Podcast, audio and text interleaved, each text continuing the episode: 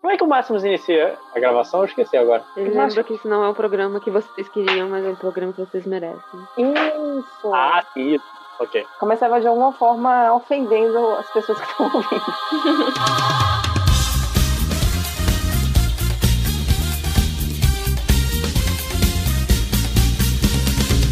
noite, senhoras e senhores. Eu não lembro mais, eu passei há cinco minutos a, como o Máximo já apresentava esse programa. Eu não lembro mais o que ele falava, só sei que ele xingava a gente de alguma maneira, então pau no seu cu. Estamos aqui com o, mais uma edição do MD Mangá. Depois de tanto tempo, voltamos. Estamos ressurgindo a cada final de temporada de anime. E dessa vez vamos continuar aquele papinho sobre os animes que passaram no Brasil. Terminar finalmente com a sequência Locomotion, Animax e tudo mais que vem por fim. E estou aqui com uma bela bancada, quase um MD Manas aqui. Sou eu que estou à parte. Verdade, tem razão. Você tá de bem de tal fruto. Eu tô.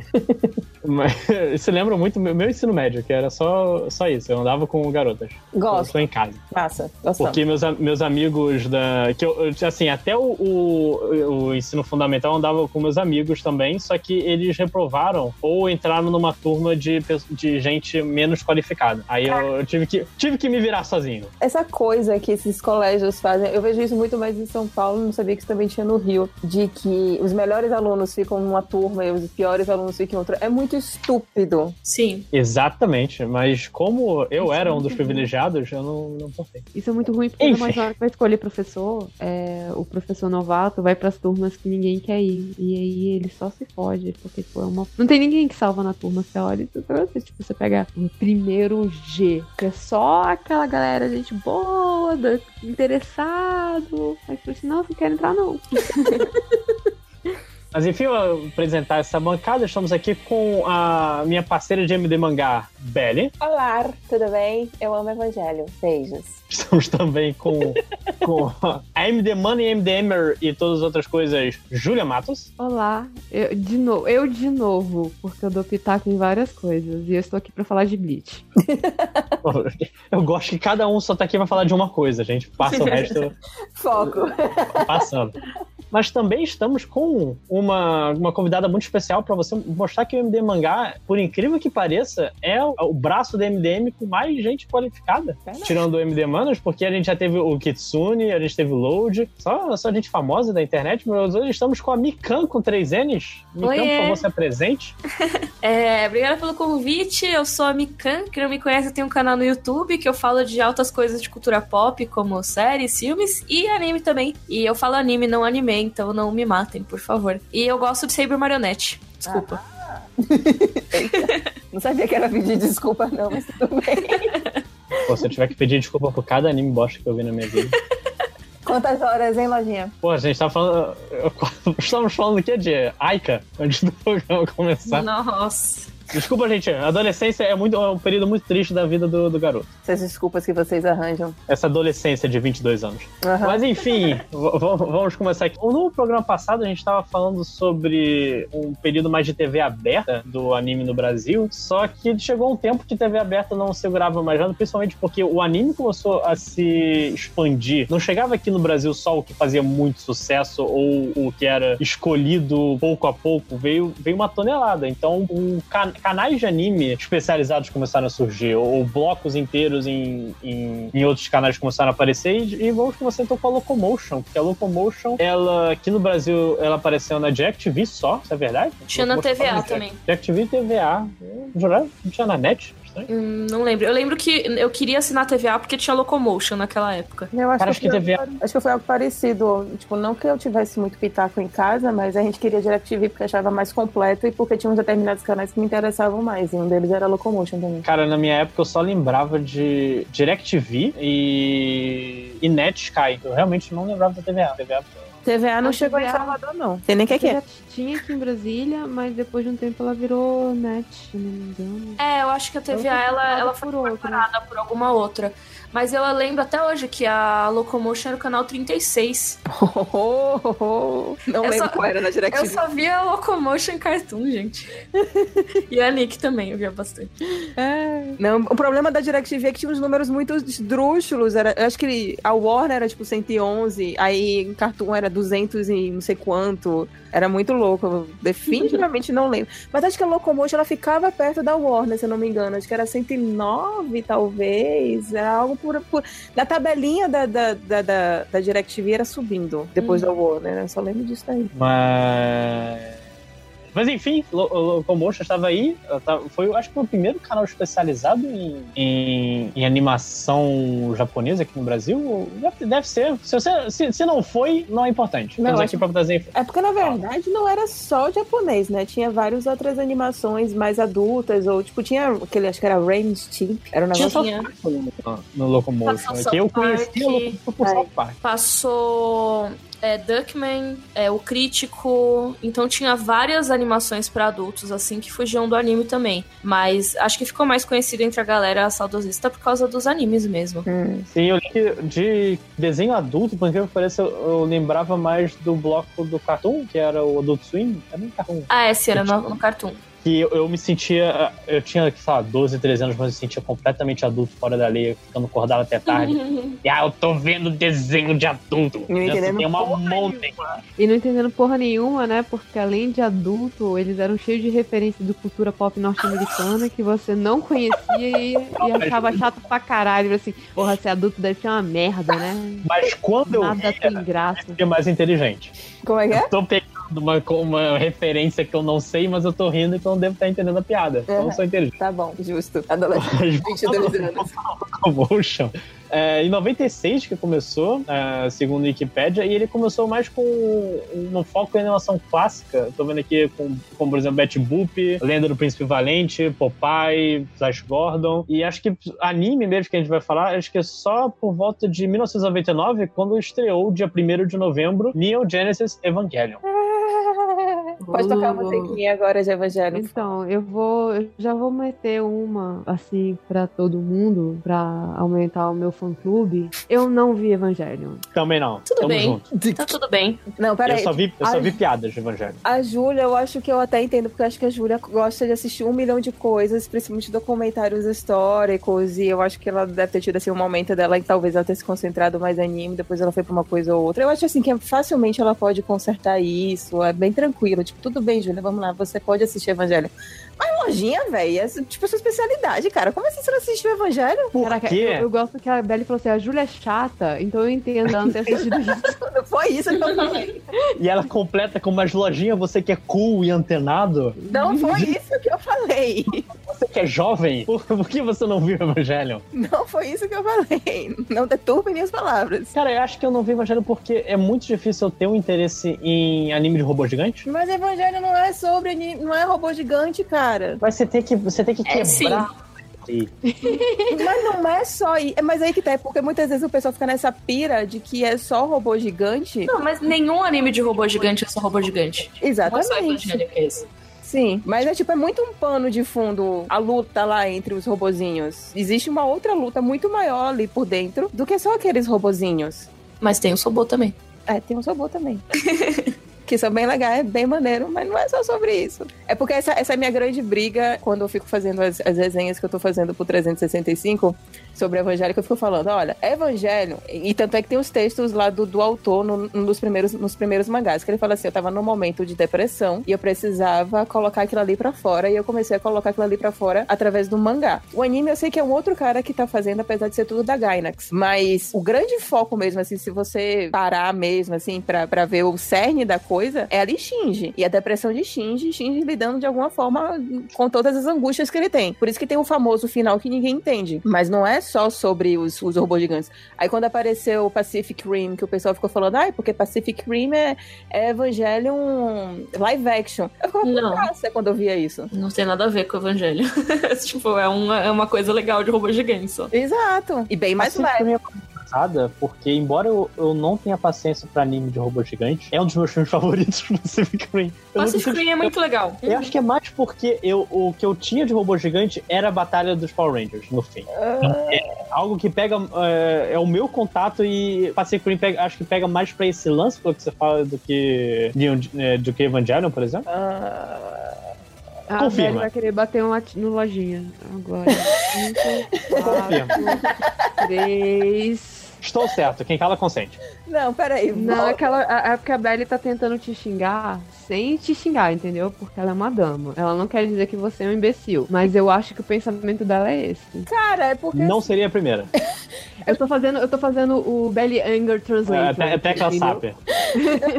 Eu tô tentando lembrar da- dos problemas que existiam em Power Ranger, nos problemas que existiram em, em Pacific Rim e, e- e nos problemas Cara. que existiram em Evangelion. E, e, tipo, não tá casando, tá dando tela azul em, em uma Os sequência. problemas de Power Rangers são muitos.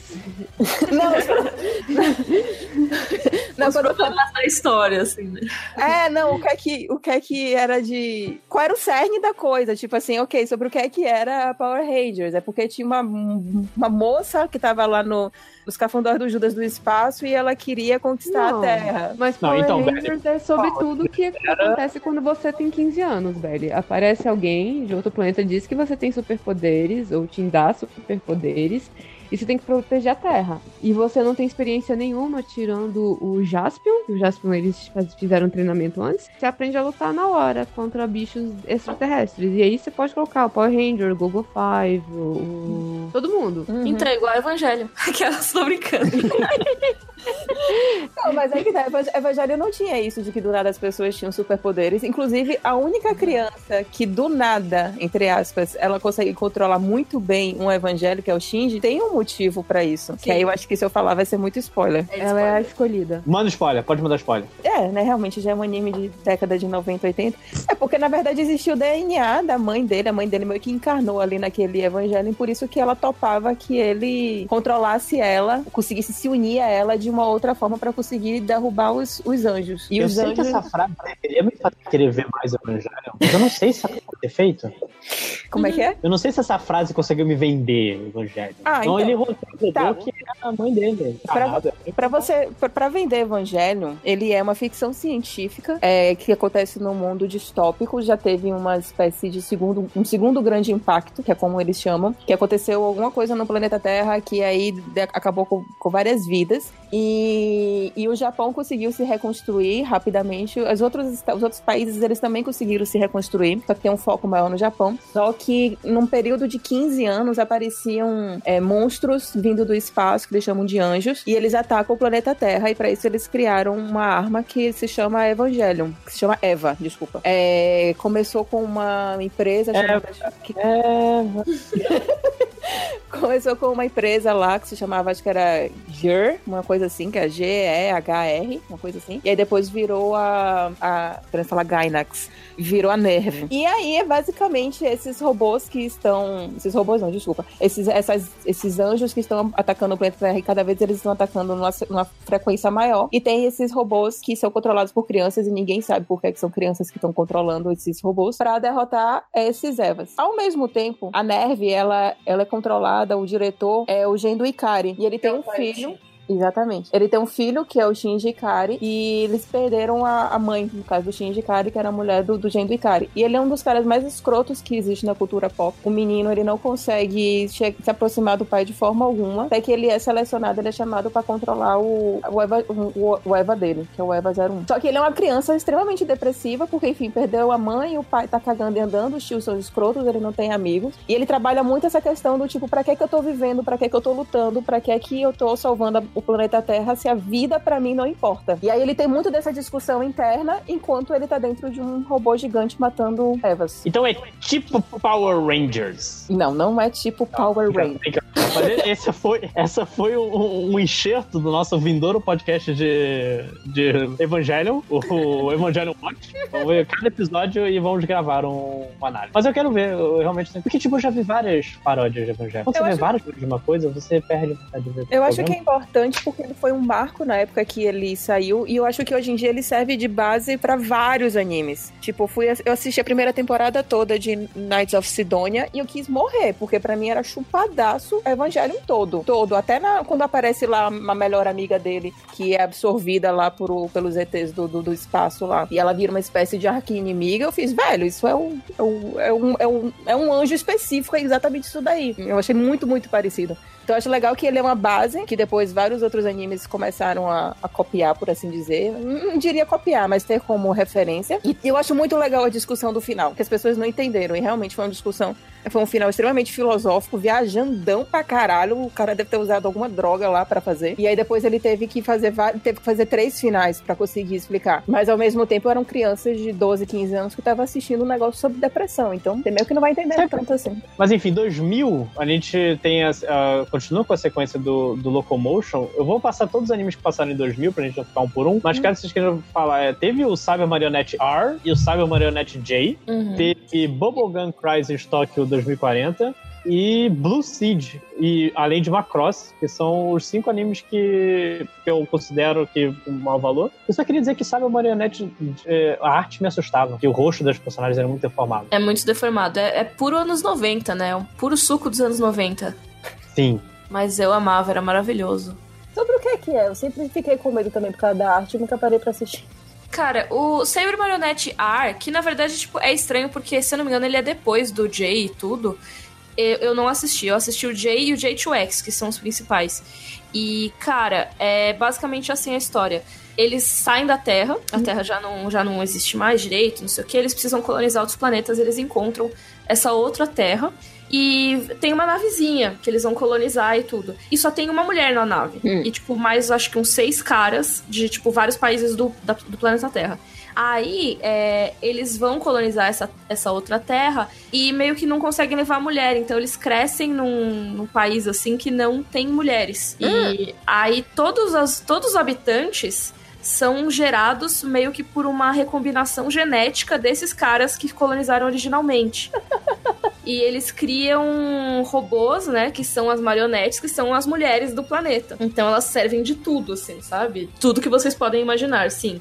É, e, é, então tem muito potencial para. vocês podem imaginar. Exatamente, sim. É. é completa, assim, isso é, que você pensa. Então tem, tem sim. É tipo, é um anime. É como se fosse um Haring, né? É, é um Haring, na verdade. É, e tem altas coisas assim, mas ao mesmo tempo foi um dos meus primeiros contatos com, com esses dilemas de humanidade. Por quê? Porque as, as marionetes que são as protagonistas, né, junto com o Otário, que é um, é um moleque, tipo, um homem que tem nesse planeta, e ele encontra essas três marionetes que elas foram meio que geradas a partir da mulher que tá presa na nave. E elas têm sentimentos. Então elas são as únicas lá que têm sentimentos como um humano. E aí tem toda a relação delas, tipo, mas sou humano, sou um robô, sou humano, sou um robô. E, e é muito fofo, porque tem altos momentos bonitinhos e tal. E hoje olhando, é bem bobo e é bem tosco, mas eu gosto muito ainda assim. Acho justo. A gente fica um pouco com essa reminiscência da, da infância.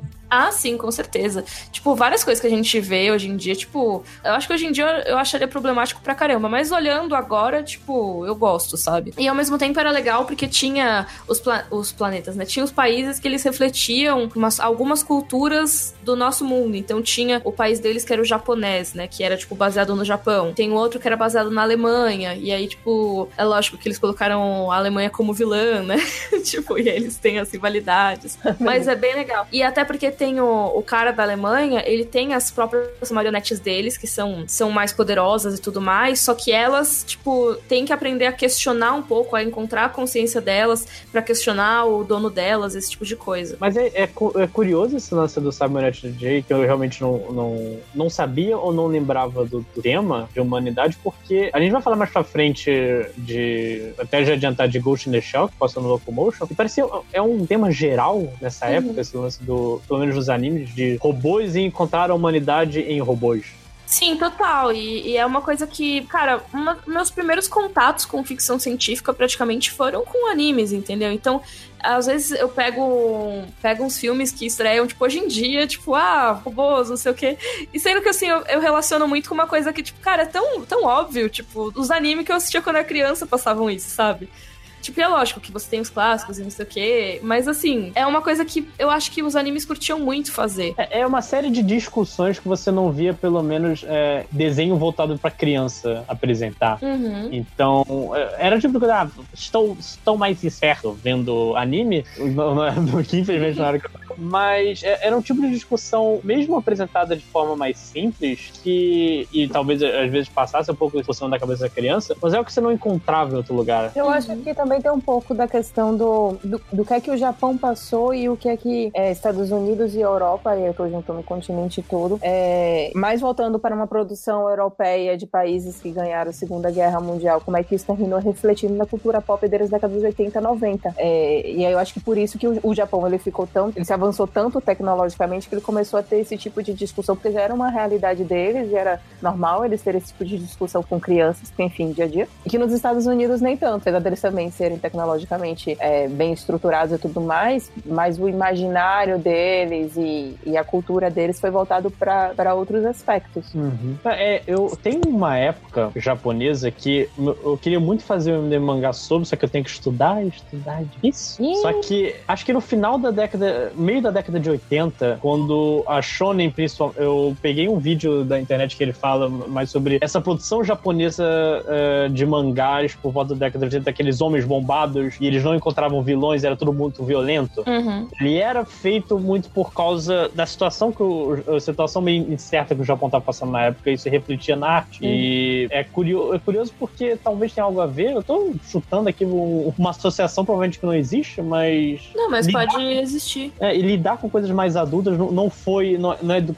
não é do uma coisa inédita no Japão, pelo menos anime. Não, não é, total. E, e com certeza, não tem como não imaginar que as coisas não reflitam, sabe? A vida real interfere muito nas coisas. É, eu lembro que minha professora de japonês, muitos anos atrás, ela falava que tudo de Mahou Shoujo, tipo, garotas mágicas, é, isso na opinião dela, tá? Eu não tenho embasamento para falar isso agora, talvez eu esteja errada. Mas ela fala que é tudo pós-guerra, sabe? Das meninas que queriam sonhar, tipo, alguma uhum. coisa além do pós-guerra. E assim, não sei, pode ser que não tenha a ver? Pode ser, mas tipo, a impressão dela como japonesa era isso, sabe? É, e a gente pega até um pouco do o, o super-homem na época que ele, na época que ele foi criado, a, os quadrinhos de super-heróis um pouco depois da, da Segunda Guerra também, você vê um, um, pouco disso. Crianças, algo que vocês deveriam aprender é que o meio sempre influencia a arte.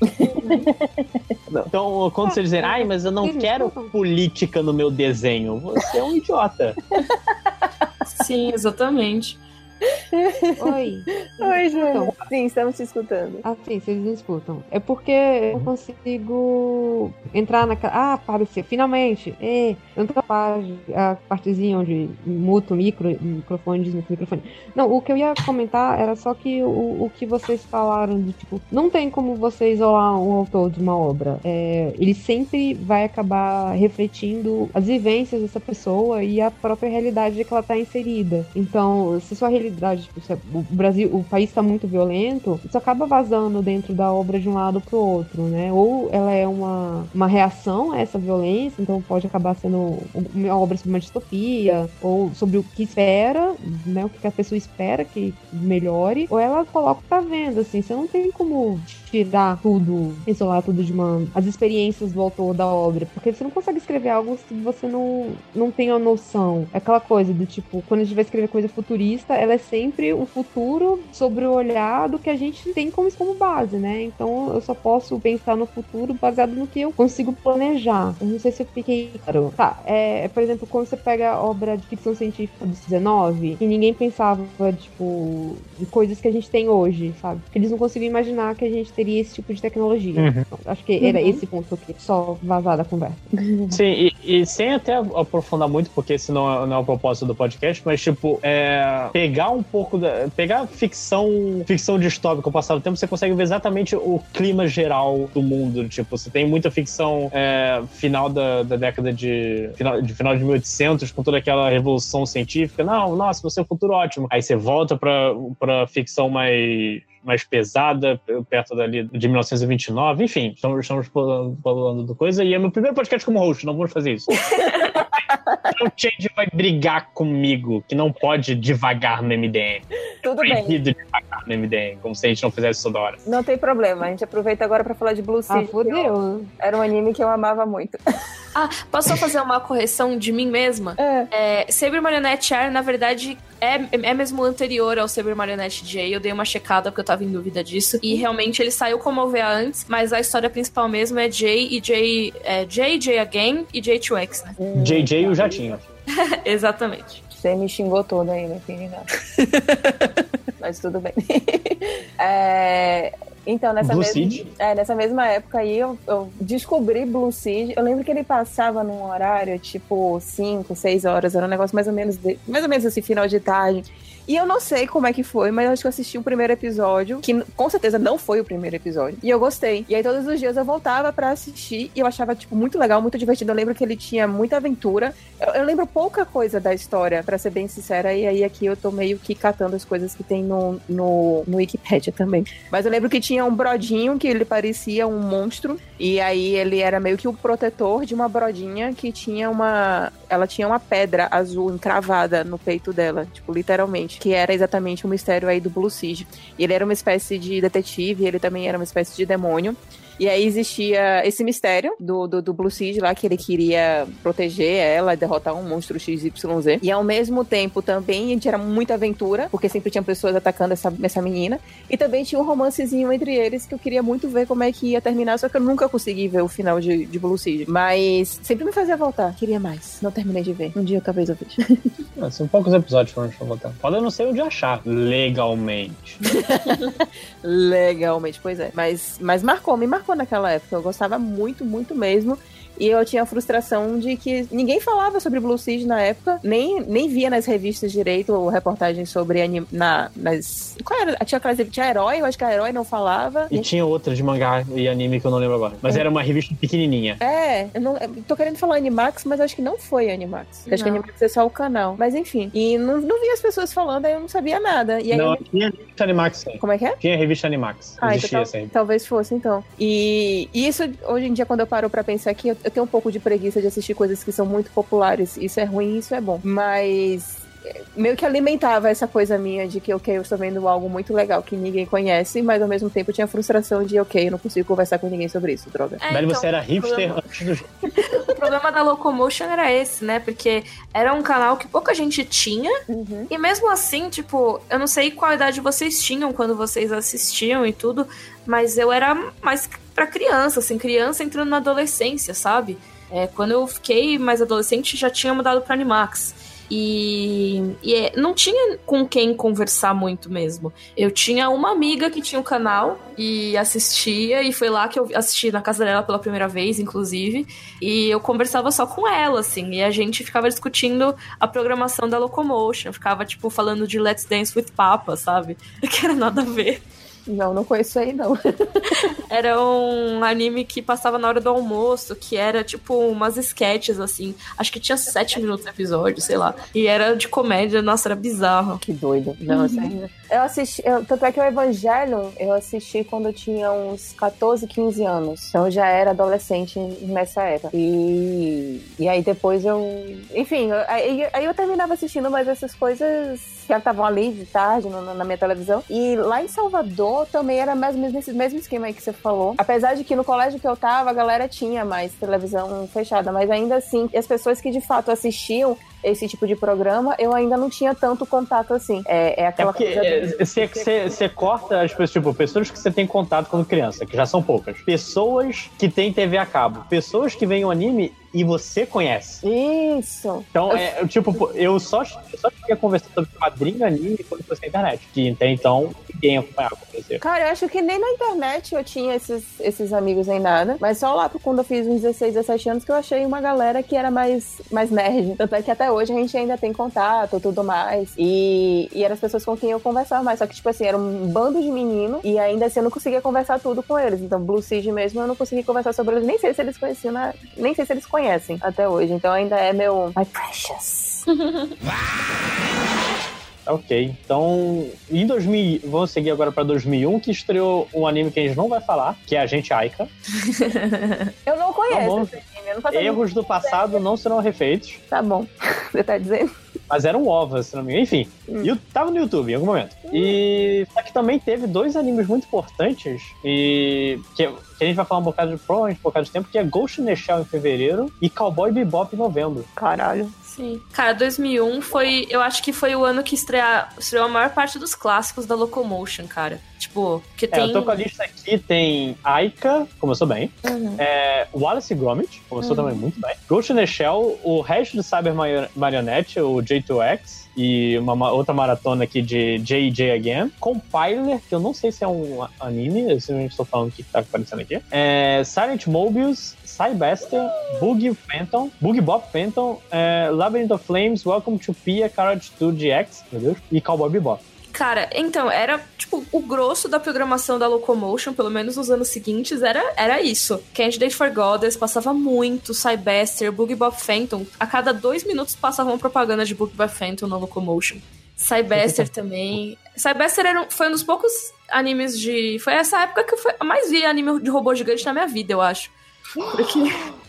Porque Eu via... via Boogie Bop Phantom. Olha só. que É é isso. Boogie Não, Bop? não, não. Locomotion é isso, é você descobrir que via coisas que você nunca lembrava de ter visto, tipo Fat Shop of Horrors, coisas assim. Era violento esse anime. É, sim. Porra. E, e cara, quê? Candidate for Goddess também era anime de robô. Silent Mobius era maravilhoso. Era muito legal. Eu Eu, eu comprei um DVD piratão de Silent Mobius faz uns anos, assim, só porque eu tipo, queria ter perto de mim pra sempre, sabe? Mas depois eu perdi também, fiquei muito triste. Ah, eu já ia pedir, porque, caralho, eu esqueci completamente de Silent Mobius, eu também amava. E a outra é a frustração da minha vida que eu não terminei de assistir. É, e cara, tem a melhor música de abertura da face da Terra, assim, tipo, é maravilhoso, Silent Mobius. Nossa, Ah. saudades. Caralho, Caralho, tô- nossa, gente, memórias, lembranças. Cara, vocês falam de arrependimento. Eu não, não falem pra ninguém, mas eu não vi Cowboy. Ah, então, eu também. Esse, eu- esse é a maior perda que eu. Porque, sabe por quê? Eu sei que eu posso assistir Cowboy Bebop toda hora, só que eu, eu é, tô tão animado pra ver que eu preciso de um momento específico. Eu preciso entrar de férias e ver de boa, tranquilo. sem- Que hoje eu assisto um episódio cada dia, não vou aproveitar tudo, então quero que seja, quero que seja uma noite especial com Cowboy Bebop. Mas sabia que, na real, eu acho que o melhor jeito de ver Cowboy Bebop é um episódio por vez, assim, solto? Sério? Sim, porque... Baixou agora? Não, é, é tipo, porque assim, é, Cowboy Bebop, ele tem uma história geral, assim, que conecta os episódios, mas os episódios em si são muito soltos. Uhum. Tipo, então assim, você pode muito bem ver um e daqui a, sei lá, três meses você vê outro. E você vai entender, tipo, a história geral, porque o episódio é meio contido nele mesmo, sabe? Uhum. Tem no Crunchyroll, rapaz. Olha só.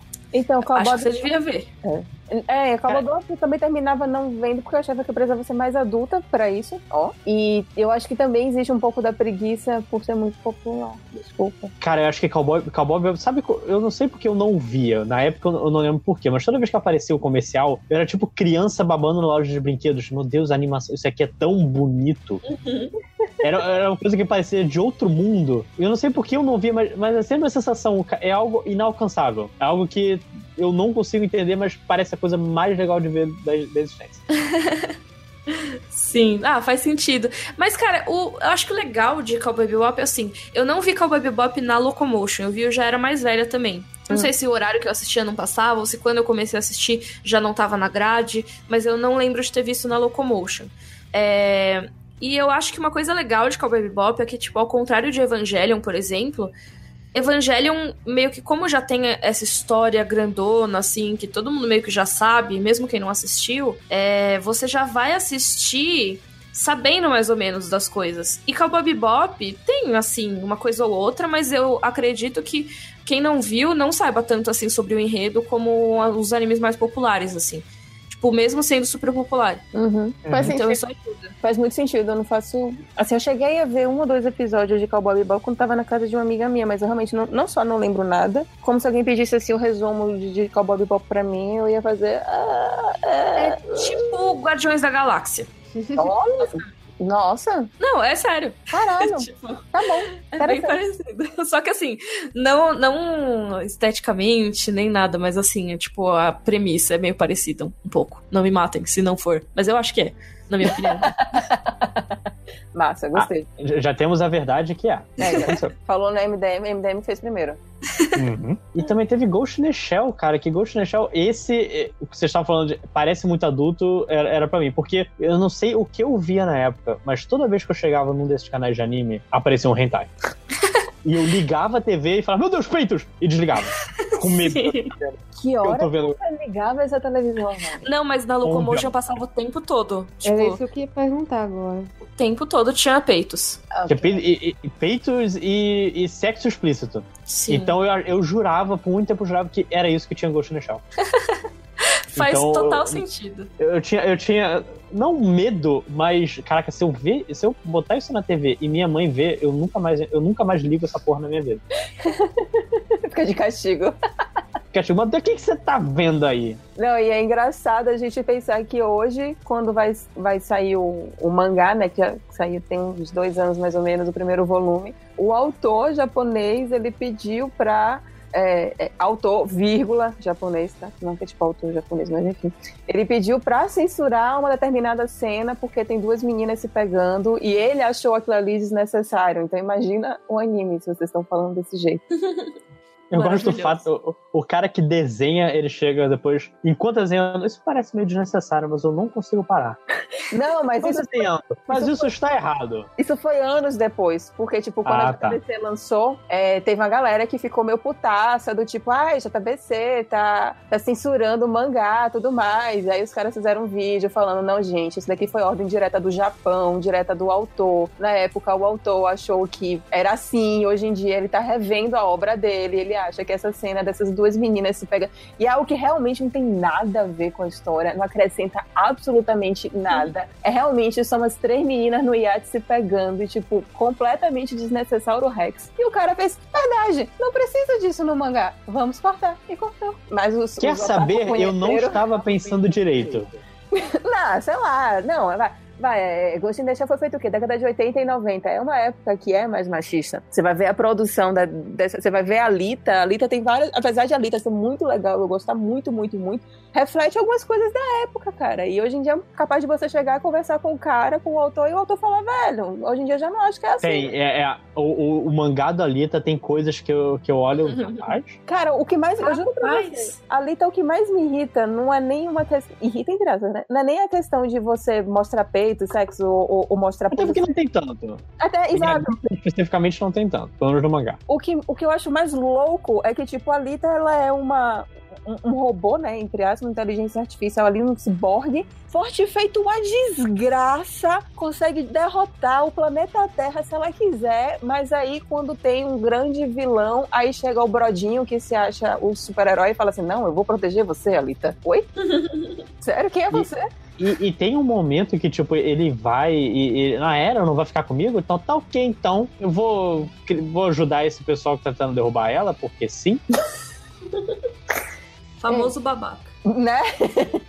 então, o, o, in the Shell, ele sofreu, pelo menos no mangá, ele sofreu essa, essa revisão aí. No anime, eu acho que Mas tirando isso, eu acho que é um mangá tranquilo, pelo menos Ghost in the Shell, tirando essa parte, até porque ela não tem muita muito relacionamento. Talvez isso que tenha salvado um pouco. Cara, você tem que ler o mangá com tempo, porque eu fui ler antes de dormir, no, no esquema mais ou menos que eu faço, e aí eu tava notando que eu tava perdendo continuidade. Ele não tem uma leitura Sim. tão fluida assim. Não, não é, não é não, realmente. Não é um troço tão gostoso que você vai lá lendo. É, mas enfim, um marco na ficção científica. Um dia eu vou parar e vai com calma. Ok, mas continuando então aqui, 2002, que a gente já tá no- ainda no Locomotion. Eu vou, passar, vou, vou, eu vou falar um monte de nome, porque 2002 parece um ano mais agitado do Locomotion até então. Então, qualquer coisa vocês gravem pra falar depois. É, Cyber Team em Akihabara, é, Nightwalker, Gazaraki, Virgin Fleet. Esse eu lembro um, um pouco o nome, não sei o que. É, Glass Ocean passou também, Macross voltou, com, junto com Akira, que voltou. O, voltou Akira? Eu tô, tô vendo ali, tá, Akira passou no Locomotion? Passou.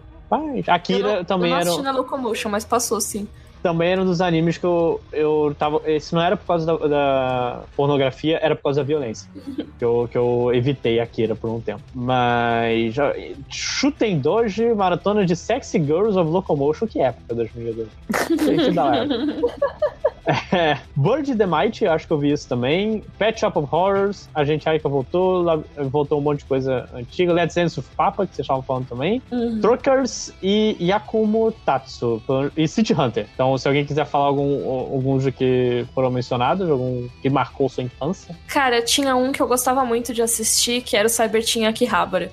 Tipo, era assim. De novo, eu só, eu só assistia porcaria quando era criança, mano. Era A- Anime legal. é só porcaria. Vamos, vamos deixar bem claro aqui. Ninguém aqui tá dizendo que estamos lidando com obras de profunda apreço. Mas ok. Era legal, vai, era divertido. Mas era também aquela coisa super, tipo. Ai, tipo, também a cara deformada dos anos 90. E aí, basicamente, tem esse grupo de meninas, assim, e elas têm esses. É, exatamente. É, é isso. É tipo Moe Begins, assim. E elas têm esses, tipo, os robozinhos, assim, que chama Patapi, se eu não me engano. E eles têm umas peças e tudo. E aí, quando. Elas meio que formam um time que vai. Eu não lembro se elas defendem a cidade do crime ou alguma coisa assim. Mas é uma coisa bem focada, tipo, em Akihabara. Eu nem sabia o que era Akihabara quando eu assisti. E mais, tipo, era obviamente bem focado nos otakus, sabe? E era, era muito divertidinho, tipo, era fofo, e a, a música de encerramento era fofa, mas eu não lembro grandes coisas do enredo, eu precisava rever, mas eu tenho um pouco de medo. Cara, sabe o que, que me incomoda nessa estética anos 90? Nem são os olhos, é o queixo. É, sim, é tudo É deformado. muito. O de queixo ser eu não- marionete era deformado demais. que é, é meio que meio que o cara desenhou o rosto, desenhou, desenhou o, o que tem no rosto e depois ele jogou um traço aí pra tentar encaixar tudo e gastar o menos possível de tinta. E não faz Sim. cara. Mas eu lembro que esse anime, ele, ele me lembrava um pouco Medabot, sabe? E por algum motivo. Acho que por, por conta do- dos bichinhos serem meio robóticos, eu não lembro exatamente. Mas enfim, não era tipo, oh meu Deus. Tem um outro que que passava, acho que, não sei se você citou, né, de 2000, é 2002, né? Uhum. Que que é o Yume de Aetara, que chamava If I See You in My Dreams, que foi uma das Eu acho minhas que eu falei. é, é, acho que é de 2002, sim. Na, na Locomotion, originalmente da Giants, né? Ele foi uma das minhas primeiras experiências com um anime romântico. Uhum. Porque, tipo, a gente criança e tal, não sei o que, assim. E a própria Locomotion focava mais nas coisas de ação, né? Ou então tinha algumas coisas de comédia. Eu acho que passava Shin-Chan também. Não lembro se o Shin-Chan foi na época do. Quem tinha foi na Fox Kids. Ah, foi na Fox Kids, desculpa. Eu achava que passou no Animax também na minha cabeça, mas então foi Não, mal. pode ter passado, mas eu via na, na Fox Kids. Isso eu tenho. E, e mas tinha, por exemplo, Dance with Papa e tudo mais. E, cara, o Yume de Aetara era uma história romântica que tinha encontros e desencontros, sabe? E tinha, tipo, o menino tímido que não conseguia falar com a menina, não sei o quê. E, ao mesmo tempo, ele... Ele não era uma coisa muito. Eu não sei como ele é classificado, se ele era shoujo, mas eu acredito que não, porque ele tinha nudez. Então, realmente não faço ideia, tipo, Qual do é o nome qual era o mesmo? propósito. É Yumede Aetara, que em português, né, tipo na, na Locomotion, não é em português, é em inglês, mas na Locomotion usava um título em inglês que era If I See You in My Dreams.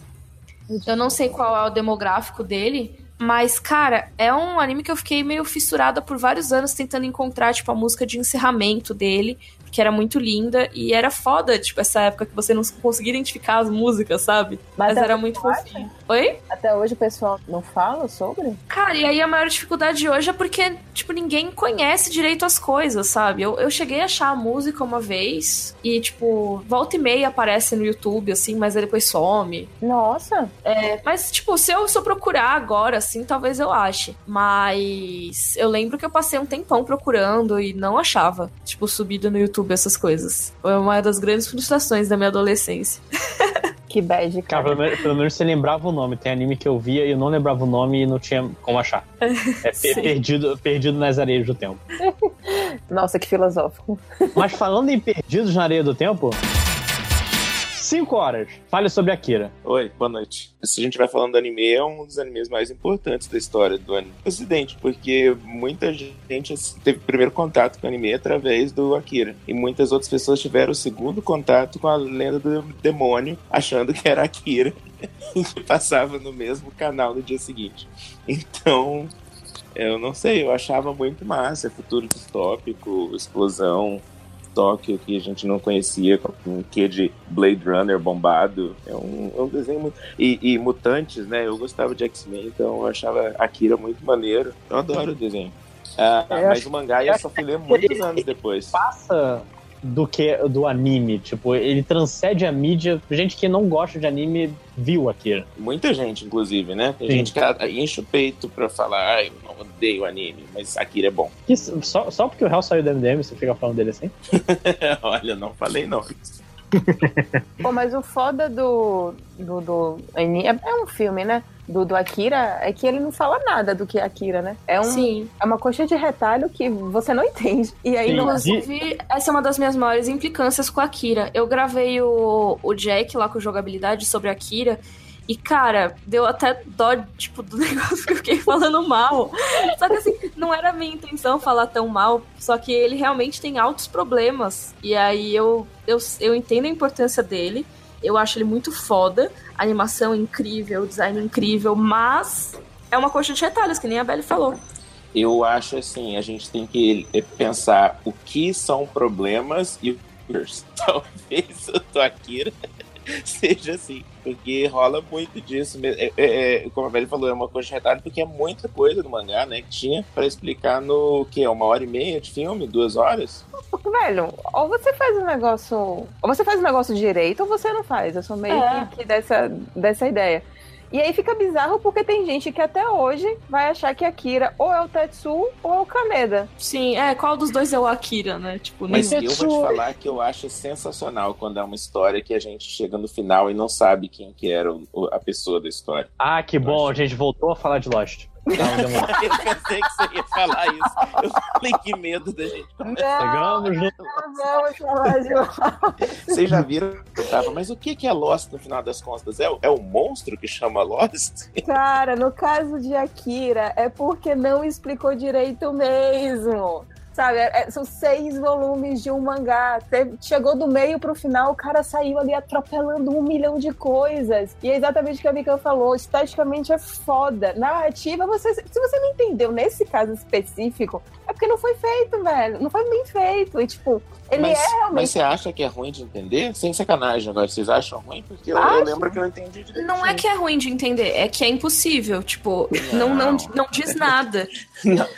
Tipo, é muito legal, é muito bonito. É tipo uma explosão de fogos de artifício, assim. Ela não, é, se eu falar que aquilo é um filme, você vai falar, não tô entendendo nada.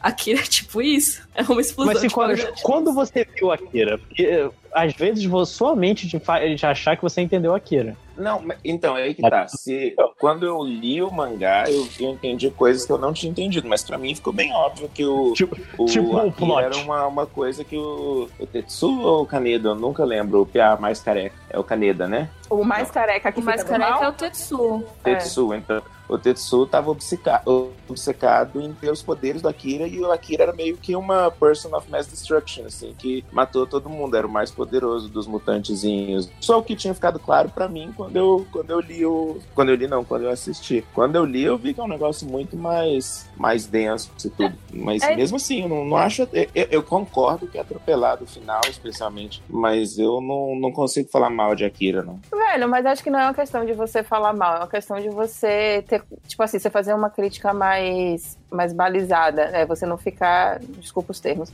em cima do muro. Não, é ficar lambendo o saco. Entendendo que você não gosta, né? É, não, tipo, que acontece muito. E, e, acontece isso com outras obras também. Tipo, o pessoal vê o Watchman, lê o Watchman, não entendeu porra nenhuma do que é, que é o Watchman, não sabe o que é que significa lá Who, Who's Watching the Watchman e coisas do gênero, mas acha que é a obra mais incrível da face da Terra. Akira, Akira é um puta filme, é um puta anime, é um marco. Novamente, exatamente o que a, o que a Mika tava falando. Tem um puta design, tem, inovou várias coisas. Mas é uma história que, depois, quando você pega realmente o, o, mangá, você vê que não falou nada. E que você fica cheio de dúvidas sobre um milhão de coisas. O que era aquela. O, o que era aquela organização, o que aquela organização queria, o que, é que eram aqueles mutantes, por que, é que o, o o Tetsu tava tão piradaço com o Akira, não explica porra nenhuma. É só uma galerinha ali de moto que toma umas dorguinhas lá, depois tem um monte de explosão e acabou. Mas, de novo, eu vou, vou defender o que eu tava falando. Eu acho que tem muita coisa que a gente não precisa entender. Eu acho. A, a- a gente vai acabar falando de Lost de novo, vai que bosta. Eu tô, eu tô- tô aqui, tô aqui com preparado. Não Pra vai, não. existe uma diferença quando a gente fala assim, eu vou explicar isso no filme e o filme é sobre explicar isso. Uma outra diferença é quando uma coisa aparece e a gente fica se perguntando o que, que isso é. Mas não necessariamente vai ser explicado. Eu tô tentando lembrar de outro exemplo para eu não ter que falar de Lost, mas eu já lembro de alguma outra coisa. Cara, eu Mas eu concordo. não acho que seja nem necessário ler o mangá, vou te falar. Não, mas eu não acho que seja questão de, tipo, explicar tudo, porque realmente não, precisa. Tem coisas que podem ser implícitas. Mas, na real, tipo, não é que Akira é um filme que se preocupa em deixar as coisas subentendidas ou deixar mistérios. Porque o filme, mesmo ele sendo incompleto e ele sendo bagunçado, ele joga 500 toneladas de informação em você. Então, tipo, se eles quisessem fazer um negócio que eles simplesmente não jogavam informação nenhuma, existe aquilo ali. E você que se vire pra entender ou não entender, tudo bem. Mas eles jogam um monte de informação e nada faz sentido. Mas ainda assim, tipo, não quer dizer que eu odeio o filme, porque eu gosto dele pra caramba ainda. Exato, mas, tipo, eu- eu- nossa, eu tô só assim embaixo aí no que, que a Mikan falou. e eu acho assim que um exemplo que, fugindo de Lost, aí voltando exatamente pro meu showdozinho, é Evangelho e o último episódio do, do anime, que é que é o Shinji lá naquela bolha de pensamento e ele lidando com ele mesmo.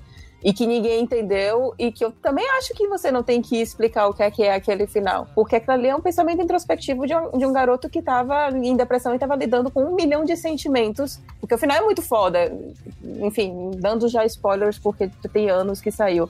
Mas é, é um garoto de 14, 15 anos que encontra amor no, no, no arco inimigo dele, que é um anjo, que é um ser escrotaço para um caralho, mas que aprendeu a amar e aprendeu a amar com ele. E você não precisa explicar isso daí, porque você vai entendendo. Mas eu acho que não é exatamente isso que aconteceu com, com a Kira. Eu acho que a Kira só foi exatamente o que a Mika falou. Jogou um monte de coisa aí não fez sentido. Feijoada. Eu fico impressionado como eu pedi uma coisa por 5 horas e a gente foi pra Lo- tanto Lost quanto Evangelho. Exatamente. Não, peraí. Foi...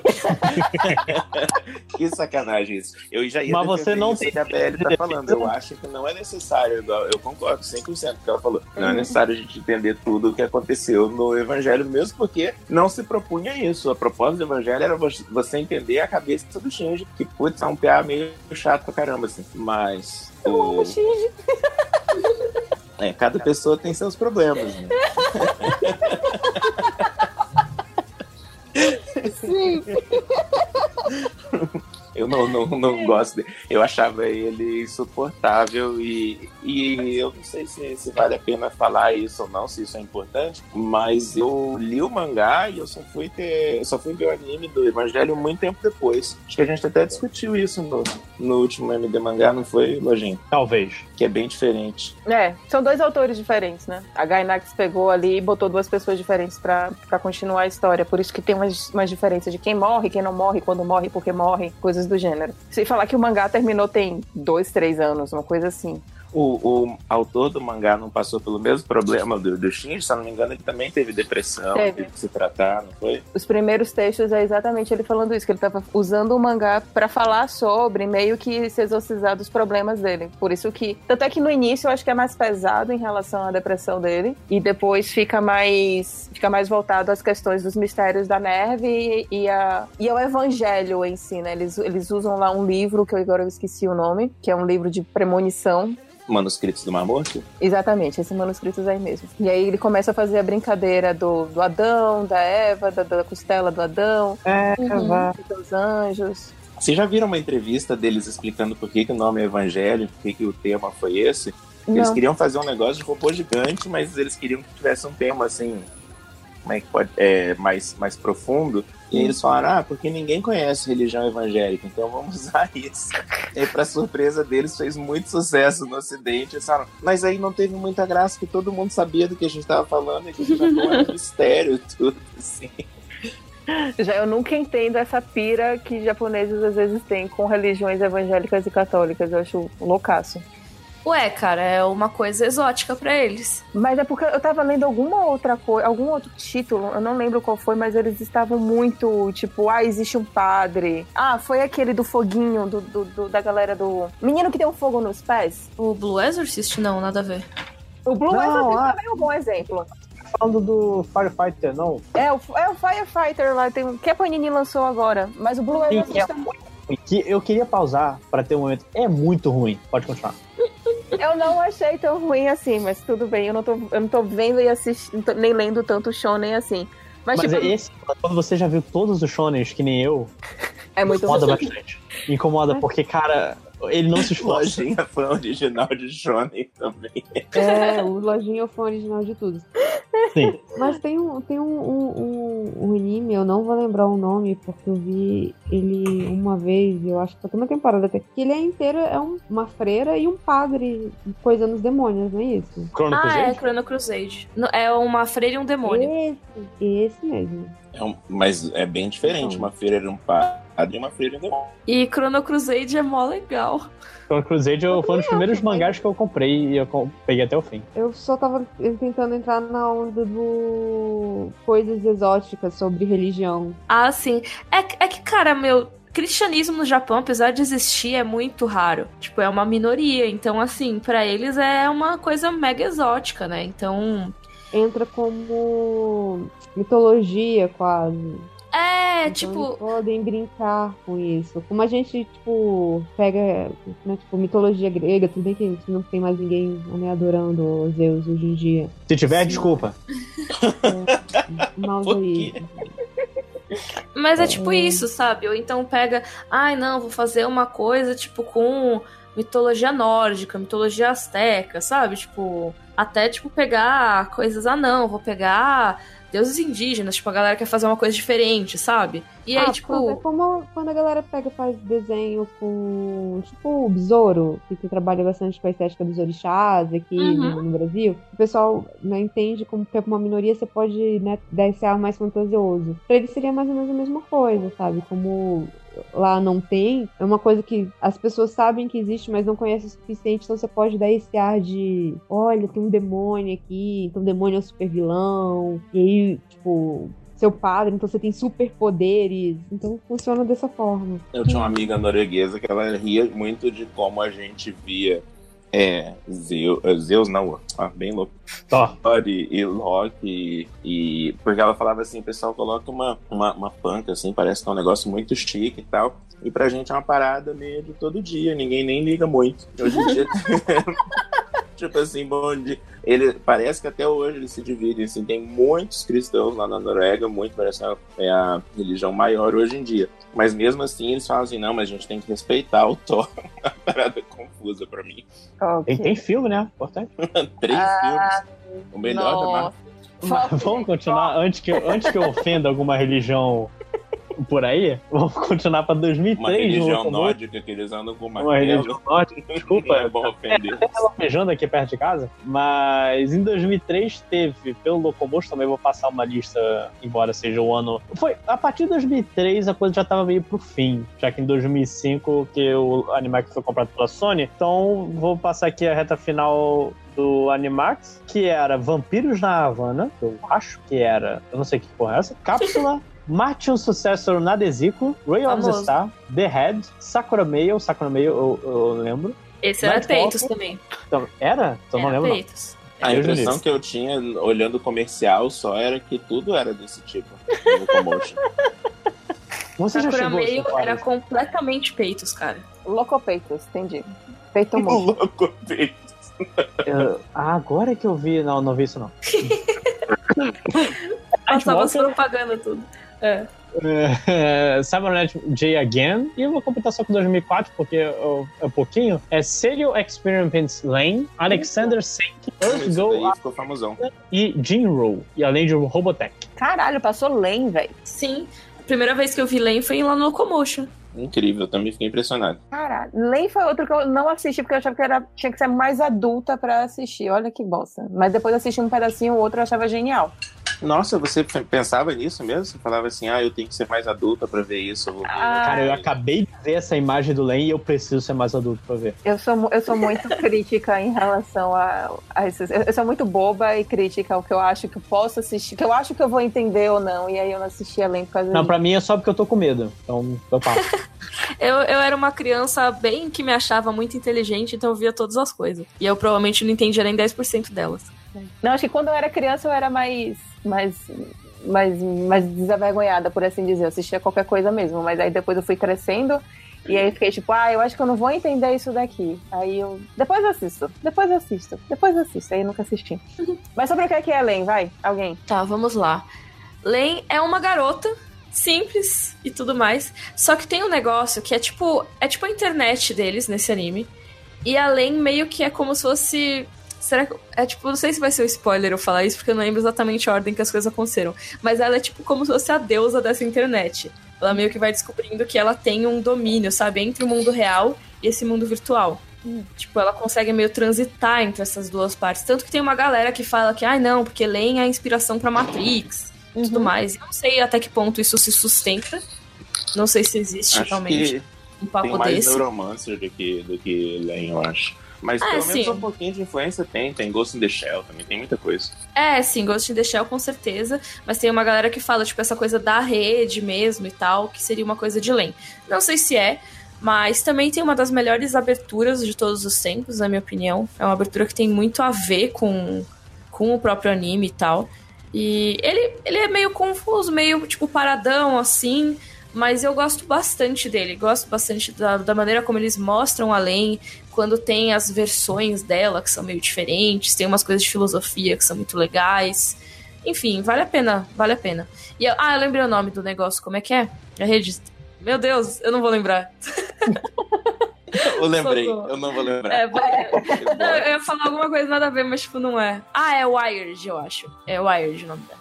Enfim. Eu, eu bem pouco acesso além, eu acho que eu assisti episódios soltos, porque na época era quando eu, quando eu tinha que usar. É era fansuber e esse pessoal que fazia, que colocava legenda, sabe? porque não tinha Locomotion. Eu só via as propagandas do Locomotion. Foi muito triste, ficou todo mundo em silêncio. Foi, eu tô. Eu tô... você ia falar mais alguma É, tava esperando você concluir. Não, eu concordo que a abertura era muito maneira, mas é tipo, não tinha como eu entender o desenho baseado nos três episódios que eu vi, sabe? E eu acho engraçado que Len também ficou famoso porque ela usava um casaco de ursinho. Sim. E aí ela era a menininha fofa, que ela era fodaça e usava um casaco. Ela era completamente, tipo, eu sou completamente inocente, ninguém vai dar nada pra mim, mas eu sou foda para um caralho. Sim. Len é legal, cara. Eu preciso rever, faz muito tempo. Eu preciso ver. eu, eu vejo que eu confundo muito. O Ladinha tava falando os nomes dos animes aí, e eu, eu vejo que eu confundo muitos deles. Eu lembro que tinha, ó, por exemplo, o Saber Marionete, eu lembro que eu queria muito ver e eu via bem pouco, porque, de novo, não podia ver, né? É... o que mais? Na Desico, alguém viu? Mar Martin Sucesso na Desico? Ah, esse nome não me é estranho, mas... Não vi no é Desico, mas é muito popular. Tipo, eu lembro dos fóruns que eu participava, a galera curtia bastante, só que eu nunca assisti. Também é Robô Gigante, se eu não me engano. Então é ruim. Eu vou dar uma olhada nas imagens aqui. É um, ah, isso é uma É um dos animes famosos dos anos 90. Lojinha, você vai terminar daqui apanhado, viu? Vou levar uma surra se continuar com essa história. É, mas tinha um que eu, eu quero ver se vocês lembram isso para mim, ah. que era um negócio que acontecia no espaço e era tipo assim, tinha dois planetas e um planeta tinha sido todos os caras tinham ido para um planeta e todas as mulheres para um outro. Não é saber marionete isso? Então, é no saber, eu, porque eu tenho, eu confundo muito saber com outras coisas. Então é isso mesmo? É, porque é, tipo, é, que você não tava quando eu falei de saber marionete, mas é tipo, é um planeta que só tem homens e aí eles fazem robôs mulheres. Porque, tipo, não tem mulher que pra são colonizar. As marionetes, né? Isso. É. Deve Muito ser isso. errado, né, cara? Muito é errado. É maravilhoso, é o melhor anime.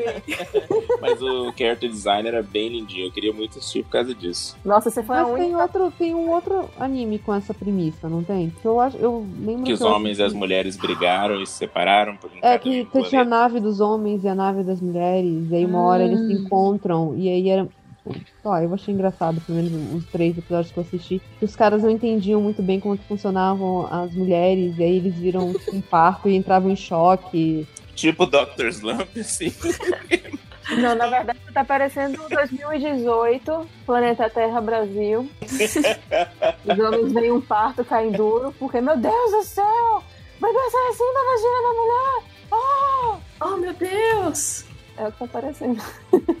É, eu vou. Eu, eu, eu devo ter um amigo meu que. Porque eu lembro que ele realmente assistiu. Eu assisti uns três episódios na casa dele. Depois eu lembro o nome desse episódio. Algum nerd vai, vai lembrar de qual anime, mas eu acho que ele é mais. Dread. Talvez seja esse.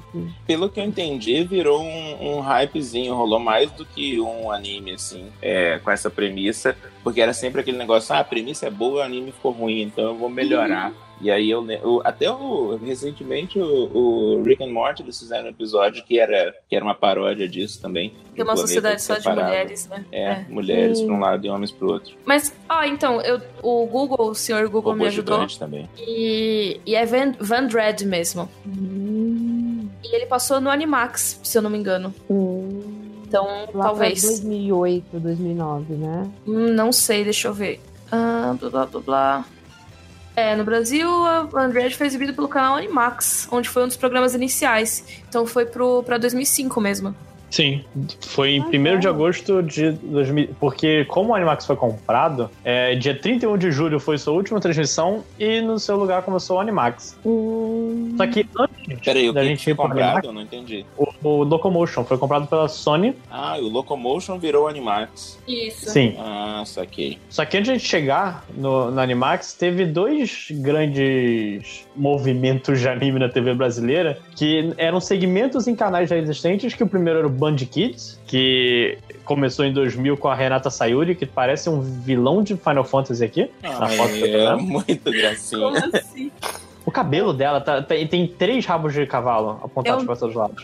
Entendi a existência dela no Band Kids. Assim, Era apresentadora, né? Não, conscientemente eu achava que era pra satisfazer o público masculino, porque provavelmente eles achavam que só meninos assistiam anime. Porque possível. ela não fazia sentido algum, nenhum. Ela era, tipo, ela falava. Ela não, ela não parecia. Parecia que tratava as pessoas que estavam assistindo como idiotas. E eu acho que provavelmente isso era algo da direção. Ah, são crianças assistindo esses desenhos bizarros aqui, então fala da forma XYZ.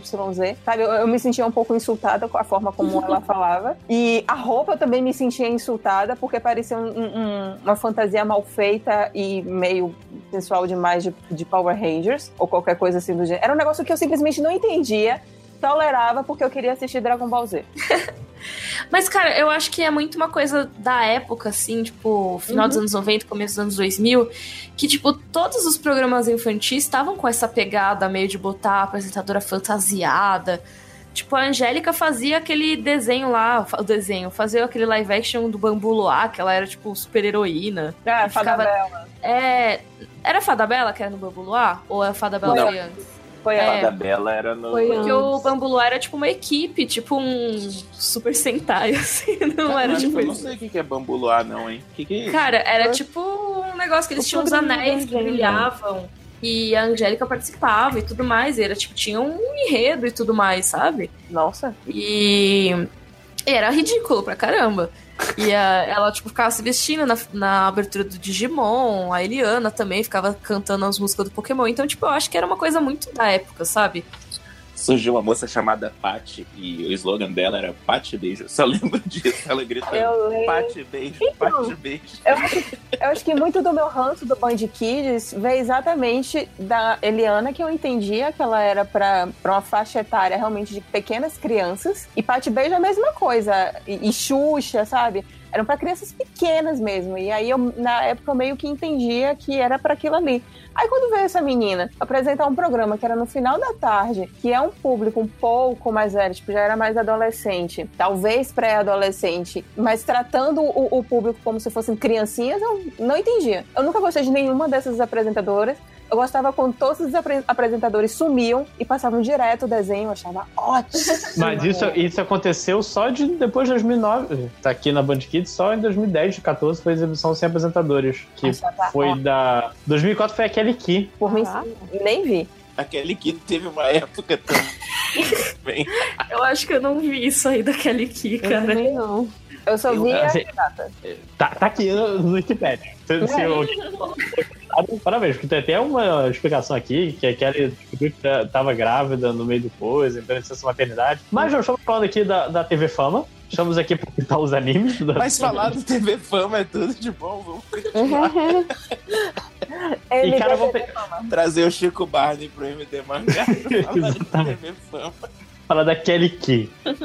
Então, por favor. Cara, eu, eu peguei uns poucos aqui, porque a Band Kids tinha muito programa da Nickelodeon também. Tipo, Kenan Nickel, o melhor programa de todos os tempos. E, e Arnold, Drake e Josh.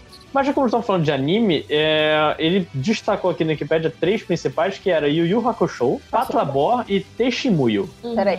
Você tá falando exatamente os que eu não vi na Band Kids. Porque Band Kids eu assisti foi Dragon Ball, pulava Bucky porque eu achava uma bosta. Gostava muito de Tenshimuyo e O gostava que, que era muito... Buck mesmo? Não lembro. Era uma Mas a gente não falou disso no último podcast? Falamos, De Bucky? tava nessa porcaria aqui também. Mas o que, que era? Eu não lembro, não. Lista o último MDM. É o Hazard. E eu É, o- amava muito o Hazard também.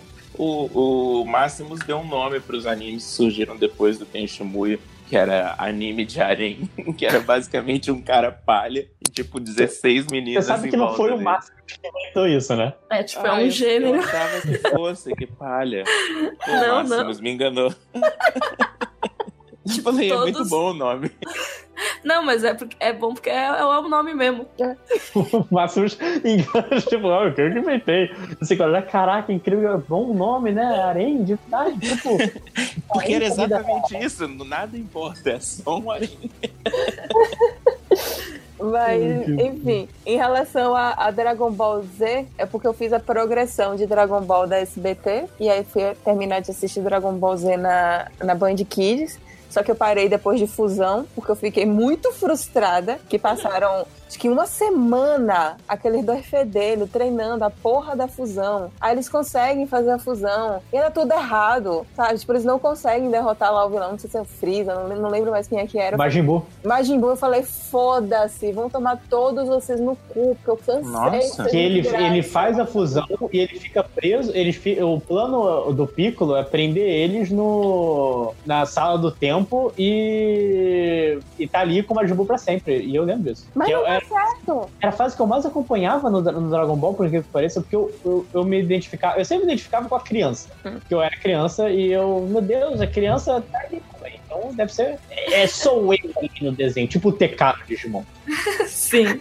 E toda vez que a criança crescia, eu, eu, eu ficava muito amarrado. Tipo, o lance do Gohan ser o, o, o, o herói mais poderoso, o, o fato do TK bater no, no Imperador Digimon. Belos momentos da minha vida. Mas então, a- essa fase, como era mais focada no Gohan, pelo menos no início, eu me amarrava, cara. Eu, eu, tenho, eu tenho mais lembranças dela, por exemplo, que a fase a Saga do Céu.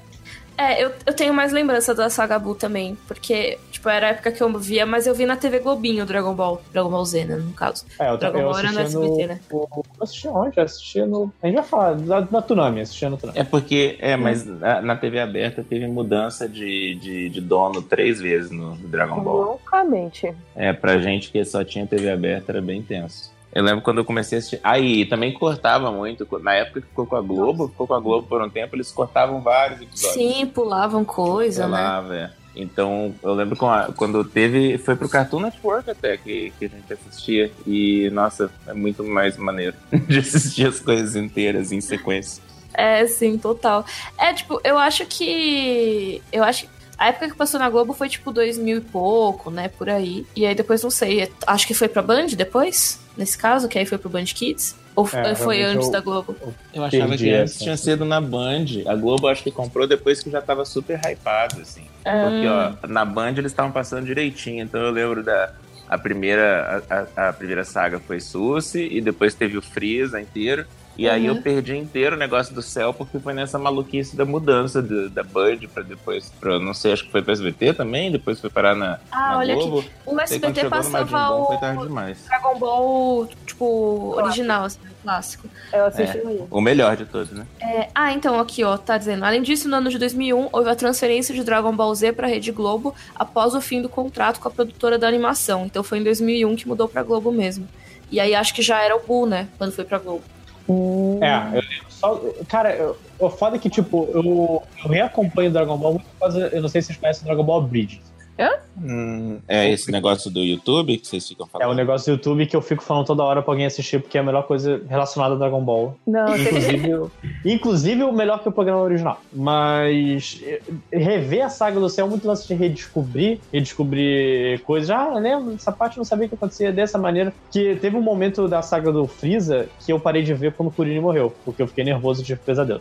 Ah, Nossa, que bonitinho. foi pesado Eu- mesmo. Particularmente antes dele morrer, que era o Freeza empalando o filho da puta com o seu chifre. Hum. Mas e depois eu só voltei a assistir mesmo na, na saga do com onde as memórias estavam concentradas. Tem coisa que eu lembro muito maneiro, assim, que na saga do Freeza tiveram umas brigas muito massa e tinha introduzido muitos personagens, então foi muito maneiro, assim.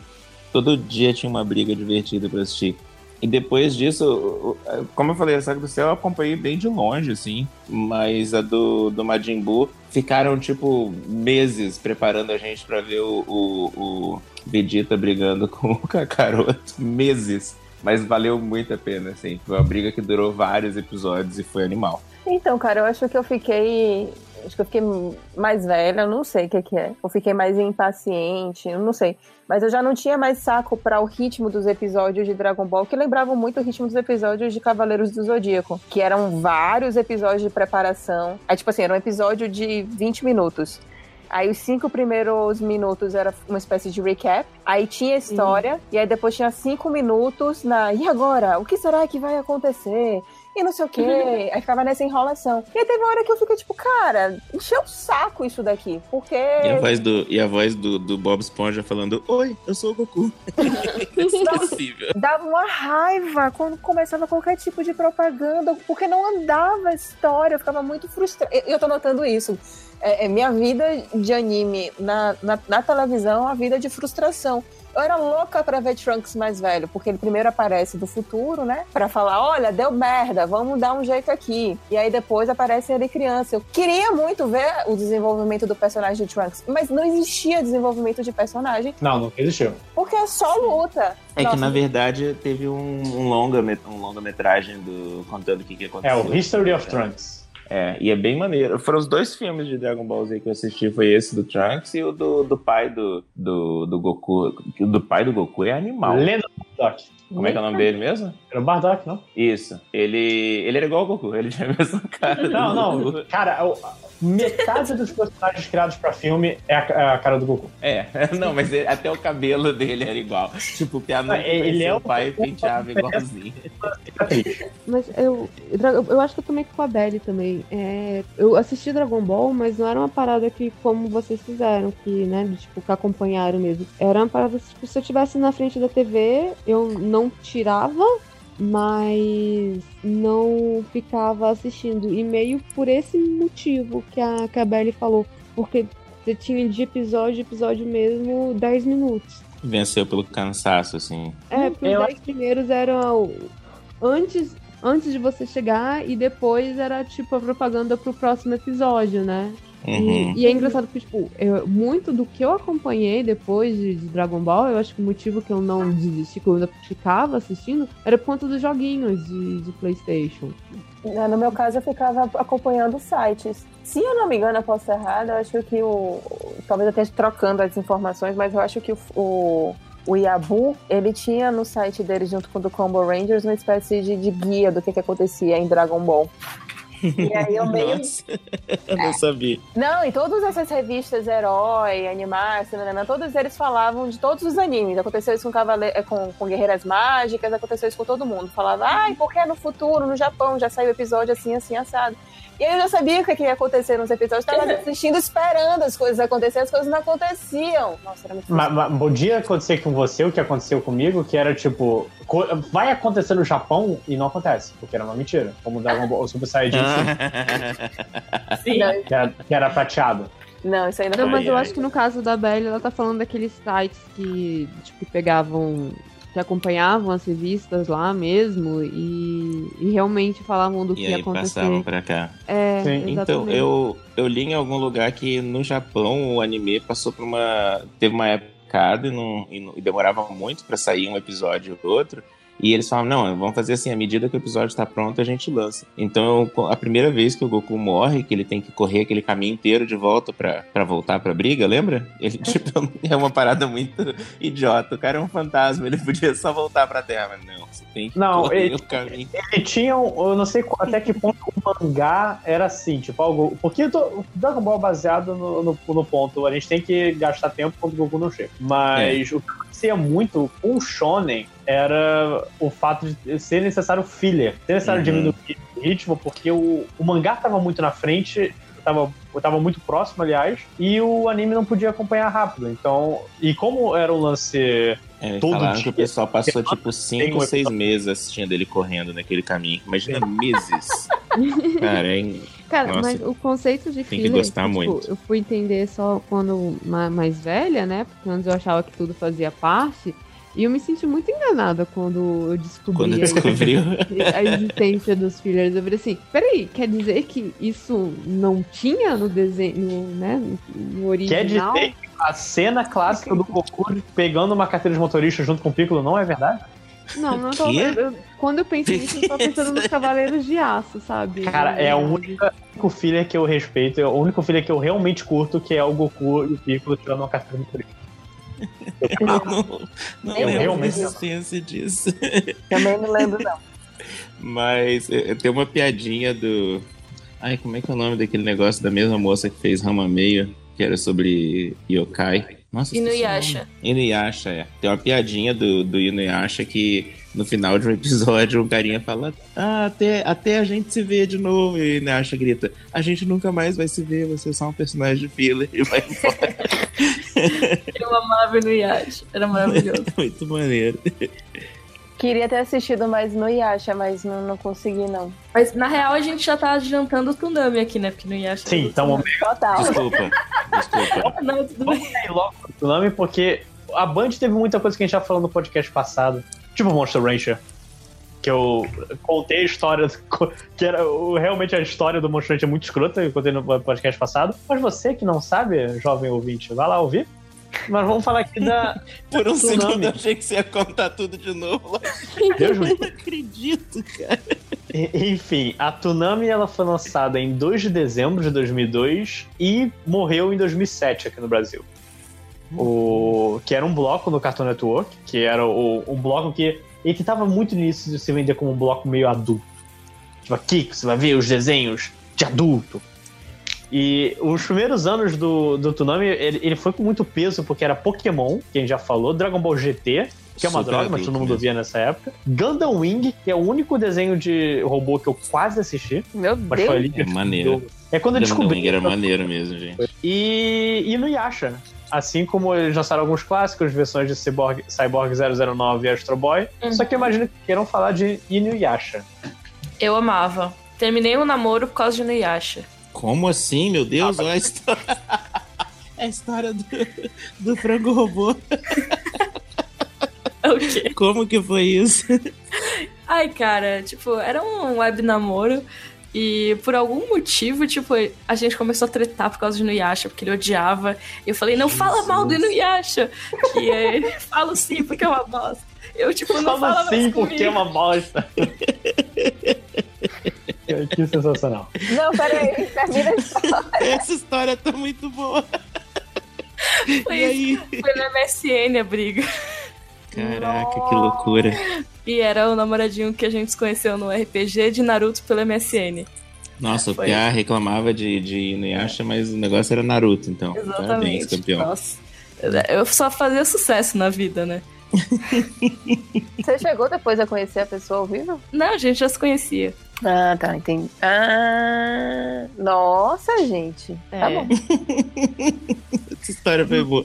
Tem um negócio do frango robô que uma menina quer assistir e acha o pai dela quer assistir jornal. Vocês já viram isso ou não? Não. Tão Essa bom. especificamente eu não vi, não. E aí a menina fala: Por que, que você não deixa, não, não aprende as coisas que eu gosto? Você não respeita ele. Tá bom, eu vou assistir esse Inuyasha com você. E aí o pai começa a ficar obcecado. Ele fala: Caraca, esse negócio é muito bom. Começa a se vestir igual o. Maravilhoso. Aquelas orelhinhas. E aí ele fica falando em japonês em casa. E a menina começa a ficar com vergonha. É animal, velho.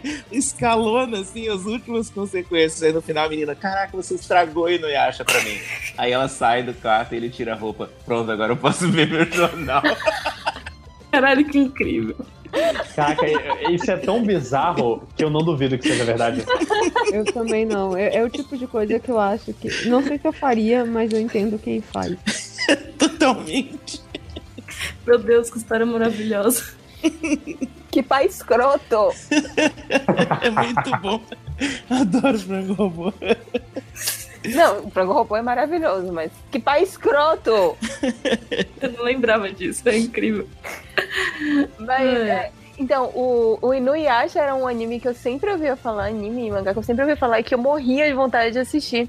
Só que o, o, o Tsunami, aí duas coisas, né? Primeiro que eu odiava esse nome, porque ele já entrava nessa seara de estão tentando fazer algo super infantil, porque crianças são retardadas mentais, então vamos tratar elas como retardadas mentais. Coisa que eu completamente É discordo. Não. não. Não. Não. Tipo, Eu trabalho com elas. eu já assisti. Eu já fui Mas eu retardada. não precisava tratar essas pessoas como retardadas mentais.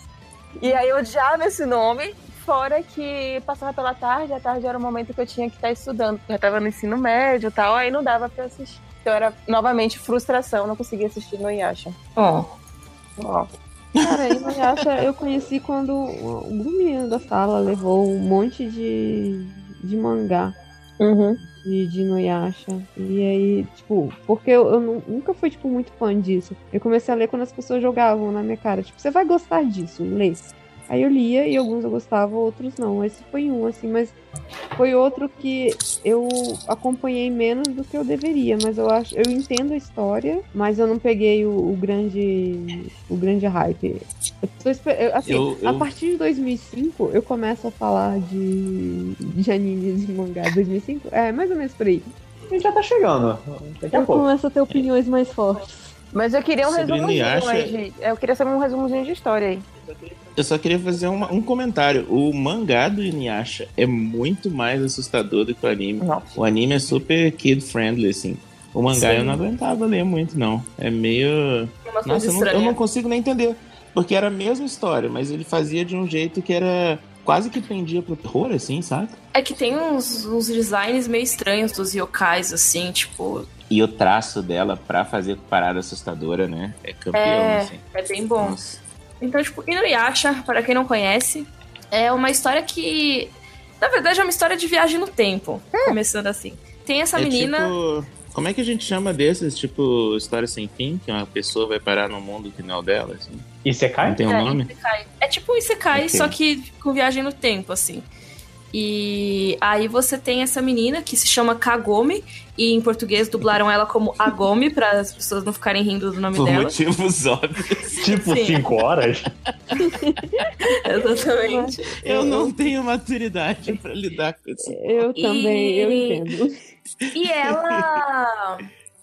E ela acaba caindo, tipo, ela tem um templo, né, que ela trabalha, que é o templo da família dela e tal, e ela, por algum motivo, ela vai no, eu não lembro porquê, mas ela vai no poço desse templo, e quando ela sai, ela tá, tipo, no Japão feudal.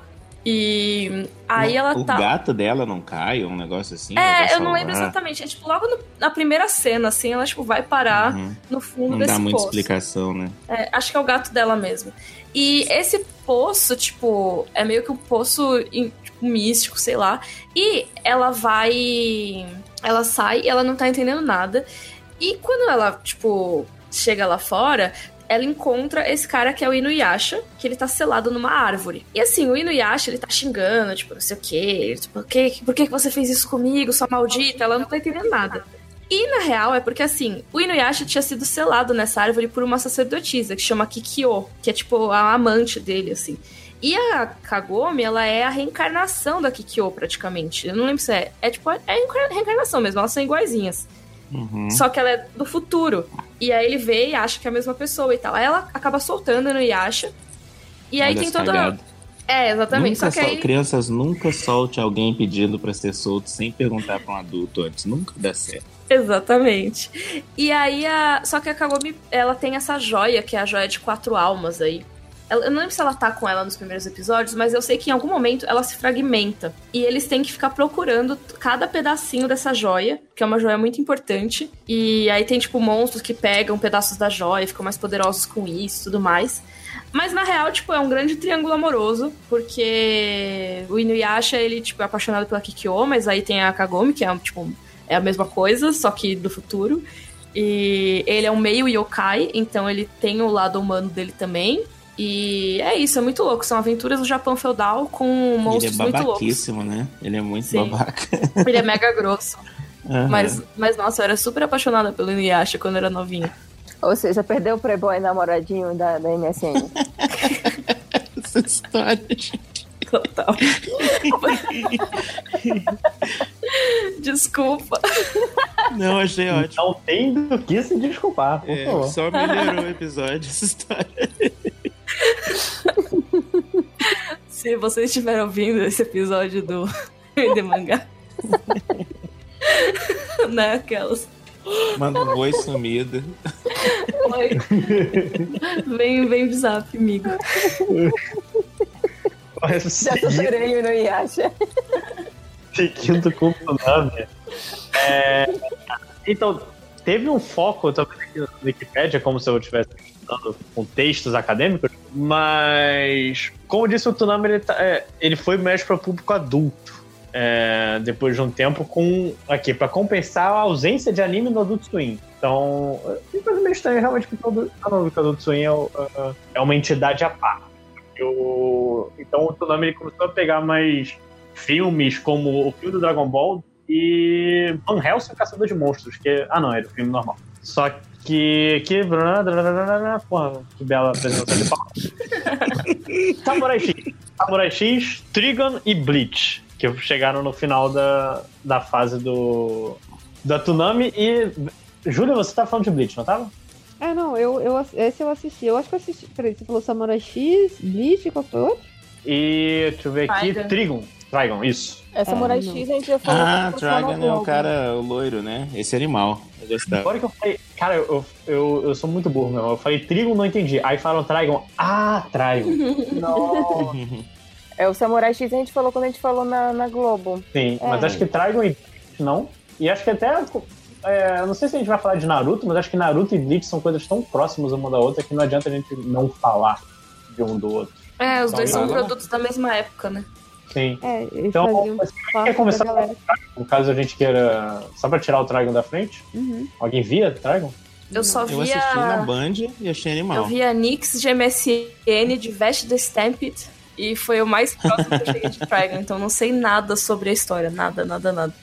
É- Era assim, era um negócio de. Ele tinha muita cara de ser um anime de humor por muito tempo, apesar de ser um cara que andava com uma pistola enorme, era um, é um anime de humor.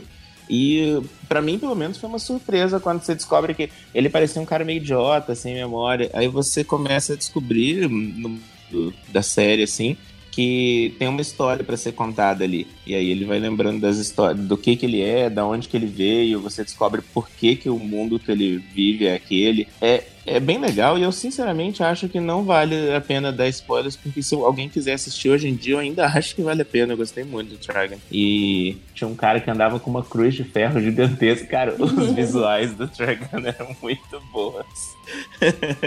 Mas é assim, ele rola muito isso, de começar sendo um negócio de humor e lá pelas tantas rola um flashback e você descobre que o mundo não é aquele que você achava. Mas então a gente pode ir pra Bleach. E tanto Bleach quanto Naruto, cara, foi. É, é, é meio estranho, porque pra mim, na minha cabeça, ainda são produtos muito recentes, mas acho que Bleach teve uma. Bleach, tanto Bleach e Naruto tiveram uma importância muito grande, assim como Dragon Ball no Brasil. Que foi um lance meio que de você reapresentar uma nova geração a anime. Você Uhum. apresentar a criança que tava chegando agora e não conhecia os desenhos antigos. Olha, tá aqui coisa nova. E tanto Naruto quanto Bleach, eles eram bem diferentes no início do que você entendia como o, desenho tipo Dragon Ball. Naruto, no início, ele era muito focado em resolver as batalhas de jeito criativo e usando inteligência. Depois de virar essa fantasia louca de, de monstros gigantes e tudo mais. E Bleach, cara, Bleach era muito estiloso. Eu lembro Bleach de. Era bonito pra caramba. Era muito bonito. E, e E o, e o título ele Infelizmente- desenhava. Cara, foi a primeira vez que eu descobri o nome de, de um mangaka, sabe? Tipo assim, que eu prestava atenção quem, quem tá fazendo essa bosta, quem que eu tô xingando. Que, é, né? Tipo, quem que eu tenho que xingar? É, e o cara, tipo, tinha cuidado de trocar roupinha da galera. As aberturas eram umas... sensacionais, cara. Eu me amarrava nas aberturas de Bleach. E aí, tipo, a primeira parte, todo, todo o primeiro arco do, do Bleach, até a Soul Society, né? Show Society é, é muito bom, é muito bom mesmo. E aí depois vai ficando mais fraco, mas assim, a primeira parte, até os filhos de Blitz eram divertidinhos, assim, do tipo. A Blitz, o filho de Blitz não acompanhei, não, mas eu acompanhei. Eu, eu, eu, concordo com você. Chega aquele ponto até, até o. Acho que até do pouco depois do Soul Society, quando o pessoal ainda tá tentando entrar, entrar na escola, é legal. Aí quando chega os arrancares já fica meio escuro. Essa é, é Blitz. Blitz. É, Blitz, é... falei, Júnior. É muito, é muito louco. Então, você você tem um, uma galera que, que são os. Esqueci o nome deles, cara. Que Shinigami. Exatamente. Que, tem, que, que é um, um, conceito muito, muito amplo. Então, os Shinigamis que eles chegam e tem que matar uns monstrão que estão pela Terra.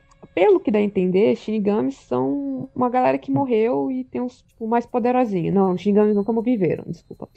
Não, os Shinigami é... são os deuses da morte. Exatamente. Mas é porque tem pessoas que morrem e vão pro mundo lá do, dos Shinigamis, mas eles são, são normais. E aí você tem a Rukia, que é uma Shinigami em, tipo, fraquinha, assim.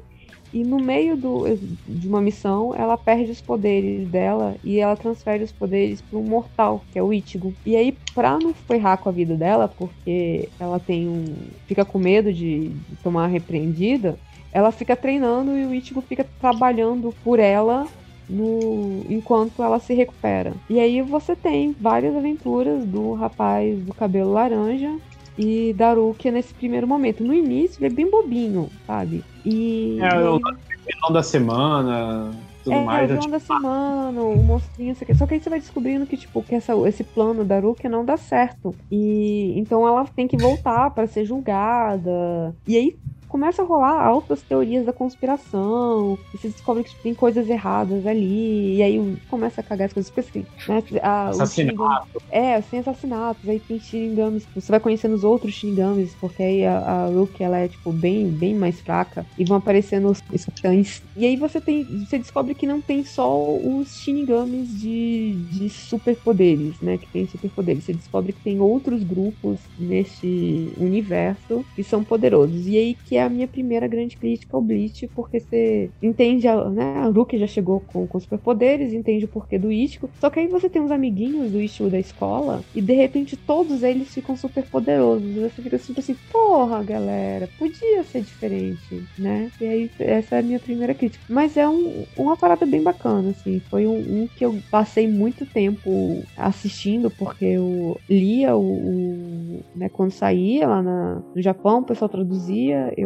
né, li o. A, a, Pirata! Pirata, não tem nenhum problema com isso. É, gente, pirataria e mangá pode. Mentira, vocês nunca me dizer, ouviram dizer isso, isso não é um documento legal. Vocês nunca me ouviram dizer isso. Pirataria e mangá pode. Vocês nunca me ouviram dizer isso. Pirataria e mangá pode. Vocês nunca me ouviram dizer isso. Pirataria e mangá pode. Pirataria e mangá pode. Pode. Pode. Pirataria e mangá pode. Pode. Pode. Pirataria e mangá pode. Pode. Pode. Pode. Pirataria e mangá pode. Pirataria pode, pode. libera aí o jornada pra todo mundo. Já vai. tem, por aí, se você quiser. Que é 5 reais. Se você não for pagar 5 reais, você não. Enfim. é. Ué, mas você tá liberando pirataria? Não, mas é. Na época também, porque não tinha outra forma. Pelo menos eu não tinha outra forma de, é. de consumir mangás. Foi, foi um momento um pouco depois que acho que a Panini pegou a distribuição de alguns mangás aqui no Brasil. E Bleach e. Acho que One Piece estava na Conrad, mas One Piece nunca, nunca fez um sucesso tão grande quanto o Bleach Naruto aqui. Era um momento tá. muito ruim de mangá, assim, de conseguir comprar os mangás, porque você só tinha a JBC, ainda tava lançando os meio tancos, né? É. Uhum. E, cara, tipo, a Conrad tinha One Piece e tudo mais, mas assim, você não tinha nem de longe tanto licenciamento quanto, ti, quanto tem hoje em dia. As coisas demoravam para chegar, se chegassem. E então, outra? com certeza, os scans e os fansubs foram muito responsáveis por popularizar essa geração nova de de, anime no Brasil, com certeza. Eu ainda Mas... moro fora do eixo Rio-São Paulo, né? Então, distribuição pra cá, quando você começava a comprar, você comprava o 1, depois ia chegar o 10, o 12 e nunca mais você ia ver ele. Não, sabe? mas Então, apesar da, da- Eu concordo com você que a distribuição também era muito ruim. Tipo, lá em Salvador mesmo não chegava absolutamente nada. Mas a questão dos títulos, tipo, a gente tem que ir lembrando que o, chi- acho que o primeiro mangá que saiu aqui no Brasil, se eu não me engano, foi Dragon Ball, ou foi Cavaleiro, que foi, foi Cavaleiros do Zodíaco junto com Dragon Ball e logo depois Sakura Card Captor, foi um, um combo assim. E isso foi, tipo, isso tem pouquíssimo tempo, acho que foi no final da década de 90, 2001, uma coisa assim dessa. Eu tô tentando ver essa eu informação acho aqui que agora. Cavaleiros é de 2002, 2003. E, cara, tinha também. Eu não sei se saiu antes ou depois da, desses primeiros licenciamentos oficiais, mas tinha uma edição de Rama ao Meio que saía pela Animangá aqui em São Paulo. Ah, eu acho que não era muito bem licenciado. Não, não era, não era, mas é tipo É, mais era- pioneira, tá ligado? Não, Era eu sei que Love jeito. também saiu, que eu lembro que, que eu li. Mas então, e eu Adoro acho que, Lavina. é, eu- hoje em dia, eu, eu, eu- na época eu não entendia muito bem a, a, a graça do Love Hina. Talvez eu não tenha gostado, não, não gostasse tanto. É, mas eu, eu acho que tipo, a ideia dos scans eram, ajudou muito pra galera até conhecer. Eu conheci muita coisa do tipo, esperando enquanto não saía Bleach ou não saía Naruto, que era outro que eu acompanhava também. Aí eu vi o pessoal comentando: ah, esse é bacana, esse é bacana. Pegava um scan ali, um, dois, três, assim, pô, vale a pena. Continuava acompanhando. Então, muita coisa que eu acabei consumindo foi durante esse período e foi por conta do- dos fansubers. Eu acho que não tem a menor chance. Talvez Naruto não tivesse feito tanto sucesso no Brasil se não fosse pelos fansubers antes, né? Eu, por exemplo, peguei Naruto pelos, pelos fansubs. Eu, tipo, não cheguei a ver Naruto dublado, não cheguei a ver Naruto na TV no Brasil, assim. Eu até Tipo, cheguei, mas eu acho que eu vi Eu, primeiro eu cheguei bem os pouco. fansubers. Tanto que teve uma vez que eu, eu postei, eu fui faz- participar de uma live e tinha um quadro do Naruto pintado, assim. E eu postei uma foto dele no meu Instagram. E aí um monte de gente começou a comentar: tô certo, tô certo. E eu, meu, que porra é essa? Depois que eu fui entender que é como traduziram da Tebayo, sabe? Uhum. Tipo, eu não tinha parado pra pensar nisso, mas eu realmente acho que eu nunca assisti dublado, o que é muito bizarro. Eu Ah, achei cara, que eu já eu lembro, eu inclusive, da como era a pronúncia do tô certo. Tô certo! Nossa. mas é igual da Tebayo mesmo, tipo, é irritante, né?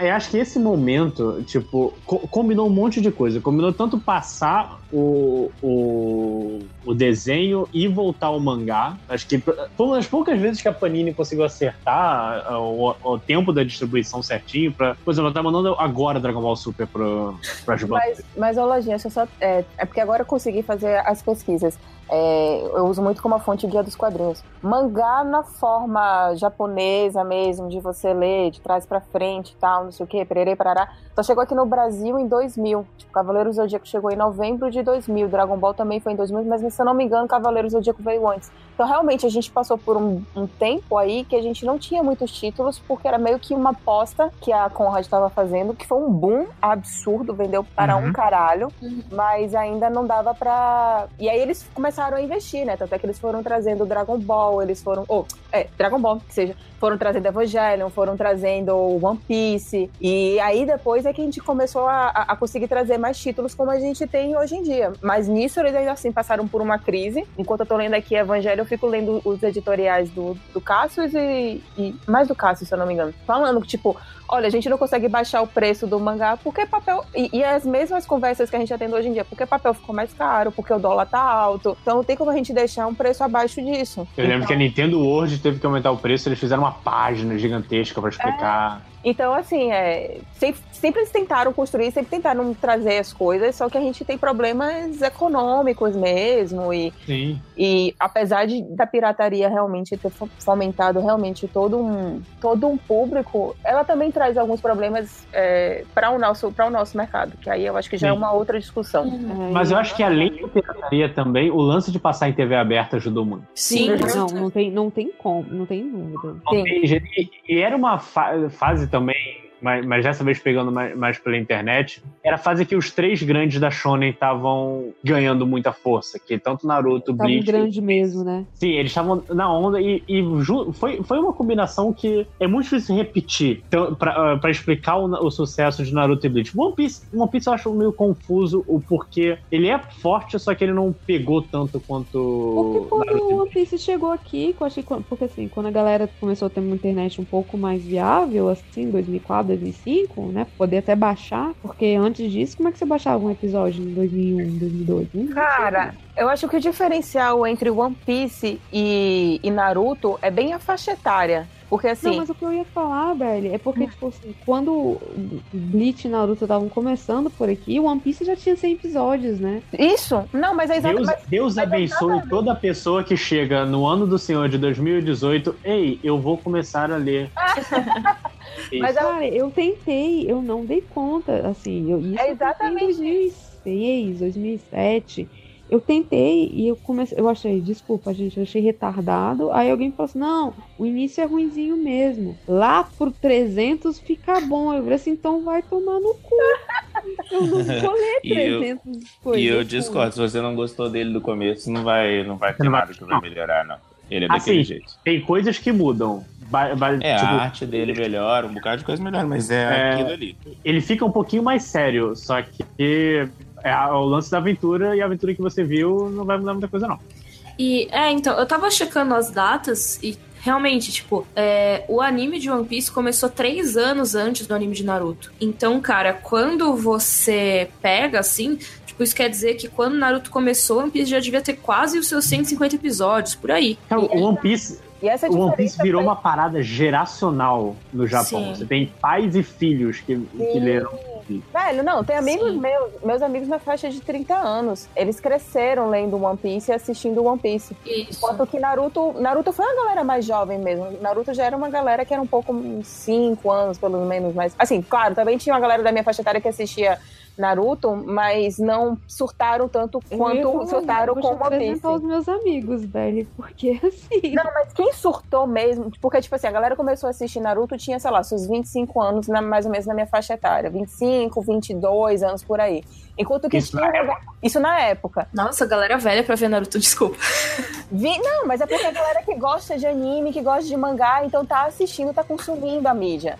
Enquanto que tinha também uma galera que tava começando a assistir Naruto com seus 15, 12 anos. E aí essa galera foi que abraçou e que virou uma febre. Só que Sim. quem assistia One Piece já era mais velho, gostava muito, consumia muito, com- podia até comprar as coisas sobre, mas não saía correndo com os braços pra trás ou sei lá, qualquer coisa do gênero no meio da rua. Porque isso é o que uma criança e um adolescente faz, não o que um adulto faz. Então assim, Mas eu acho que não tem nada a ver, porque eu acho que One Piece é tão infantil quanto Naruto. Não, mas eu acho que o que a Belly quer, quer Eu falar é falo- que essa galera começou com essa idade One Piece, entendeu? Essa galera de. de... Não, o que eu quero falar é que, enquanto Lojinha tem uma sensação de que Naruto foi uma febre, que One Piece nunca foi, eu discordo dele, porque eu acho que na realidade foi uma questão de como o público se comportava. Enquanto o público de Naruto se comportava com, de acordo com a faixa etária deles, e parecia que era um negócio absurdo e enorme, eu acho que One Piece pode talvez ter um pouco mais de fãs, porque é uma galera que tá mais ali na deles, é a galera um pouco mais velha que não tá Ah. esbravejando pros quatro ventos que eles amam pra caralho One Não Piece. tô entendeu? fazendo, não estão saindo vestido de Akatsuki no metrô.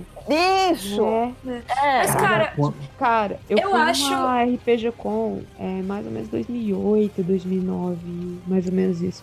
E, cara, no dia que, que era de, de né, coisa, parecia encontro da Katsuki, velho. Só tinha gente com Sim, tu- se você foi e por volta de 2008, 2009, em qualquer evento de anime, era só isso. Sim, mas então, mas eu acho que isso é simplesmente um reflexo de que realmente Naruto aqui no Brasil pegou muito mais do que One Piece, muito Mas mais eu do que acho que é Bleach. que a, que a Belly tá falando. Eu porque acho que não, cara. muito porque essa galera. Não, pegou bastante, mas também eu acho que isso que a Belly tá falando, porque, por exemplo, como o Naruto passou na TV aberta e. é, Bleach e One Piece não passaram, muita gente que chegava do colégio ou estava indo pro colégio mais novo, né? Que aí, tipo, era televisão ou televisão, pegava Naruto, sabe? E aí era uma galera mais nova que né, tinha mais tempo pra investir, não sei o quê a galera que talvez que, que conhecesse como não passaram foi um, um pessoal que, tipo assim, que ou baixou Scan, ou, ou, ou baixou Scan, ou, ou baixou Scan, né? Então, na real, assim, tanto o One Piece quanto o Naruto passaram na TV aberta. Tipo, tudo bem, a dublagem do One Piece era zoada, era aquela localização da 4Kids que foi super criticada e tudo mais. Passou na aberta? Não, Passou. Não, Passou. Eu também não soube. Passou, Eu passou na, na TV fechada e, se eu não me engano, passou no SBT. Me corrijam se eu estiver errada. Mas passou na TV aberta sim. Só que tenho provavelmente por menos tempo. Oi? Tenho certeza que passou no SBT mesmo. É, então. Mas eu acho que é muito essa questão de, de, cara, de ser uma coisa que não fez tanto sucesso com a galera de fansub, assim, tipo, a galera que baixava, exatamente porque era um negócio que quando a gente teve a internet pra conseguir baixar anime, já tinha 150, 200 episódios no mínimo, sabe? Na real, mais do que, menos, é, já tinha mais do que isso. Porque, sei lá, o pessoal começou a baixar mais, assim, essa onda dos fansubs no Brasil foi o quê? 2002 a 2006, sei? Lá pra cima? Eu, eu não, acho é bem anterior a isso, gente. É bem anterior. Eu, Não, acho que eu sou não. mais velho desse episódio. Mas, Tô mas eu tô falando de, tipo, velho. de baixar os, de baixar os MVB. Porque antes era cair, fita. velho? Antes Aí era que fita. tá. E até 2000 e o que 2004 a gente comprava e eles mandavam por correio o CD, Então. o DVD com os desenhos. Não, não, mas, Mas o que eu tô falando é de Baixar depois. Então, Baixar isso que eu tô é bem falando. Depois, é tipo 2007, assim, eu acho. Não, não, Não, não, não, não, não, também não. porque eu tava assistindo Lost já, Ai, meu baixando e em dois... Desculpa. Mas A a gente, a gente tá, né? Porcaria. We have to go back! Mas, mas então, tipo, tô falando de baixar, porque fansub eu sei que existe desde sempre. Tinha fita, Não, mas cassete, é- é isso legenda. que Mas a- baixar. Que a, que a Mikan tá falando é mais ou menos isso. 2003 com- tá engateando, mas eu acho que 2005 tá no boom, assim, sabe? De baixar o, o, aquele RMVB lento. Sim, Naruto Project. Isso, nossa. Quantos, de- quantos de nós já não viu 15 mil vídeos de Naruto com som de Linkin Park no YouTube? Eu nunca vi. Eu nunca vi Esse eu também. nunca vi, mas o Bleach Project Caraca, vocês eu frequentava bastante. Cara? Eu também não vi Bleach Project, desculpa. Mas fazendo, é o site. fazendo minha própria ad- advogado do diabo pra mim mesma, e talvez me corrigindo, enfim. é, eu lembro. Popular, né, Bi? Não, nada disso. É, eu lembro que uma vez assisti uma, um bate-papo que teve com o Caçaro lá em Salvador. E ele tava falando sobre o mercado de, de quadrinhos, mercado de mangá aqui no, no, no Brasil. E ele basicamente falava assim: olha, existe a Panini, existe a JBC e existe Naruto.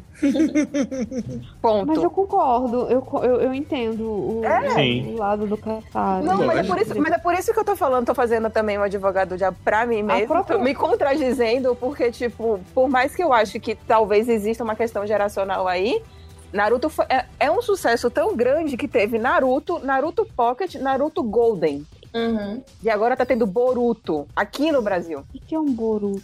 É o filho do. Naruto. É o Filho do Naruto. Parece que é uma piada, né, gente? Também, desculpa, Na não, moral. No meu, desculpa, moral, gente. parece no meu, uma no, piada. meu, no meu mundo, no universo canal, o Naruto não se reproduz, ele não se cria. Mas é muito legal que agora tem os memes das pessoas falando: será que um dia vão fazer uma prequel do Boruto contando a história do pai dele? não. Pai do Boruto é o novo nome do Naruto, gente. Sim.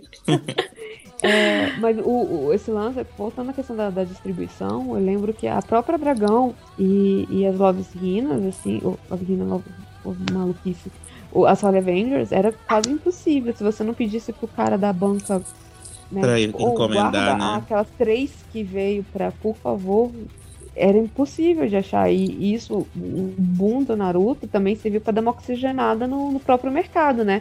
Porque a galera queria consumir as, as trelas de, de Naruto.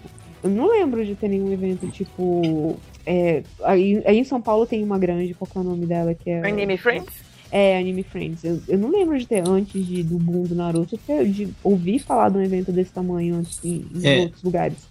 Mas Assim, o deve ter Anime Friends Friends, a primeira vez que eu fui, não, acho que não tinha Naruto ainda. Eu posso Mas estar eu tô falando, falando menos, mas aqui, aqui pro, pros interior, ou 5 horas. É, ela Ah, tá, tá, falando desculpa. fora de, fora de São Paulo. É, é, Entendi. Fora de São Paulo, sabe? De, tipo, por- porque assim, despertou o interesse dessa galera. Tinha uma galera que curte, curte é, Cavaleiros, mas a galera que assistiu Cavaleiros quando era criança, né, já tava. Pode ter assistido Naruto, tá, galera? Não sejam preconceituosos, tá? A gente Mas assistiu pode. Cavaleiros e, e, e assistiu Naruto também. assistiu Bleach, tá assistindo até hoje. É, Mas você não está. Pense no seu coração. Você não está errado. Você pode fazer o que você quiser. Só não pode Pode. votar no, nele, não. porque eu vou. Porque sempre a militância sempre, sempre existe em mim. Mas então, é, a galera tava mais velha. E aí essa galera nova queria também, tipo, ouvir falar da Anime Friends e, tipo, por conta dos fóruns, ficava sabendo dos eventos assim, porra, eu quero um evento desse também. Eu quero comprar o chaveiro, a roupa, a bandana. A roupa era cara. A Mais bandana era munhequeira, eu quero fazer corrida de bracinho pra trás, sabe? E fi- Fizeram, eu acho que em todas as capitais já fizeram. Com certeza. Todos Sabe? os anos era surreal. Mas, cara, na real, assim, eu como naruteira, Opa! eu nunca Nossa. vi nenhum, tipo, nenhuma manifestação de corrida Naruto desse tipo, a não ser ironicamente, tipo, um ou dois anos atrás. Ah, de é? verdade, de É verdade. mesmo? Eu cresci em São Paulo, eu fui Anime Friends, eu trabalhei Anime Friends. Eu nunca vi. Eu acho que isso é uma coisa, uma concepção de galera que não via Naruto e, Sim. tipo, começou a zoar. Eu, eu, Pode ah, ser também, mas entendi. eu, eu, eu ouvi falar disso, eu achei muito engraçado. Mas eu lembro. Não, pode ser que tenha tido, é que eu não vi mesmo, mas eu acho que pode Em, ter tido. em certeza. evento, sempre. Acho que devia ter. Na fila do coisa, sempre tinha um Ah, cara sim. que tava. Tinha coisa muito mais idiota que isso também. Não duvido. Nossa, era tipo a visão do inferno, assim. Mas era mó legal. Ok. Mas eu gostei Gente, eu, foi. não, eu não posso falar nada. Eu tenho foto minha com. Não era Naruto, mas tipo, tipo, com camiseta daquele anime, mangá que nunca terminou, que é um drama absurdo. Hunter x Hunter? Não, Hana, Ana. Ah, Nana. Nana. Ai, Nana, Nana. Eu não sei o Hana, que é isso. Hana, Ana, Nana. Isso. Nana é incrível. Nana é maravilhoso demais. É maravilhoso, hein? É realmente. Mas que eu que é gostei isso, de... gente? Vocês não querem explicar pra gente o que é? É a história de duas minas que se chamam Nana. E elas. Sério? Nana. Duas? É, e a vida une as duas e elas são muito diferentes, mas aprendem a conviver e é maravilhoso. Sim. É a coisa mais próxima da novela mexicana que você vai encontrar no Japão. Porque é muito E, novela e, e nunca acabou? Por quê? Tem sempre o drama, né? Sempre é o meu drama. E A autora, ela teve um problema Ela- de saúde. Se eu não me engano, parece que ela teve um problema com as mãos dela. Isso é super comum entre mangakas. E aí depois ela nunca mais voltou. Teve um Coitada. ensaio dela talvez voltar ano passado. Ela lançou um calendário da Nana na, na, na revista onde saía Nana, mas nunca mais voltou. E assim, tem um fandom fortíssimo. Que eu não acho que seja novela mexicana, não. Eu acho que é. bem- É porque eu gostava muito de Nana, porque é tipo eu a vida de votaria dois. a, a ler. Não, eu tô super ensaiando o relé para pro 365 HQ. Porque ele é um, ele é um pouco mais adulto, ele tipo é jo meninas jovens adultas e elas têm, ela tem uma certa liberdade sobre o corpo delas, sobre a decisão de vida delas, Sim. se elas querem ir pra faculdade, se elas querem trabalhar, como é que elas querem fazer da vida delas. Tem muito romancezinho, mas tem uma discussão bem legal assim de, de pessoas, de vida. É, bem muito lindinho. gostoso. Eu gosto muito de Nana. Não, eu gosto muito, eu falei de novela mexicana porque rolam uns dramas, muito dramas em, em, em Nana, sabe? Ah, mas tá tudo bem, a Mas gente Até aí o, o X-Men é cheio. Não, não, maior novela dos quadrinhos que existe é X-Men. Meu, que novela que é X-Men. Ai, porque Jean Grey tá no passado, aí vem pro futuro, aí vem pro presente. É uma Aí, novela muito louca. É Nossa. Eu ia falar, se todas as novelas fossem assim, eu assistiria a novela, gente. Eu não sei É, se novela é o nome adequado. É, já fizeram uma assim. Cara, mas então, passando um pouco de Naruto, só pra gente encerrar, vamos pra, vamos pra Animax? Eu posso ser escrota e perguntar sobre o que é, que é Naruto? Ah, tá, então. Ah, Naruto tá, Belly. sobre Ah, pronto. Eu sei sobre o que é, que é. Eu sei que tem uma faixa, que tem um metal na testa. E... Então, essa- essa é a bandana eu, que... que nunca assisti, eu que nunca assisti tentar explicar. Ah, por Pode. favor. Vai lá. É assim, ó, tem um piá que ele se transforma em tronco e aí ele Peraí, volta, volta, volta, volta aí, volta é um piá assim que se veste tá? de laranjado, só Chama que de ele é um menino, de garoto.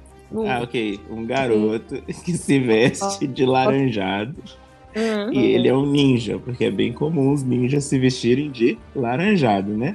Tá. E, aí- e ele sabe virar um tronco e ele sabe virar uma menina sem roupa. Mas é, É. isso mesmo. Mas aí ele, ele era, na verdade, era uma. Como é que é aquele Pokémon que é uma raposa de nove caudas? Ninetales. Ninetales. Isso, então ele é, ele é o Ninetales e a reencarnação desse Pokémon. E aí a história da vida dele, assim, eu acho que é isso, né? Isso, sem tirar nem pôr. Exatamente. Parabéns, você definiu o Naruto. Ah, e tem, e tem um piá que. oh, desculpa, tem um garoto que as meninas gostam muito dele. Pronto, É um agora cabelo acabei. preto, né? Isso. Tá. Ah, e, e desculpa, só mais uma coisa. E tem o Ninja Jiraiya também, eu descobri isso outro dia. Tem o Ninja Jiraiya nele. Ninja Jiraiya. Hum, tá. Acabou. Velho, eu, eu espero que não tenha explicação da Isso, inclusive, Velho, detalhe. fica um pouco melhor e um pouco pior que isso, dependendo do momento que você assistir. Se você, se você um dia for ver Naruto, para no Shippuden. Confia em mim. Nada fica bom. O Shippuden Vocês estão realmente achando que eu vou assistir Naruto em algum momento da minha vida? Eu, eu, eu não duvido. Quando você for fazer o 365 mangás, Nossa, aí você pode fazer só lendo é, Naruto. eu adorei o. que ela Super bom, gente, com certeza, tá bom. tá na cara, né? Aham. É, Já, vocês, me já tô lembra- aqui baixo. vocês me lembraram mais ou menos Ramamei e qualquer outro mangá que queira usar um pouco da cultura japonesa, que sempre aparece essa raposa de um milhão de caudas. Uhum. É um dos yokais mais famosos. Gente, é surreal como eles sempre usam essa raposa. Hum. né? Raposa e tal, e tem nove caudas. Acho É, linda, maravilhosa, mas é meio super utilizada. eu, eu, eu parei de, de me interessar em Naruto bem rápido, porque a primeira imagem que eu vi de Naruto era ele em cima de um sapo, uma coisa assim, gigante. E uma galera foi, nossa, vai ter uns bichos gigantes. Nunca chegou, então eu larguei. Mas tem. Mas ah, tem. mas eu, eu não insisti, não, gente. Assim, Tem, tem guerras de bichos gigantes. é um sapo contra uma lesma contra uma cobra. Isso. Olha aí, ó. É sério? Se começasse É sério. assim no primeiro episódio, eu tava lá até hoje. Mas, ou 5 horas. Eu, eu comecei assim, eu tinha meio preconceitozinho com Naruto, porque eu era retardado. E acabou a conversa. Tipo, eu tinha um preconceito. e nunca superei. Não, mas aí o que aconteceu? Eu fiquei. Teve um período que eu fiquei bem doente. E Uhum. um, acho que um amigo do meu irmão tinha o- os DVDs tudo de, de Naruto. E aí eu fiquei de cama assistindo e era o que tinha pra assistir. E aí depois uma hora que, sabe, vira síndrome de Estocolmo. E você continua Ah, assistindo. Estocolmo. Faz muito É nada. sentido mesmo. Pode admitir, Naruto é mó legal. Não, depois Naruto é é, super depois legal. passa. Assim, O Exame Chunin é um dos arcos mais legais que tem nos anime shonen recente. Mó legal. Você tirar a parte infantil dele, de quando ele é criança, e vai pra quando ele é adolescente, que é, na verdade, quando é um, um criança maior, só, é bem um adolescente, fica, dá uma melhorada. Quando aparece o, o Jiraiya, os membros da, da Ah, sim. Eu é acho legal. o contrário, inclusive. Eu acho que a fase criança, que é a fase que ele usa os poderes de forma criativa, eu prefiro do que a fase Shippuden. É, Eu, eu- nem sabia que ele ficava adulto. Então, é que es- essa parte, na real, que ela falou, tipo, é a parte antes do, do Shippuden ainda, né? Tipo, é a parte... Acho que no meio do Exame Chunin, quando ele aprende É. o Rasengan e tal. Tipo, essa parte é, É. muito legal. Sim, essa parte é muito legal. Até, é, cara, eu gosto muito até o Shippuden mesmo. Até o que Shippuden virou meio que pra mim, Dragon ah, Ball. eu tenho eu tenho eu sou mais forte. Por que eu sou mais forte? Porque eu posso fazer essa bola maior do que a sua. E é isso. É, já Nossa. cai naquele, cai naquele problema de shonen, tipo, poderzão, né? Sim. E aí perde E um antes- pouco a graça. E normalmente, cara, eu, eu, eu, sou, eu sou a pessoa que menos reclama de clichê de shonen na vida. Só que Naruto não era assim. E ele caiu pro, pro, pro clichê. É, eu prefiro o Narutinho também mil vezes. Eu, eu queria que a Mika falasse bem de Naruto, pra- porque eu preciso de uma pessoa falando bem de Naruto. Sério? Sim. Tá. É, então, é, você quer, mas você quer que eu explique? Não, ele já explicou certinho a história de Naruto. É sério que é isso? Por que que assiste Naruto, vai? Então, conta pra gente, por quê? Por que que É. vale a pena você começar agora a ler 500... Meu Deus, ela Cara, tá velha. 700. Naruto tem, realmente quer que a leia tudo. tem umas lutas muito legais. É, tipo, é, tem essa coisa da, da infância, que tem. Todos os personagens eles têm altos problemas na infância deles. Que, que são coisas que reverberam na maneira como eles lutam e na maneira como eles agem. E tem umas questões muito sérias ali de abandono e de, tipo, bullying, isolamento. E, e aí você vê como eles crescem e crescem de jeitos diferentes, cada um tem os seus objetivos e tudo mais. E o que eu acho mais legal de Naruto é, tipo, a maneira criativa que eles fazem as lutas mesmo. Então tem umas estratégias diferentes, assim, que, tipo, que é uma coisa que vendo vários animes você não, não tem tanta estratégiazinha assim, sabe? Por exemplo, até tipo um Fullmetal, que é um que eu acho que tipo não tem tanto foco assim nas lutas, sabe? Mas às vezes tem uma coisinha diferente, tudo mais. Naruto realmente rola umas umas estratégias de tipo qual golpe eu vou usar, controlar o meu chakra, para não gastar. E Enganar o eu acho- inimigo. Exatamente, tem muita enganação. Isso de virar arvorezinha é você, tipo, desviar de um golpe, tá ligado? Fazer emboscada. Sim, então rola muito, tipo, esse pensamento estratégico deles, e eu acho que isso é uma das coisas mais legais, que no meio das lutas você tem várias reviravoltas desse tipo. Não é, tipo, aparecer alguém por trás com poder só, que, tipo, seria mais, tipo, Dragon Ball, assim, sabe? Entendi. Ah, E tá qual que é bom. o personagem mais legal, então? O personagem mais legal... É. Olha, eu sou muito fãzoca do Gara, porque eu sou, tipo, porque eu sou besta, mas... Mas eu gosto muito do Rock Lee também. Eu gosto muito dele. Eu, fico, eu sinto muito que no Shippuden ele seja meio deixado de lado, assim. Assim como o Gara. E como quase todo mundo. Rock Lee é o que fica bêbado no episódio, né? É isso, ele mesmo. É, é muito bom o episódio dele bêbado, cara. Mas eu gosto muito mesmo do Rock Lee. Assim, a Hinata também. E a história dela com o Neji eu acho muito legal. Tipo, tem, tem outras coisas legais em Naruto. O problema é que é muito grande, assim, eu acho. Então, tipo, essas coisas se perdem um pouco. Viu, Belly? Dá pra fazer o 365 Naruto. Coitada. Encham as caixas de mensagens da Belly pedindo 365 Naruto. Olha que sacanagem. Uhum. Super pra atender todo mundo. Uhum. mas não, mas eu gostei de. de- Cara, eu precisava ter alguém me explicando de fato por que, é que gostou de Naruto e tudo mais, porque, enfim, eu tinha todo um conceito já aqui feito na minha cabeça sem nunca ter assistido. E queria saber por que do hype. Bom saber. É, acho que Naruto é tipo. É, vou fazer uma coisa que provavelmente vão me bater depois por- porque eu fiz essa comparação. Mas é tipo Crepúsculo. Ai, meu Deus, Ixi, muito bateu Ixi. Não, que assim, que todo mundo. Fala, pra mim fala tá que tranquilo. parece Lost, que vai ser melhor do que Não, não, mas é que, tipo, me entendam por quê. Porque, tipo, Crepúsculo é uma coisa que, assim, todo mundo que olha de fora meio que acha que sabe que- sobre o que, que é. Uhum. Tipo, sabe mais ou menos a história. Ah, tem o cara que brilha, ah, tem o lobisomem. E, e aí, tipo, quem lê e gosta, tipo, acha completamente injusto o que as pessoas de fora falam. Uhum. Eu acho que nesse aspecto, tipo, rola essa comparação, sabe? Na minha Sim, cabeça. sim, faz Porque é sentido. uma coisa que quem é fã é muito fã. E, e aí, tipo, fica meio. E, só que como é uma coisa que entrou tanto na cultura pop, todo mundo já tem uma ideia formada e ninguém vai assistir pra saber como é, sabe? Porque meio que já acha que sabe o que, que é. E, Sim. tipo, tudo bem também. E aí, assim como Crepúsculo, tem gente que vai assistir Naruto e vai, tipo, só pra achar, tipo, se é mesmo ruim ou não. E vai achar ruim mesmo, tipo, e não tem problema. Justo. Tem gente que pode achar legal. Não sei, talvez. Eu gosto. Crepúsculo não, mas Naruto sim. Ok. Vamos então encerrar Matei o com a. Animax. A gente realmente vai começar Animax? Não, cara, eu, eu não sei se eu continuo Animax porque tem muita coisa diferente aqui. Tem Lost. Tem Lost. Olha só, era tudo um foreshadowing. Sim, é tudo pra, pra gente falar aqui e falar de Steel Angel Kurumi. Não, mentira.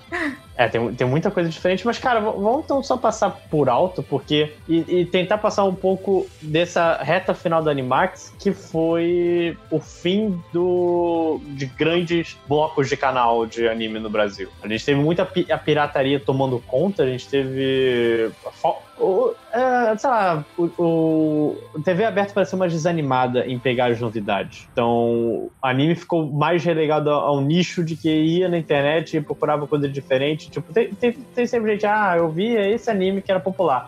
Mas a própria mídia ficou meio relegada a um, a um canto dela, fora os grandes sucessos, como é, o que vinha aqui de mangá, o que vinha aqui de, de Naruto. Que era- na minha impressão, era, só isso? Se você não procurasse em, em site pirata? O que, que, vocês, o que, que vocês acham? É, eu acho que tinha poucas coisas. Teve. Eu acho que aqueles animes que eram mais voltados, tipo, pra programação infantil, ou que, tipo, eram tra- mais tradicionais da programação infantil, continuaram passando, eu acho. Tipo, sei lá, tipo, as temporadas seguintes de Yu-Gi-Oh!, se eu não me engano, passaram em canais brasileiros.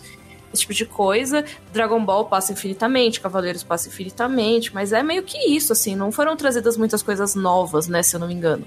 Sim. O, o- havia um, um mercado de mangá crescente aqui no Brasil nessa época, mas a gente, fora disso, eu não vi muito, muito esforço, principalmente em TV. TV acho que é o principal que realmente é, chama atenção, cria novo público, e nada aconteceu nesses anos. Sim, é, ficou meio no nicho mesmo, e é meio triste. Mas, tipo, a época que teve o Animax era uma época muito boa, assim. Tipo, eu Uhum. acho que foi muito forte. É, essa época, tipo, 2005, 2008, né, por aí, tipo, que passava Full Metal no Animax. Tipo, foi, foi quando passava... Passava Full Metal, né, em 2005 Passava. já, Não, no. Animax. Eu tava olhando aqui a lista, o Animax eu já não tava mais acompanhando, porque foi o momento que eu entrei em faculdade e parei de assistir anime. Mas se for olhar a, a lista, é surreal. E eu acho que dá pra parar e É falar muita sobre- coisa boa. É muita coisa incrível. Sim, o tempo já tá meio complicado pra gente falar de uma, cada uma em específico, Uhum. Mas a gente consegue falar meio que por alto. Cara, só, só a lista do Animax já mostra que tipo de canal era. Porque começava com Prince of Tennis, Uhum. que eu não vi porque era tênis, mas hoje eu teria uma visão diferente. Era divertidinho, mas eu mal lembro direito da história. Com, com anime de, de esporte. Anime de esporte é irado. Hoje, hoje eu tenho outra cabeça, cara. Anime de esporte é a melhor coisa do mundo. Anime de peteca é muito maneiro. Ok. E Hunter vs Hunter, que, cara, desculpa, é como ela pronuncia essa merda. Eu Hunter sempre chamo de Hunter. Hunter vs Hunter Hunter. Hunter x Hunter. Isso. Eu- Se você quiser ser muito otaku chato, você fala Hanta. Hunter x Hunter. Eu quero ser otaku chato. Hunter é, Hunter x Hunter. Que Mas- Falou Fala. Hunter x Hunter mesmo. É, Blackjack, que eu não lembro o que, que era Blackjack. Eu lembro, eu lembro de passar, eu lembro do, da propaganda, mas Blackjack, o que, que era o anime, eu não lembro É um anime, de, um anime do jogo Blackjack. A galera tava no mesmo. Não, acho que não, hein? Gente, Não, o Blackjack, tipo, se eu não me engano, é, uma, é um mangá mega antigo. Não sei É se do era do Tezuka. Tezuka. Isso. É, é do Tesouro. E ele teve um monte de adaptações de anime diferentes, assim, eu não, tipo, eu sei que teve uma que era mais recente, mas essa que passou no Animax eu não vi, eu não sei de que ano que era, tipo, não faço ideia, na real, tipo. Mas gostei do cabelinho dele. E completar essa primeira fase, cara, Shinchan. Eu me amarrava. Cara, adorava. Eu me amarrava, de verdade. Eu achava a coisa mais engraçada da face da Terra. E quando cancelaram na Fox Kids, foi o momento mais triste da minha infância. O que eu tô achando engraçado é que as coisas que você pegou pra destacar, eu quase não conheço. Pensei que você ia pegar outras coisas pra, pra É falar. porque eu tô Não, seguindo o Wikipedia. Não, eu Hum. também tô aqui no Wikipedia e, tipo, você não falou de XXX Holic, você não falou Não, de... eu tô no textinho, não tô no. Eu tô seguindo a ordem cronológica aqui. Ah, tá, entendi. Não, é, é, tá, entendi. Tá bom. Sim, sim, que é que eu passo pra frente. Tá. Ti- o- fa- é, seguindo um pouco, tinha coisa mais adulta, como Basilisk. Alguém chegou a ver Basilisk? Eu vi. Que essencialmente é, era um. Começava, eu acho que com 20 personagens pra cada lado, ou 13, não lembro agora, e cada um morria a cada episódio. Bom, Era o, o do. Das, era dos ninjas, não era? Sim, dos ninjas e coisas. Era o que Caraca, tinha aquela música de abertura muito épica. Sim, uma excelente música de abertura. Como é que era? Era do Omiosa, né? A música. Era muito boa. Todo mundo cantava Muito nos anime aqui da vida. Eu. O, o- o ambiente de música de anime é, como diria Choque de Cultura, meio. Enfim. Mas eu me amarrava, me amarrava. Eu, mas eu nunca liguei que anime é um lixo e eu também sou. Nunca liguei isso. é, Trinity Blood também eu lembro de. ah, por alto, cara. Trinity Blood eu, eu acho que eu, eu cheguei a conhecer mais o mangá aqui no Brasil. Isso, Não lembra? Deixa eu ver se eu vi. Deixa eu ver se eu assisti. cara, o que eu tô achando mais incrível é que muitas coisas que tem na lista do que saiu na, na Animax, depois veio como mangá aqui pro Brasil, mesmo, talvez Uhum. na mesma época, ou talvez agora, tipo, tem um que é Fate barra Uhum. Stay Night, que eu acho que tá saindo agora. Feiticeiro, Ah, começou. É, começou faz um tempo. É um É dos mais nossos. velho. Sim, é que tem vários Fates, né? Aí saiu Sim. Fate Zero também, né? Ah, ah então aí, então. O, Qual que é o nome que você falou, Lojinha, da coisa? Do outro? é, Trinity Blood? Aí tem o Blood Plus também, tem o próprio. Sim, o, cara, o Blood Plus foi um dos primeiros mangás que chegou nessa nova fase da Panini e tudo mais. Tem o próprio Death Note, sabe? Tem umas Uhum. coisas muito. Caralho. Cara, é- era muita coisa boa o. Animax. Realmente muita coisa boa. Eles inicialmente herdaram muita coisa que veio da Locomotion, então eles continuaram, Uhum. por exemplo, passando Saber Marionette, passaram Lane também, passaram Soul Hunter, tudo que passava no- na Locomotion eles meio que levaram também. É, mas eles também colocaram coisas novas, por exemplo, o Wolf's Rain, eu acho que entrou já no Animax, não passou na Locomotion, e o Wolf's Rain é incrível, tipo, é muito legal. É, eles tiveram, tipo, o Dot Hack, que hoje em dia, tipo, tem bastante gente que, tipo, lembra saudosamente, assim. Tinha umas coisas divertidas, tipo Get Backers. Get Backers era super legal de assistir, vocês gostavam? Get Back era maneiro. Get Era- era, Era bem divertida. Tem Helsing também, tem, tipo, muita coisa legal, sabe? E pensar que tinha um É, canal que passava bacana. tudo isso. É, então, a sensação que eu tô tendo é exatamente de que eu perdi uma época aí que nunca vai voltar. Não, Cara- é, é meio, é meio que complicado porque eu acho que o Animax se ferrou porque a cultura da pirataria já tava muito, muito completa aqui no Brasil. E não valia a pena um canal pago manter tanto anime, pelo menos na minha opinião. Pô, tem Samurai X aqui, rapaz. Tem, ca- cara, vou- passando aqui, XXS Holic, é, Trinity Blood, que eu, que eu já falei, Steel Angel Kurumi, eu via, não me julguem, ou me julguem se vocês quiserem. É, Samurai X, Prince of Tennis, Planet Survival, é, o Neo Genesis Evangelion, Mushishi, Initial, Initial D passava aí no Brasil. Passava. Caraca, cara. É, o, o Hunter vs Hunter, tanto o, o Alva também passou aqui, Helsing passou, Gantz passou, Fullmetal Alchemist passou, chegou a passar o. Chegou o filme do Final Fantasy VII. É, Que é o uma Advent droga. Children. Sim. Pô, eu adorava. Caraca, eu, eu pirei muito com isso passou, gente. Vocês não têm noção. É.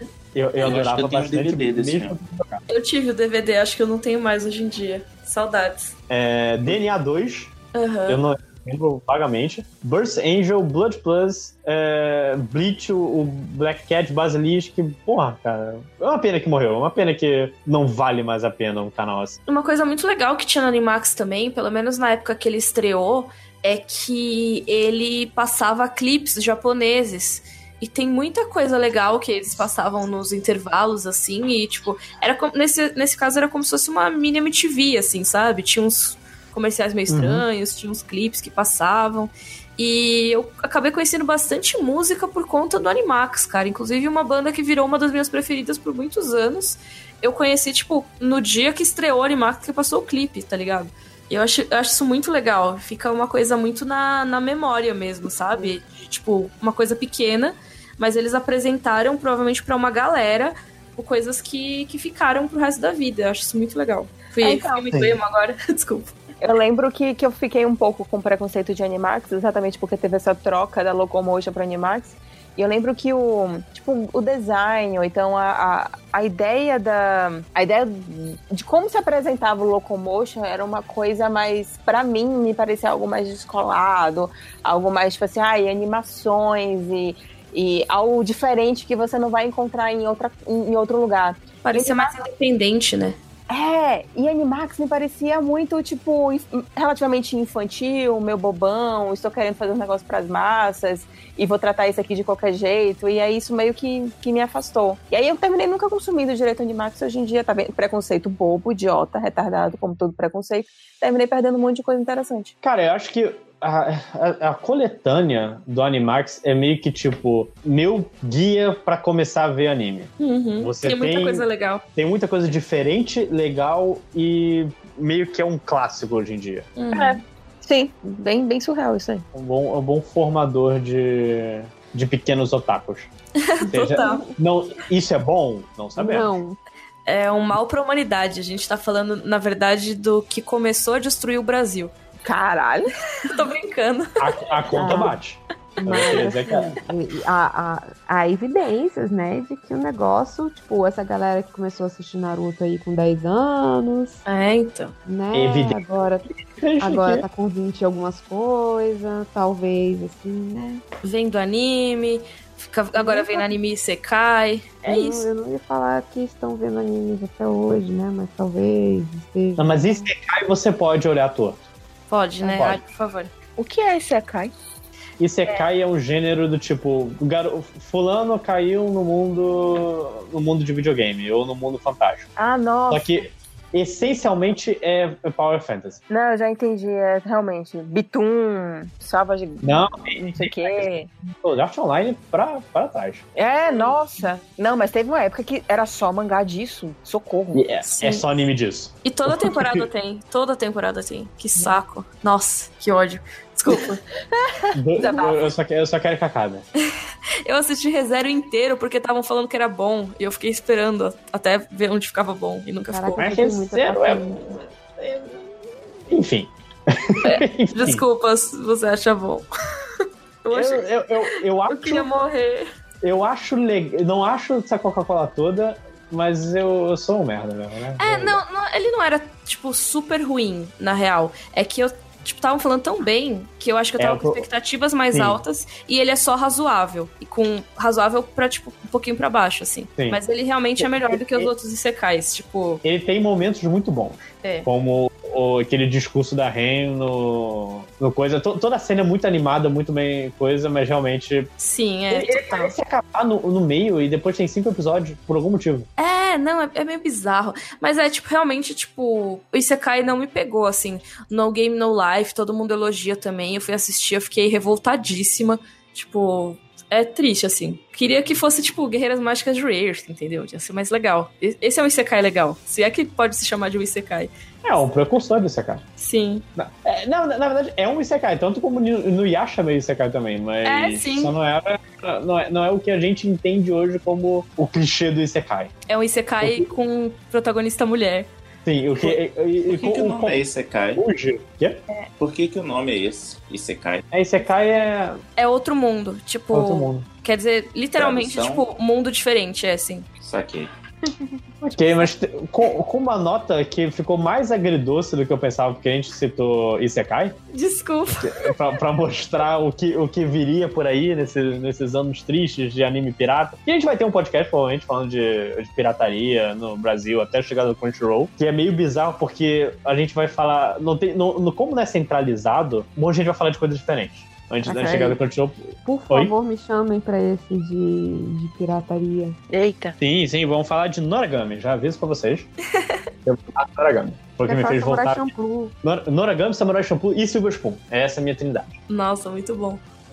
Mas, como é o padrão do MDM Mangá, na hora do encerramento, nós damos é, sugestões, se você quiser alguma co- coisa de anime ou mangá que você queira recomendar barra odiar. Como provavelmente a gente pegou a Mikan de surpresa, 5 horas começa. Como você pegou todo mundo de surpresa, Socorro. Não, eu, eu não posso falar. Se vocês vi, ouvissem MDM Mangá, vocês saberiam disso. Belly, não estou certo? Tá certo, eu esqueci completamente de avisar a Mikan. Desculpa, Mikan. Tudo bem. Então Mas- deixa eu começar então. Se Tá bom, quiserem. vai lá. Vocês pensam? É, eu vou. Eu também não me preparei. Bom dia. Porque, porque tudo, que eu tenho, tudo que eu tenho falado é pro próximo é, MD Mangá de animes da temporada.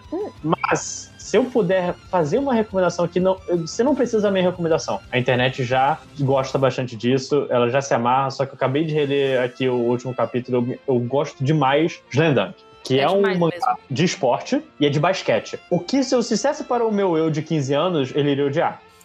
Mas, cara, existe algo no Slendan que eu realmente eu não consigo centralizar, porque oh, as, as partidas são muito longas, não tem poderzinho, é um- uma coisa bem séria.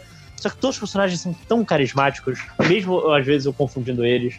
É, é uma história com tanto coração, cara, que é, é- é importante você ver Jam Dunk. É, é o tipo de obra tão importante que o governo. Acho que a Federação Japonesa de Basquete é, parabenizou bas- por introduzir o basquete no, no Japão, por popularizar o esporte. E, cara, vai, vai, vai sem medo. Sei que, ai meu Deus do céu, é um mangá de esporte. Eu não sei se eu vou conseguir aguentar. Eu não gosto de esporte. Eu, como um youtuber que eu gosto bastante, que é o Giga, que falou hoje, anime de esporte não é sobre o esporte. Então, vai, vai na fé. É, eu odeio Slandunk. Caraca, eu, eu passei os últimos minutos declarando meu amor por esse mangazinho. Eu E vou eu te falar, lojinha, é, em contrapartida da Belly, eu comprei quatro volumes de Slandunk acreditando na- ness- em vocês falando disso o tempo inteiro. Eu sei, Agora, eu li? Não, não li ainda. Mas eu talvez leia eu sei próximo. que Islandank, ele é um, um dos clássicos dos quadrinhos, ainda mais que ele foi feito pelo, se não me engano, é pelo Plutarco Henrique Nui, né? É, ele mesmo. Isso. E Vagabond. Exatamente. E eu sei de todo o peso e significado de Slandank. E, tipo, eu tentei. Da primeira vez que saiu aqui no Brasil, acho que saiu pela Conrad, não lembro. Saiu ainda no formato. Não sei nem se foi meio tanco ou se foi aquele tanco menorzinho do que o que a Panini tá lançando. E eu não suportava o personagem principal e aquele drama dele, porque ele era um garoto retardado que não conseguia chegar numa menina. E aí sangrava pelo nariz, porque a menina tava por. Gente, eu não tenho paciência pra isso, desculpa. Não, não dá. Não. Cara, nesse sentido, eu acho que você gosta, vai gostar muito do que acontece com ele. Eu não vou chegar até lá, porque eu não vou ler. Aí o Lojinha fala, ele é atropelado e cortam as pernas dele. É isso que acontece. Aí vai ser outro drama, porque ele não vai conseguir mais andar e jogar basquete. Nossa, não dá, gente. Mas, inclusive, tem outro mangá do Inoue, se eu não me engano, que é sobre basquete de cadeira de rodas. Se eu não me engano. Caraca, cara, eu, eu Vocês acabaram mesmo, caindo né, mano? no. Eu acho que é, tipo, deixa eu só checar, mas eu acho que é isso mesmo. Vocês Sim. acabaram caindo no outro mangá dele, tá ligado? É, exatamente. Seguindo, seguindo a dica do Lojinha de mangá de esporte, eu vou falar de outro. Eu sempre esqueço de falar dele, mas ele é o meu mangaka favorito, que é o Taiyo Matsumoto. É, eu não sei como que aqui até agora a única coisa dele que saiu é preto e branco, né? O Tekken Pincrit que saiu de volta esse ano. Mas eu adoro ele. É, Eu, eu tô tentando lembrar se tem algum mangá dele que eu não curti muito, assim, não é que eu curti mais ou menos, é que eu não curti muito. Eu acho que só aquele do Samurai que é mais difícil de ler, assim. Mas os outros eu adoro. Então eu vou recomendar Ping Pong dele, que, como o Lojinha falou, não é um mangá de esporte, mas não é sobre esporte, é sobre várias coisas. Caraca, é, mas, não é o anime? O Ping Pong Tem- da. Tem virou um anime anime também. que é- tenta copiar o estilo É, dele, mas eu não tô recomendando anime, porque eu não assisti. Eu tô recomendando o mangá do Ping Pong. O anime é excelente também, é do Masaki Uasa, que é incrível. É bom E mesmo? você acha, que, tipo, cara, o Ping Pong da Animation é o, é o anime perfeito pra quem acha que é, não iria gostar de um anime de esporte. Já Porque tem ele é todo- sobre podcast. Como é que Não. é? Eu quero, Mas eu quero... daqui a pouco vai chegar o anime de esportes. E aí muda a capa. Caraca, Mas velho. Eu acho que já tem anime de esporte, gente. O que que é o Sword Não. Art Online, não é isso? Não. não é veio antes. Tô falando É de tão equipe, boring quanto. coisa. Ó, só incluindo aqui, existe sim realmente um mangá de basquete na cadeira de rodas, eu não tava delirando. É do Takehiko Inoue, chama Real, só incluindo aqui. Meu Deus do céu. Te- Eu vou te falar que a parada dele que eu mais tive vontade de ler até hoje, porque eu também não sou muito fã de Vagabundo, não. É o quê? Ah, eu não, não, não, não, não gosto, não gosto. O estilo Estamos- o mangá, eu não gosto. Vou, vou tentar não julgar. Tô, tô aqui tentando. Falando, em- falando não julgar, Bélia, qual é o seu. Eu vou fazer Bom, dois. Vamos julgar a sua. Já que não é pra jogar, vamos jogar a Belly. Eu vou fazer duas indicações, porque pensei numa coisa, depois lembrei de outra, e são coisas bem opostas, acho que seria legal falar.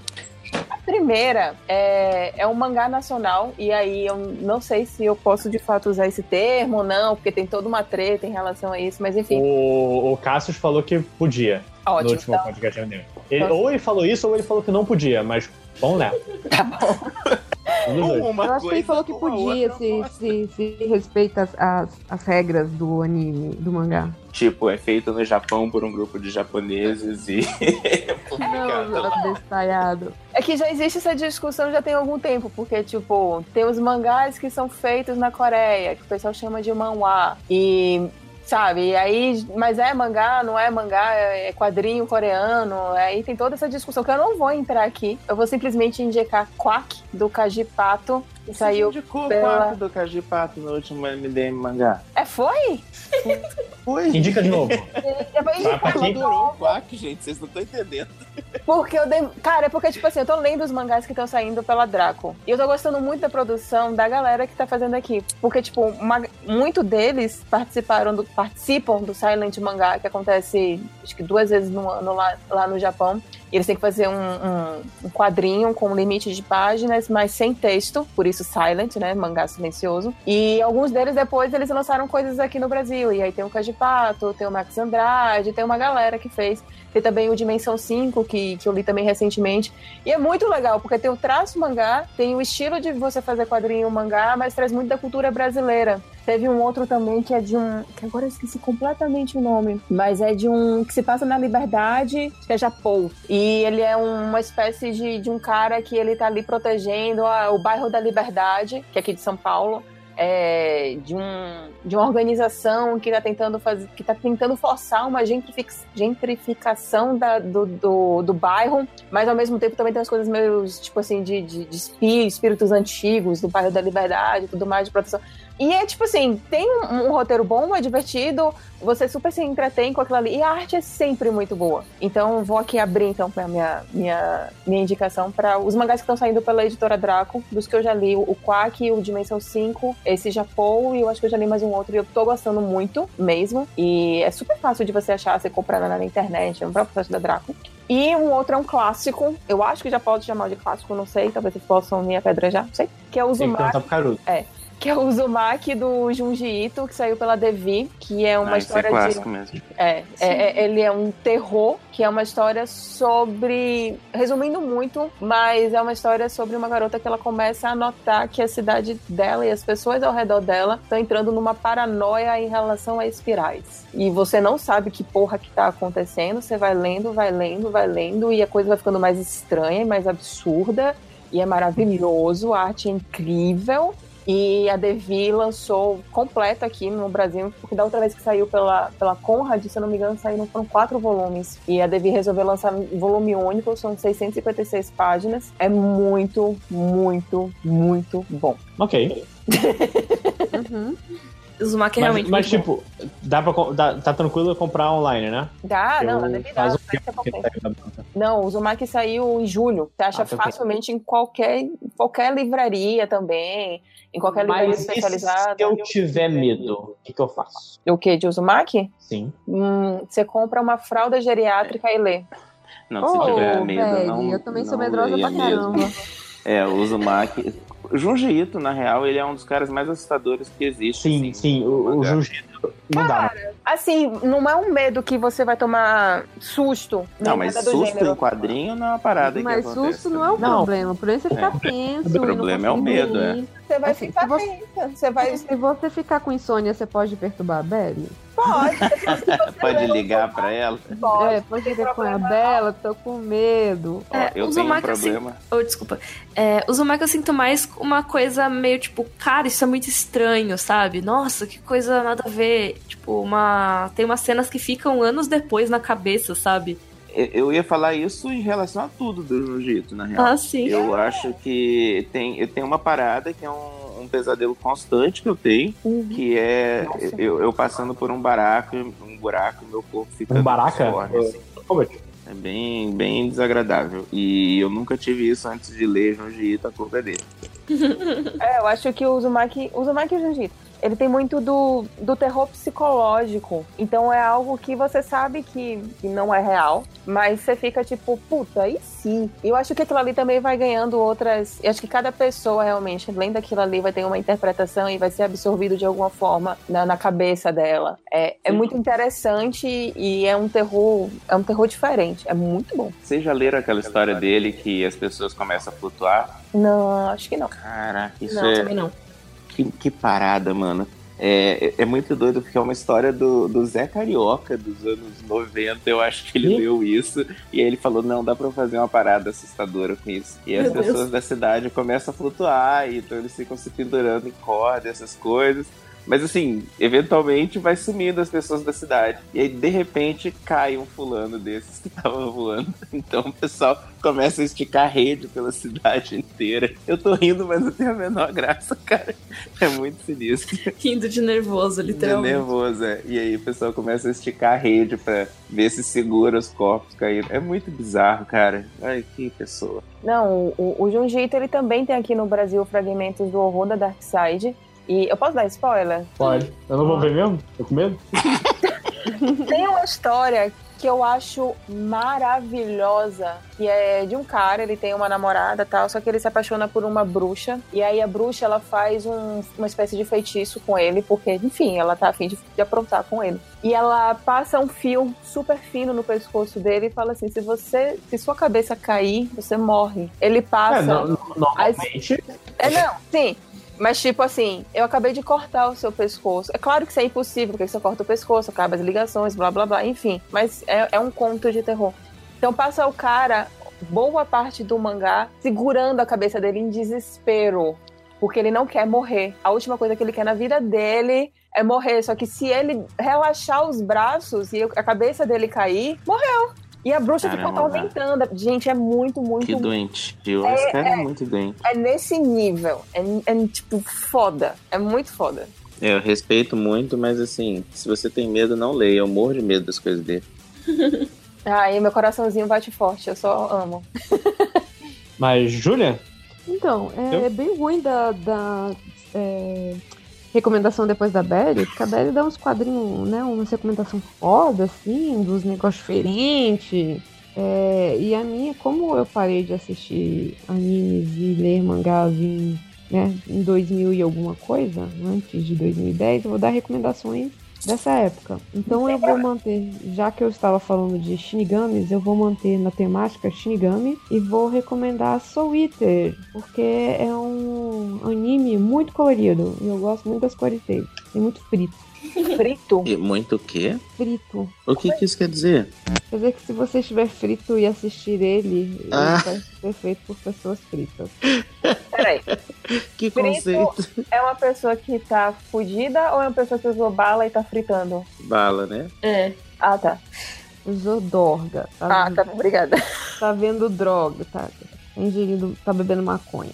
É, tá. Bebendo maconha. Exatamente. Você tá muito drogado, você tá bebendo maconha. Olha. Perdi maconha. quando. Essa piada só eu rio, né, cara? Eu, o- o- é bom ter 5 horas aqui porque acontece piada ruim. E ele. E ele coisa. Então, é, Soul Eater também é, fala sobre Shinigamis, que são os deuses da morte. Mas dessa vez os Shinigamis são as armas. E aí vão falar sobre o Soul, que é uma, uma foice gigante. E assim, é- o desenho ele é muito. As piadas dele são muito estranhas. Ele tem um humor muito esquisito. Mas eu acho ele muito bom. Tipo. Eu, pelo menos eu achava, faz tempo que eu não, não, assisto. Talvez ele não seja tão bom hoje em dia. Mas vale a pena, vale a pena sim. Ele é muito colorido. E tem um. O som é meio bobinho, meio idiota, mas é, a, a marca é uma coisa legal. Foi a primeira vez que eu comprei alguma coisa relacionada a animes, assim. Foi a foice do, do Soul que eu usei como chaveiro durante. Cara, E, e esse é um caminho sem volta. Não, eu parei. Então, eu, eu queria dizer pra vocês, meu amigo, minha amiga, você quer deixar de ser um otaku? Você quer deixar de gastar seu dinheiro? Tem como. Eu comprei muito DVD, comprei muita besteira. E hoje em dia nem assisti mais, eu assisto. Olha só. Mas Tá volta, viu? Um dia volta, Tá quando tô você no menos espera. É, tá que eu tô no talvez não tenha, minha vida não tenha dado muito certo. É, você não, não é aquele exemplo. É, não consigo. Assim, pelo menos não tô consumindo anime. Caraca, eu não sou um exemplo mesmo, né? Tipo, eu não consumo mangá, mas tomo 10 remédios pra depressão todo dia. Minha vida tá uma bosta.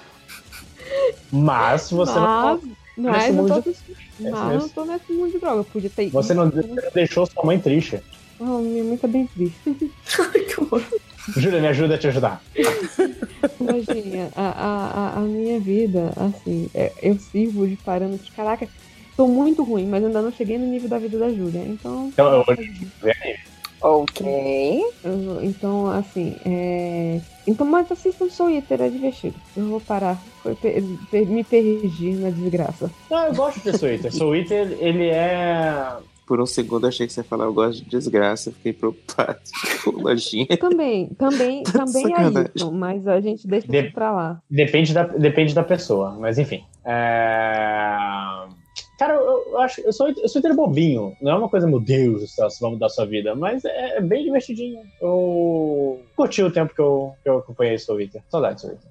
Pena que o mangá seguinte é uma bosta sem fim. Merda de Fire Force. Mas. Mikan, completa aí então, termina e se quiser fazer já o seu jabá, fique à Hum. vontade. Vamos ver. Então, eu tô, tô completamente despreparada pra fazer uma recomendação, é, mas vamos tentar aqui. É, só, antes eu vou fazer meu jabá. É, pra quem não me conhece, eu sou a Mikan, já falei isso no começo do podcast, não, não sei. É, mas eu tenho um canal no YouTube que chama Mikan, com três N's no final. E agora eu tenho um podcast também, que se chama Rodor Cavalo. E a gente fala das crônicas de Gelo e Fogo lá. É, se você gosta de Game of Thrones, dos livros das Crônicas de Gelo e Fogo, a gente tá relendo todos os capítulos do, do primeiro livro agora. É, e é um episódio por capítulo. A gente discute as teorias e o que é apresentado em cada capítulo e tal. Então, se você quiser conhecer, é rodorcavalo.com.br. Você pode explicar por que esse nome? Você É, assiste Game of Thrones? Eu, eu sei quem é o Rodor. Então, tem. Adianta? Adianta, adianta. Tipo, numa, numa das temporadas aí, teve um episódio que apareceu o Rodor criança. E aí surgiu Ah, uma sim. teoria na internet que, na verdade, ele, tipo, quando ele era criança, ele falava. E aí, depois, quando ele era adulto, ele só fala Rodor. Uhum. E aí surgiu a teoria de que não, é porque ele, na verdade, ele foi ten- ele era um e ele foi tentar wargar o cavalo, e aí o cavalo entrou na mente dele, sei lá, era um negócio muito besta, assim, sabe? What? Era a teoria de que o Hodor, na verdade, é um cavalo. E aí Mas- virou uma piada interna comigo e com a Carol, que a gente faz os vídeos de Game of Thrones. Toda vez que a gente ia falar de alguma teoria absurda, a gente falava, ah, é o Rodor Cavalo esse aí. E aí virou o podcast. Como não amar uma série que isso é, é uma, uma coisa que as pessoas realmente consideram? Não, existem provas, pode ser mesmo ser um cavalo. Pode ser. Foi, foi uma época muito louca de Game of Thrones isso. Imagina. Mas enfim, vão conhecer meu podcast. Juro que é legal, apesar do nome. Eu amo o nome dele, gente. Mas. Então, um anime que eu tinha parado de ver, eu voltei a ver. Então foi o primeiro que veio na minha cabeça agora. É Sangatsu no Lion. Não sei se já foi recomendado aqui. Não. É um anime que eu gosto muito. Ele dá umas badges, mas ele também faz refletir muito sobre a vida. É, resumindo bastante, é, o protagonista é um menino chamado Rei. E ele é jogador profissional de shogi. Que é tipo xadrez japonês, assim, mas um pouco diferente. E não é um anime esportivo, apesar de ter uns momentos de esporte, tem uns momentos legais e tal, mas ele não é sobre isso. Ele, na verdade, é um anime sobre depressão. Que esse menino, ele tem. Ele mora sozinho, ele tá. Ele é super jovem, ele tá no meio do colegial, assim. E ele meio que tem uma relação bem difícil com a família dele. E ele tá num, num, no fundo do poço, assim, sabe? Psicologicamente. E ao mesmo tempo ele encontra essa família, que são três irmãs, principalmente tem o avô delas também, mas a relação é mais com as três irmãs. E elas meio que acolhem ele na vida delas, sabe? Então ele vai jantar lá às vezes e tudo mais. Mas ele é muito difícil, assim, ele quer se isolar, ele quer se auto-sabotar e tudo. E o anime fala muito sobre ele e a relação dele com elas.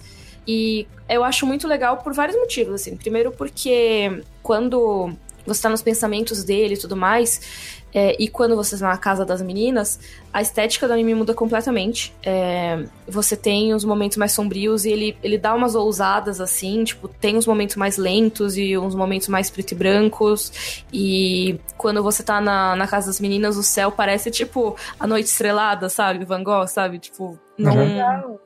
Eles, eles dão uma viajada de, tipo, pra mostrar como os ambientes são diferentes, a vibe é totalmente diferente, a casa dele é escura e lá é um mundo de cor. É, ao mesmo tempo, depois é, rola uma desconstrução disso também, porque você também, apesar delas trazerem cor pra vida deles, pra vida dele, o mundo delas não é tão perfeito assim, sabe? Então elas também têm seus problemas e tal. É um anime que é, ele, assim, é, é, estranho ficar falando isso, porque assim, não é que acontece muita coisa, sabe? Não é um anime de, de plot mesmo. Ele é um slice of life. Então, cada episódio acontece alguma Nossa. coisa do dia a dia. Mas ele sempre mostra alguma lição, assim, com isso, sabe? Alguma coisa pra refletir sobre a própria vida. E eu acho muito legal mesmo, assim. É um dos meus animes preferidos nos últimos tempos. Como é Você mesmo? repete o nome dele? É. É, se chama Sangatsu no Lion, que é tipo o leão do mês de março, assim, basicamente. É, E onde que você assiste? Tem no Crunchyroll. Maneiro. É, e eu tenho um mangá também. ah, o anime é baseado em um mangá, que eu não sei se saiu aqui no Brasil. Eu ainda não comecei a ler também, eu tô vendo pelo anime mesmo. Uhum. Não, aqui só acho que Your Lie in April passa. Ah, sim, sim. Tem o Your Lie in April também, que não, é- não é a mesma coisa, é outra, outra história, que é muito legal também. Mas. Sangatsu, nossa, é, é bem legal. Tipo, eu recomendo bastante. É, é um anime que eu não gosto de maratonar muito, porque eu acho que dá umas. Uns soquinhos no estômago, assim, mas é bem Tipo, legal. tipo Bojack. Ninguém, ninguém pode maratonar direito Bojack. É tipo isso, você fica depois pensando na sua própria vida, sabe? Nas suas decisões e tal. Eu já tô aqui entrando no Crunchyroll pra botar na listinha. Depois você me fala o que você achou. Pode ser que você não goste, não sei. Mas eu acho que vai ser legal. Assim, é. Pode ser que você não goste, eu vou te julgar. né? Não, não vou jogar não, gente. Eu julgo. Julgar é maneiro. Eu só não achei. Como é que você escreve Sangatsu? S-A-N-G-A-T-S-U. Na busca do Crunchyroll eu digitava sempre Lion, que é mais fácil. Já botei aqui na minha listinha. E... Ai, meu Deus do céu. Deixa eu terminar minha novela chinesa que eu começo a ver isso daí. Acabamos? Você vai fazer mais alguma indicação? Como é que é? Não, eu acho que tá tranquilo. A Vou Júlia só- fez indicação? Fez, fez. Fez. Fez isso no Twitter. Ah, é, sou Twitter, foi agora. Que apareceu na, na Comic Shop perguntando no, por Soleta. Sol-. Soleta. Soleta. Não, você trabalhar em Comic Shop, você ouve os melhores nomes possíveis e imagináveis. Primeiro, porque tem a galera que realmente só consome os, os fansubs e, e as piratarias e coisas do, e os Crunchyrolls da vida. Então, só, ou sabe o nome em japonês ou sabe o nome que veio em inglês. Mas eles nunca sabem o nome do mangá, como é que veio aqui pro Brasil. Então, nunca era é, Diário do Futuro, era sempre Mirai Nikki. Hum, sim. Nunca era Type of Titans, o Ataque dos Titãs, era o... Como é que é mesmo? Shinji no Kyojin. No Kyojin. Essa desgraça aí mesmo. é sempre assim. E aí, teve uma hora que eu simplesmente chegava para as crianças e adolescentes e falava assim: Você sabe se veio pro Brasil? Você sabe como é que foi o nome que veio pro Brasil? Porque pelo nome japonês não dá, cara.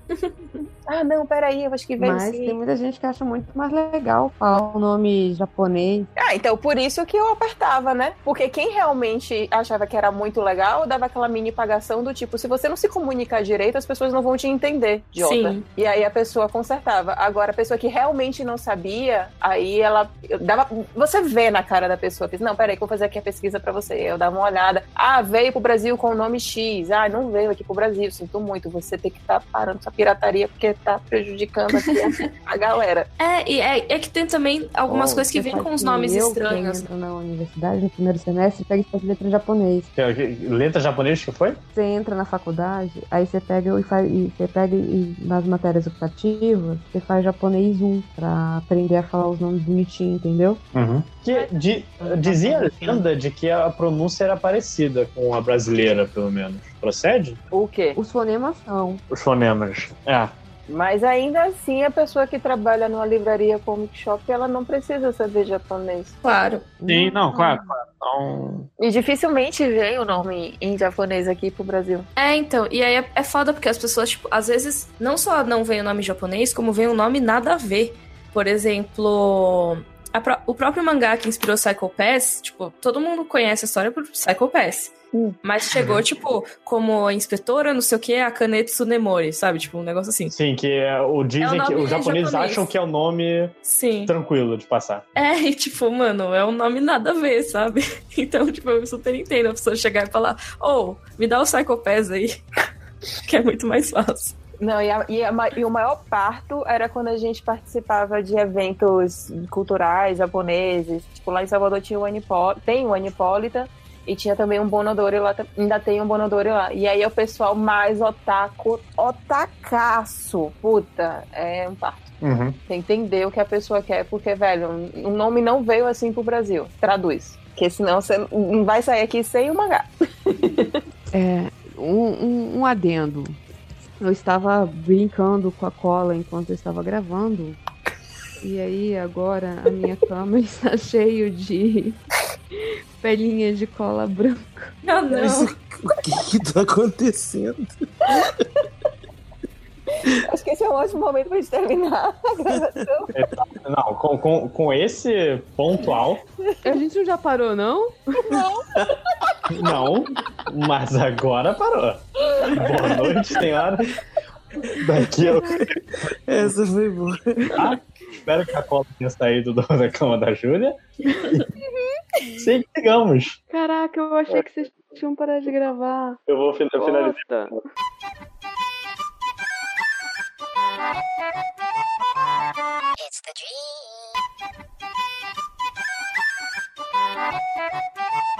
Bosta. Agora com o Garotinho no Mudo, estamos começando os recadinhos MDM. Quem vai começar com os recadinhos vai ser Léo Finock. Tá bem. Recadinho tradicional, até semana que vem, dia 12 de outubro. O Catarse do Hell No ainda tá no ar. Ele tem. Já tá com 100%, mas você pode garantir o seu Hell No 3, Hell No 2, 3, Hell No 1, 2, 3, Hell No com guias culinário, guia de viagem, com um precinho camarada do Catarse, ah, com autógrafo. Até dia 12 de outubro, vai lá, me deixa rico, porque tem que ficar rico fazendo quadrinho, é um, é um objetivo da minha vida. Então apoie o Hell No 3 no Catarse. Ah, e essa semana também, agora, saiu meu videozinho lá com do Pipoca e Nanquim, a gente tá falando de quadrinho e animação. Entra lá e assiste. Um conteúdo decente, não esse conteúdo do MDM. Obrigado. Ah, Júlia, tem algum recado? Tem assim, hoje, sexta-feira, vocês estão ouvindo isso, o Pode Explica América voltou. Aê! Muito bom. E ele está no, no feed do Preciosa Madalena, lá no ponto G, na casa da, da Ira. Então vocês podem procurar pelo Pode Explica América, tanto pelo, pelo feed próprio dele, quanto ir no, no feed do ponto G e escutar. Esse episódio que saiu, a gente vai falar um pouco sobre é, aquela lei Roe vs. Wade, que permite o aborto nos Estados Unidos, por que, que ele é tão polarizado, de onde que surgiu. Então, escuta, tá legal e sejam bonzinhos e assinem feed. E essa questão lá do, do aborto às vezes eu acho que é engraçado, que é a única questão que os dois lados são pró, né? Cada um diz que é pró no- na, na- na conversa, né? Tipo, um é pro-choice e outro é pro-life, né? Pô, E tem uma coisa que eu acho muito irônica, porque assim, ninguém é, é contra a vida, sabe? Assim, ninguém- Sim, Porque sim. se você. Não, mas eu, eu acho engraçado que assim, tipo, ambos pegaram o- o- os marqueteiros pra falar: não, não, não, a gente não pode ser anti nada, a gente tem que ser pró. Então é muito bom isso, que tipo, é óbvio Exatamente. que é completamente falso, não é, não é uma oposição real, é, cada- todo mundo tá fazendo marketing. Mas é porque pro, pro marketing fica bem, não, eu sou pró-vida. Eu sou pró, sim, é maravilhoso. Então são, é uma questão que tem dois lados opostos, os dois são pró alguma coisa, é maravilhoso. Enfim, só isso. Comentar. Não, pró-tortura não pode. né?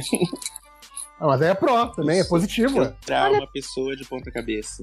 Tem gente ultimamente que é, viu?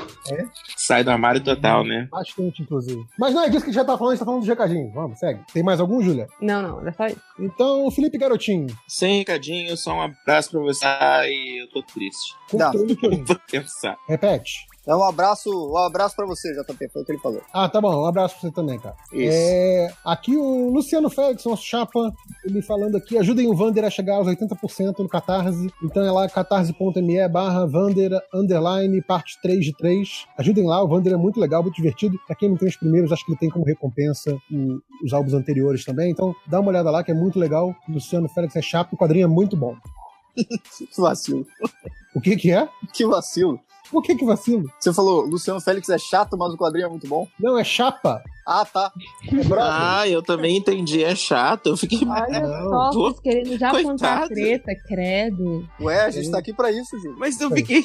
Eu também entendi isso. E com isso nós encerramos os recadinhos MDM. Até a próxima.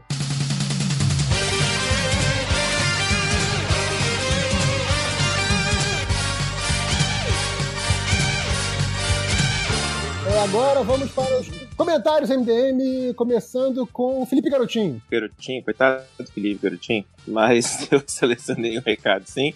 O primeiro é, é relacionado a. a...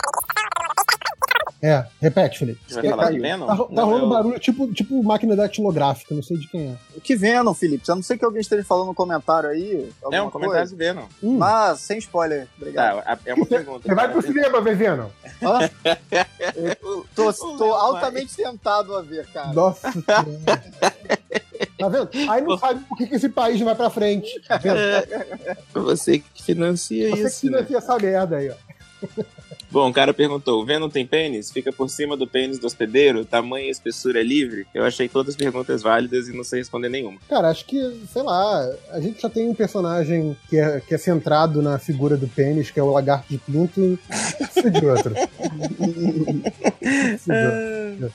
Se as perguntas de pênis forem sobre o lagarto de pinto, a gente responde. A gente sabe Deixa a Marvel responder. O personagem deles, não é nosso. É, Kátia Martins perguntou: não sei se isso é uma pergunta, O filme do Venom tem sido massacrado por duas vezes. A primeira com os reviews negativos dos fãs da Lady Gaga. E a segunda, depois que o pessoal deu uma chance e viu que era merda mesmo. Torna ele um lamentável extreme. Eu não entendi essa história dos fãs da Lady Gaga. Eu também verdade. tô tentando saber. Alguém sabe explicar? Alguém Eu não, explica? eu não me importo. Tipo assim, cara, Ah, Lady- eu é, é tipo assim. Lady Gaga e Venom é uma interseção de assuntos que não me importam. Então, assim, tipo, eu não me importo ao quadrado, sabe? É, eu não me importo no nível que eu não sei explicar o quanto eu não me importo. Exato. Ah, tem, tem gente perguntando se o Bolsonaro ganhar, eu não vou querer ler isso, porque eu tô triste já. Não, não lê desse- dessas paradas de política, não. Uhum. Ah, ferrou, porque eu ia falar agora que o Guilherme perguntou se o governo do Coiso, qual MDM contará primeiro nos porões do DOPS o que rolou, o, o que rolou no Carnaval de 97. Olha, essa pergunta é boa, na real. Qual de vocês vai cantar Essa- primeiro? Primeiro tem que saber quem estava no carnaval de 97. Que nem isso Eu vocês acho que tirando Então, lojinha tava todo mundo vivo. Ah, não quer dizer que tava lá. Entendeu? Tem, ai, ai. tem uma série de questões aí. E quem que você acha que ia contar, JP? Eu acho que é Change, velho. Você acha que Change? É claro, o Change, o Change tem cara de que não aguenta dor Cara, nenhuma. Mas, mas por isso mesmo, cara, o Change já tá fora do país, o Change já tá safo. Uhum. É verdade, o Change já tá salvo. Torcer pro, pro Trump não, não extraditar ele aí. Né? Mas tirando isso. Ah, Não sei, eu, eu- acho que o Léo entrega a gente não precisa nem de tortura, porque o amigo do Léo é o dinheiro, não é a gente. Não, mas não vou me dar dinheiro com tortura, né, cara? Então, ó, uma com, com suborno, o Léo aceita a tortura, não. aceita você. Não, suborno tranquilão. Exato. Dane-se vocês, né? Fi- Fica a dica aí, ó, ó, novo governo Mas, autoritário. Léo, eles podem te torturar quebrando seus dedinhos e evite que você continue ganhando dinheiro, entendeu? Mas não ganho dinheiro desenhando. Porra, Ninguém né? ganha desenho, dinheiro desenhando. Ganha né? dinheiro com o YouTube, sendo Léo Tuber. Qual é? Qual é? Caraca, quem dera. É uma outra pergunta que eu achei boa. Vai ter que colocar mídia no podcast, porque é uma foto do Manfil. Vocês leriam uma HQ da Tropa das Lanternas Marina? Hã? Foto é muito boa. Parece que clonaram a Marina várias vezes. Eu vou mandar no surubão. Ah, não, é porque é a foto das irmãs da Marina. E as irmãs da Ah, Marina, mas assim, então faz Felipe, sentido. Felipe, isso se chama genética, Felipe. É isso aí que eu ia faz falar sentido. agora. Do tipo, parabéns, Felipe, você descobriu a genética. Botar a filha dela, é igualzinha também. né? Só que com mais carninha, porque elas são. A, a Marina e as irmãs dela são muito magras. Exato. É, gravando assim, em 3 de outubro de 2018, Felipe descobriu a genética. Parabéns, Felipe. Isso que ele é Eu não- professor, hein? Queria dizer Eu nada. não, eu não sou professor de biologia, né? Amigo, mas tu fe- terminou o ensino médio pra fazer um curso superior, né? Aqui Graça. não tá escrito lugar nenhum que as irmãs dela, tá escrito Tropa das Lanternas Marina. Caraca, homem, olha aqui. Tu, vai achar que isso são o quê? Exato. Eu é, realmente achei que tinham clonado. Você achou que, tipo assim, o Gugu fez o concurso das sósias da Marina, juntou todas elas. Quem é a Felipe é melhor, burro, pô. quem é a melhor imitadora da Marina do Brasil, né? Segundo o Raul. Hum. A irmã mais velha dela é a maior imitadora. É, tem uma pergunta do Esdras L.R. Nunes. Gente. Nossa, é muito grande. Qual dessas mega séries que estão por vir vai ser uma grande bomba? Senhor dos Anéis ou Nárnia e etc. Eu eu botar essas duas. Nárnia. Ai, Nárnia tem cara de ser tão. Eu nem sabia que ia ter uma série de Narnia. Nem eu, mas Eu, eu nem o filme é vi, chato, a série vai ser chata. eu nem vi a primeira Não. série de filmes do Narnia. Nem tive curiosidade de ler os livros, então assim. Não, os livros, os livros são legais, mas assim, os livros são infantis, né? Os livros são pra É, galera exemplo, mais mas- nova. Nunca me deu curiosidade de ler. Tipo, lembra aquele, aquele diagrama que eu fiz da, da, da Lady Gaga e do Venom? Joga o Narnia lá também, pronto. Porra. Não, eu, como alguém que leu Nárnia, então eu posso falar com propriedade, dá licença 6. Pode Nossa. cagar uma regra. Vai É. na fé. O problema. Ai, peraí que tá passando um avião. Passou, passou, passou. Ah, um aqui passa cada cinco minutos, então nem, nem ligo mais. É mas mesmo, tu mora faz do lado. aí. barulho. Eu não escuto os seus aviões passando, vocês escutam o meu. Eu- Na casa do, do, do Nerd Reverso passa do lado do- da janela dele, inclusive. É, o problema de Nárnia é porque tem muito bichinho falante, muita coisinha, né, tipo, fofinha e mágica. Então, esse deixaria a, a série muito cara. E aí, com uma série muito cara, a chance de os efeitos especiais de merda é muito grande. Muito Pô, grande, mas o né? Senhor dos Anéis também, né? Vai ter o Hobbit anão, vai ter que encolher todo mundo. Mas é vai também. mesmo. Não sei se fica tão caro assim, não. Bichinho falante É dá a impressão de que é mais caro. É, porque eu, eu acho que com pessoas você pode fazer uma questão da perspectiva, não? Uhum. Não, é, Não. Muita, muita coisa do Senhor dos Anéis foi, foi trucagem de câmera, não precisou tanto de efeito especial pra eles, não. É, então. É tipo fazer o tanto Não, é, de Quando você tem um dos personagens que é inteiramente digital, aí complica. A que Júlia matou a charada. O que, que ela falou? É igual fazer o Tom Cruise parecer gigante, todo mundo consegue fazer. Não, mas aí ele tá de salto sempre. Tá em cima do banquinho sempre. No banquinho. Ele então, faz, você nem, coloca, ele faz que nem o ele fica na ponta do pé pra tirar foto. É. coloca a galera no primeiro plano e ele, o, o resto é atrás. Então. E tipo, você só precisa. Depois você coloca os hobbits tudo junto, ninguém sabe que eles não são hobbits, que eles são É pessoas normais. verdade. Então você só, só precisa colocar o cenário grande. Os bichinhos falantes, aí você tem um problema. Eu, eu não tenho problema com a série ser bichinho falante, não. O problema é que é chato mesmo. A história Não, não, é chata. negócio de custo, né? Podia ser.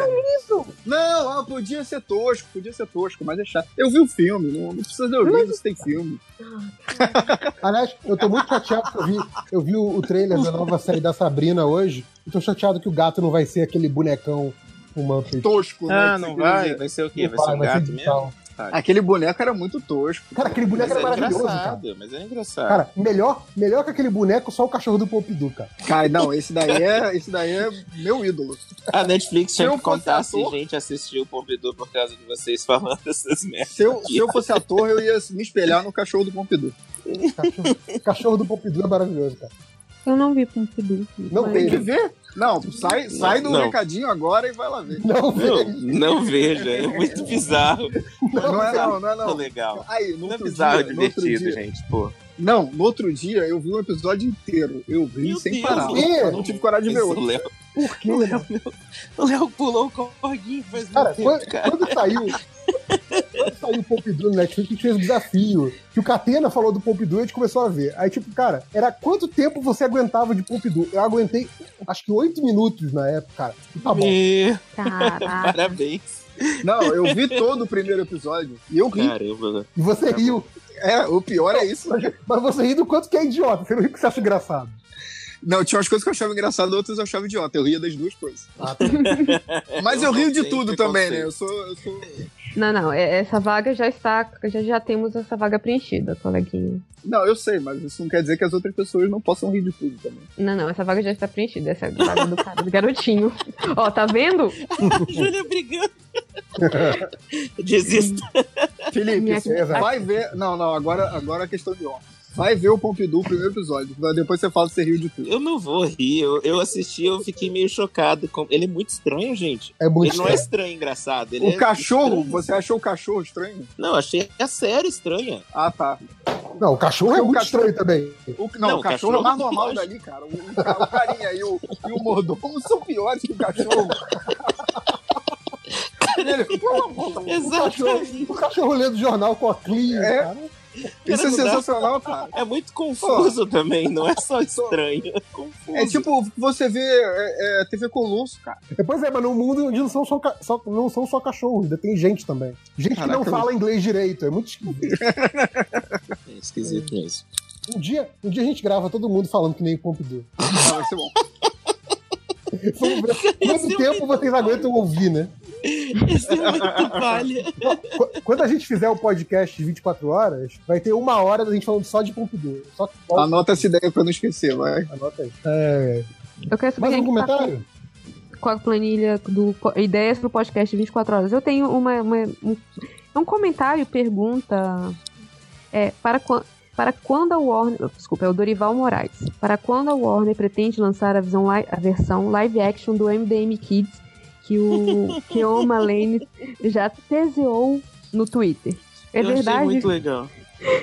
é verdade que o, o, o Ron Perlman já confirmou a participação dele como o Hell Kid e os boatos que o Nerd Reverso não pode aparecer no filme. Obrigada. E aí, Nerd Reverso não pode aparecer no. no porque você não teve infância, é Eu não isso? entendi. Ah, é porque ele não teve infância. Ah! Eu não tinha entendido. Eu também não tinha entendido, não. Eu, eu, eu garoteei nessa. Eu vou te falar que eu também não entendi. É. Ainda bem que Eu alguém explicou. Alguém explicou, pois é. O, o Nerd Reverso nasceu velho. Mas o. Cara, aquele, aquele vídeo do Guri que ele coloca como Nerd Reverso, que eu não conhecia aquele vídeo, é muito bom. Eu também não. E o, e o vídeo do, do Felipe Garotinho, cara, que vídeo fantástico. Eu não, Não, conhecia gente. aquele vídeo. Cara, o moleque, ah, não entendi, ah, é muito bom aquilo, cara. Não, mas Eu a, a menininha que, que, tá, que é a Cris ficou muito boa. A Cris, exato. Não, aquele, vídeo eu já tinha visto. A pessoa surtada com uma caixa. Eu nunca tinha visto nenhum daqueles vídeos. Então, Ah, é cachorro?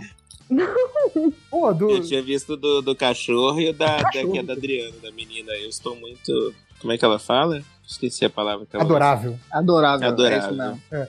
E a, a menininha do Catena também não tinha visto. ai, eu adoro. A menina do Da- Catena é ótima. Gente, que e come o, as o outro sem saber, sem saber contar, que agonia. Quem que é pra aparecer aquele? O James. É o O Felipe. 6 é. Que é o, o 6 é maior do que 7, né?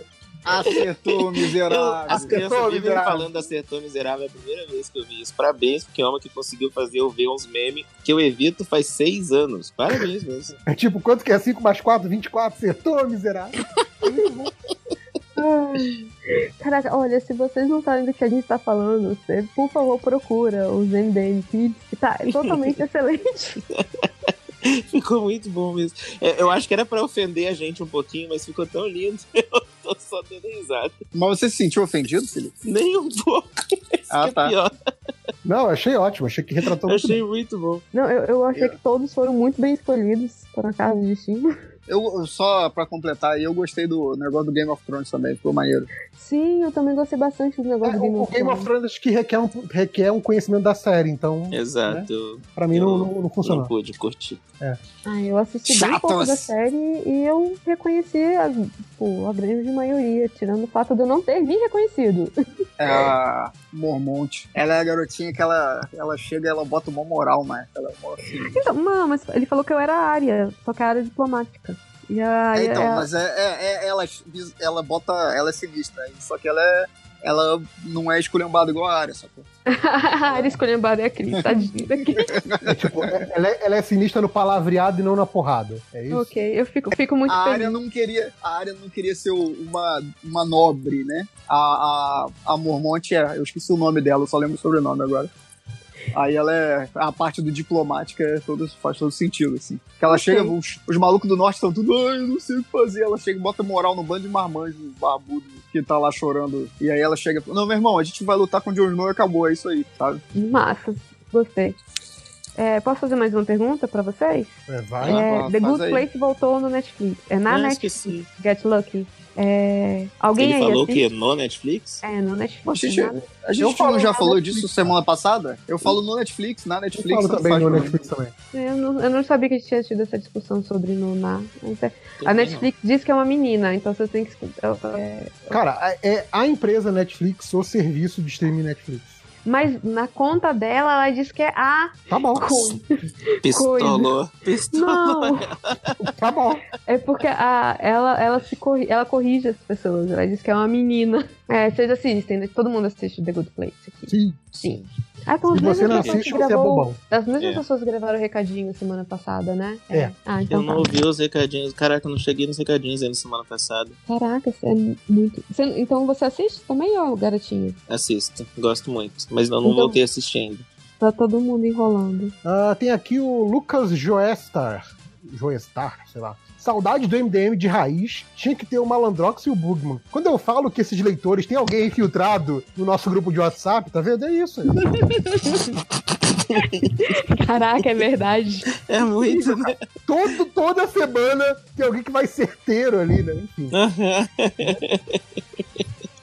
É, enfim, não, é, falecidos são falecidos. Exceto o Ultra, que às vezes volta, mas os outros são falecidos. É, o Keller, ele, ele fala. Ah, não, esse já foi, do, do, do pênis do Venom. É, o Malassa, ele pergunta. Ele fala: pergunta atual, personagem favorito de The Office. Hum, Boa. Super atual, super contemporânea. eu acho que pra mim é a secretária que entra depois da Pam. É que você não sabe nem o nome dela, legal. É, eu adoro É o- ela, mas eu não. Favorito. A Favorito. Ellie, não é Ellie? Acho que é Ellie. É, é a Kim Smith? A Kim é. A Só Kim que numa série engraçada, diferente de King. Caralho. Kim Smith é muito engraçado, cara. Eu É achei, o in- eu achei Você engraçado o Kim você Schmidt. lave sua boca imunda antes de falar mal de Kim Smith. Primeira temporada eu achei bem engraçado.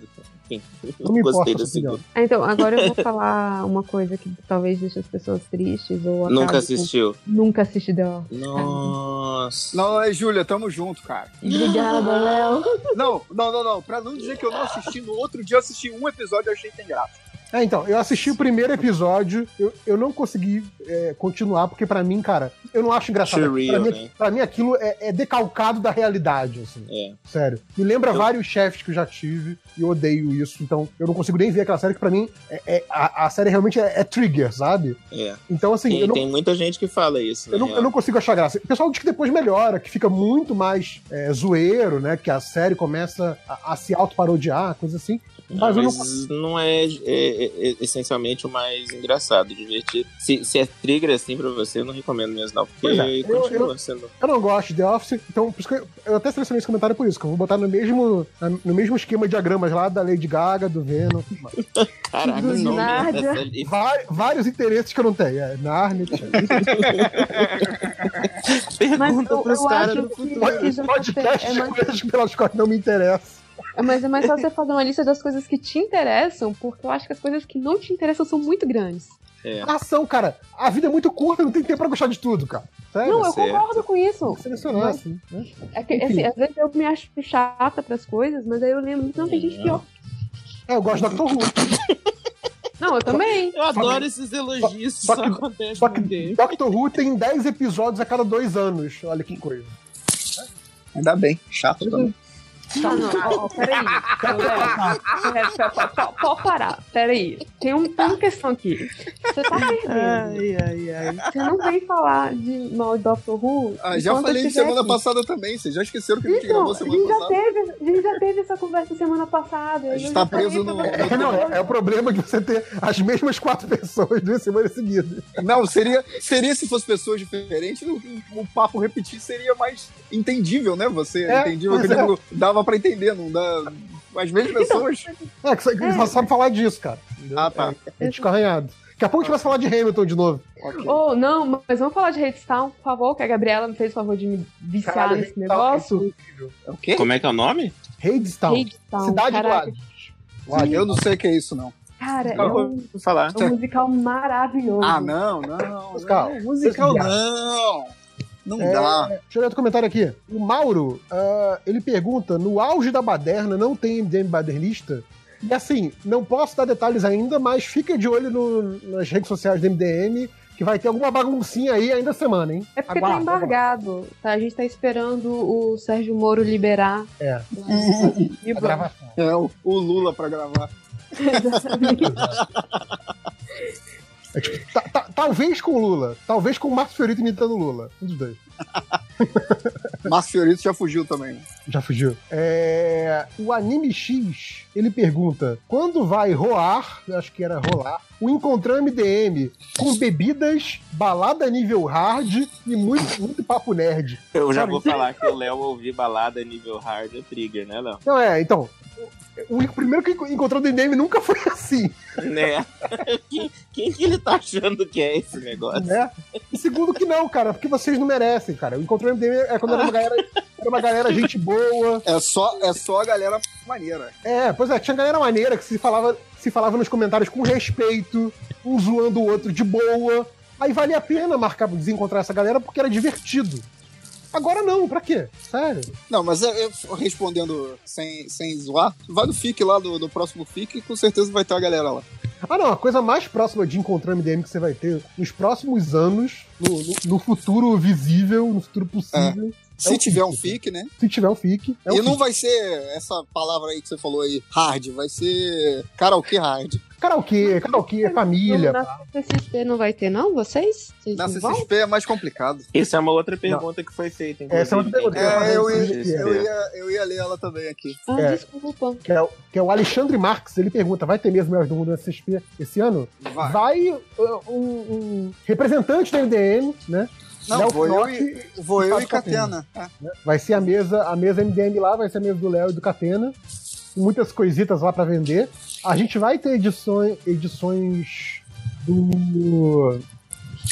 Do segundo livro do MDM. All Rebuff, all sei lá o que, all New. All Rebuff é o Caralho a 4, É. com um show de lombada perfeita. Exato. Com a, me- a melhor lombada que você vai ver no evento da CSP inteiro, eu te Do garanto. mundo, do mundo. Do mundo. É, então essa galera vai estar lá, o- Léo e o Catena.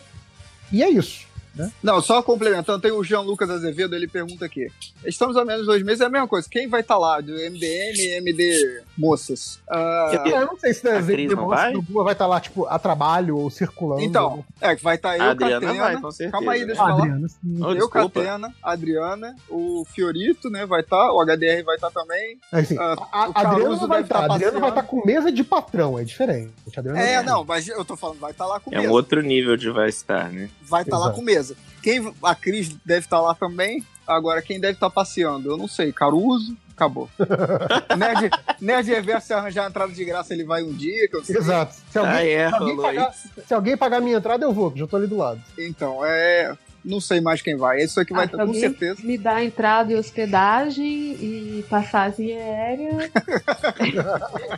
E a minha alimentação. E o 45 toalhas brancas. Ah, não, olha só, eu sou. Acordar eu de café na cama. Muito, eu sou muito econômica, tipo, eu caigo em qualquer espaço, porque eu sou pequenininha e não precisa me alimentar todo dia. Então, assim, é jogo. Hã? Cara, esse, esse argumento. Júlio, esse argumento do cabe em qualquer espaço não, serve mais. porque Tem que despa- despachar de qualquer jeito, tem que pagar passagem, não tem jeito. Tem pagar Não, eu bagagem. usei esse argumento pro, pro Augusto, quando tentou convencendo o Augusto pra me dar é, asilo político na. na- Olha só, cara de pau. Na, em Portugal? É, uma... A gente, a gente tem que cumprir as bases, né, gente? Porque vai que a- começa a tal da ditadura aqui. É, isso. Tá bem perto, tá achando. Então nem precisa me alimentar todo dia. Então quer, alguém querendo, alguém com milhas pra gastar? Cara, uma Nossa, parada, assim. eu- gosto de ver, às vezes, quando alguma coisa começa a, a ser mais falada, né? Eu gosto de pegar aquele Google Trends e ver como que a, a busca por aquela palavra, aquele termo se comportou nos últimos dias, meses, anos, coisas assim. Que coisa maluca. É coisa de quem gosta de ver dados e fazer análise maluca. É, e assim, eu acho que a gente vai ver uma subida, se você colocar ali no, no Google Trend Brasil, a partir do dia, da noite do dia 20, 28 de, de outubro, você vai ver um pico de antifa subindo nas buscas do Google. Porque vai ser a solução, cara. Vai ser o único caminho possível. Enfim, era isso. Mais alguma pergunta? Eu sou fiquei em silêncio pequenininha porque eu não entendo. informada, não dá não, gente. Ah, mais alguma pergunta? Eu tenho um comentário aqui pra fazer. Fala. Calma aí, eu fechei aqui. Tô... Alguém, alguém pegou do Facebook? A gente pediu no Facebook e Tá, ignorou. Eu tô. Não, eu tô aqui no Facebook. Ah, tá bom. bom É, o que a Júlia falou que tinha uma pergunta pra mim aqui. Aí o Matheus Pequeno é, pergunta: o Léo Finocchi dando entrevista no canal do Pipoca e Nanquim é o primeiro passo para ganhar o título de estrelinha do MDM? Falei, ó, eu gostaria de dizer que tem estrelas que brilham mais lá, sacou? É, E eu queria dizer que alguém é de novo está infiltrado no. É, o- Isso foi conversado não tem duas horas. Exato. É exato. Mas então, eu, Isso. eu quero dizer que o infiltrado é um dos estagiários. Opa! Há informações aí que eu acabei de inventar. nome? Eu acabei Cara- de inventar essa informação, mas é um dos estagiários. Jogou no ar, né? É, tá certo. Daqui a pouco vai ter gente sendo torturada. Quem é o estagiário? Quem é o estagiário? Eu ia comentar Como é? isso agora, que eu tava no multi, né? Se a gente tá querendo brincar de ditadura, a gente pode dar uma, uma prévia, né? Pra algum estagiário. Como é que funcionava? Aliás, Não, não né? posso falar isso. Não, fica quieto então. Melhor deixar. Aqui o. Tem um cara aqui que ele mandou, o do Duran Escudo de Carvalho. Se o simbionte se fundisse com os integrantes do MDM, ele ganharia poderes de vingan- vingancinha? Cara, eu não sei se ganharia poderes de vingancinha, mas de você deu a ideia aí de ficar desenhando como seriam os personagens do MDM com o simbionte. Mas eu não vou fazer, sou preguiçoso. Justo. Você acha que ganharia poderes de vingancinha, Reverso? do, do outubro, né? Do Inktober. Jesus.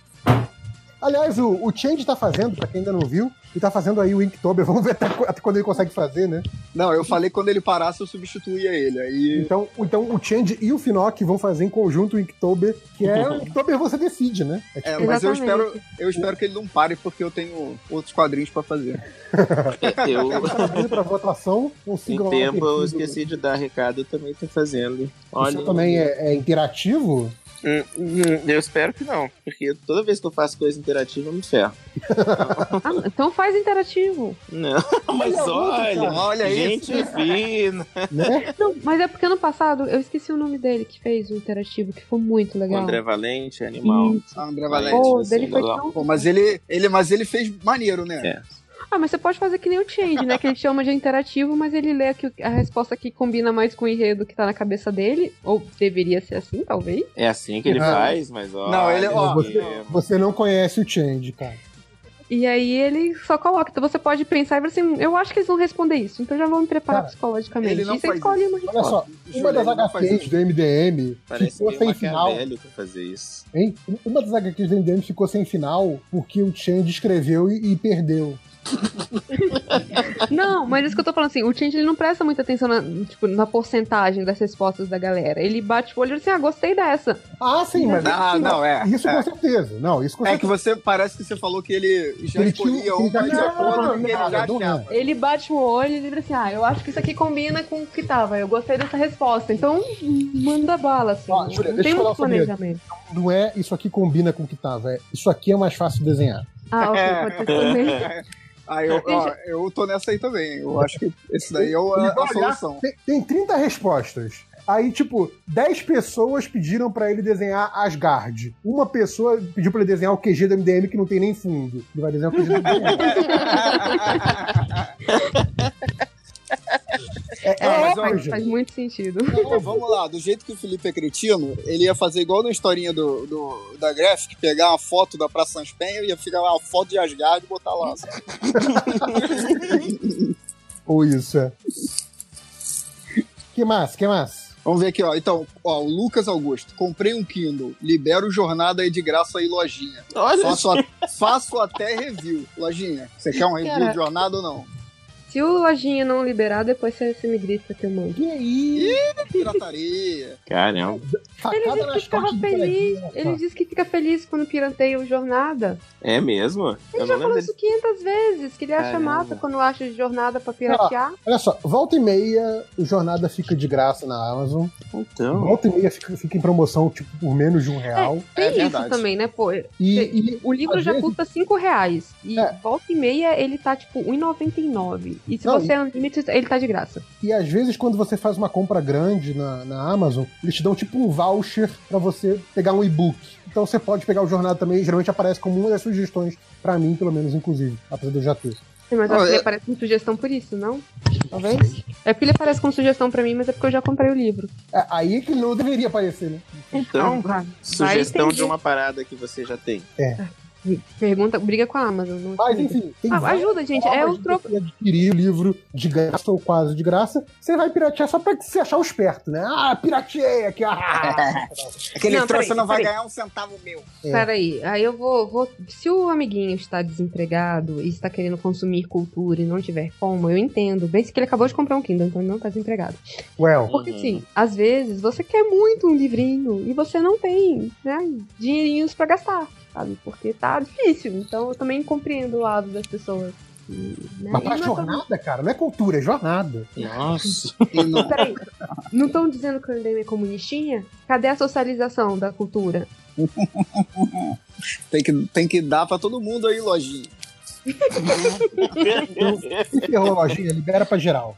Eu acho que ele tem que liberar só pra quem tá querendo. Né? Não precisa ser liberado pra quem não tá requisitando, mas quem Ah, requisitar, mas de graça, de graça até ônibus errado. Cara, eu peguei É. tá de graça, cara. É, pode ler os comentários. Continua.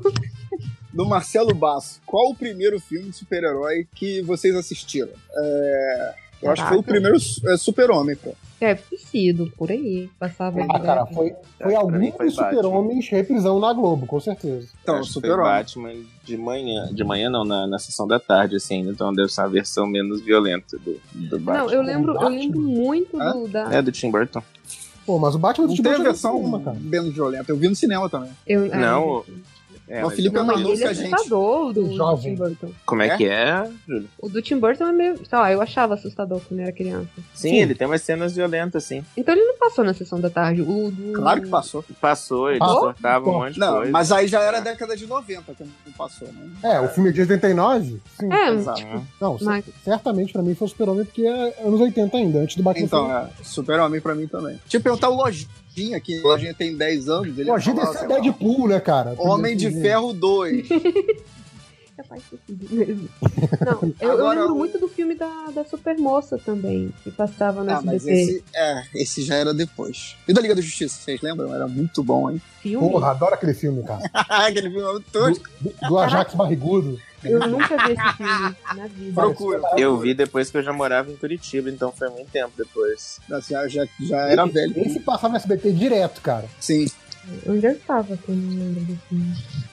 no colégio, talvez. Tava na farra, na curtição. É, na Esbórnia. Flash Boy. Fumando maconha. É, a, a- a- a- a minha cara, a minha cara de quem na Esbórnia, né? Toda tarde. Acordava tomando gin.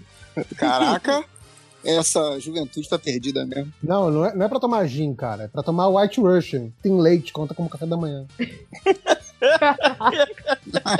Olha a linha de pensamento.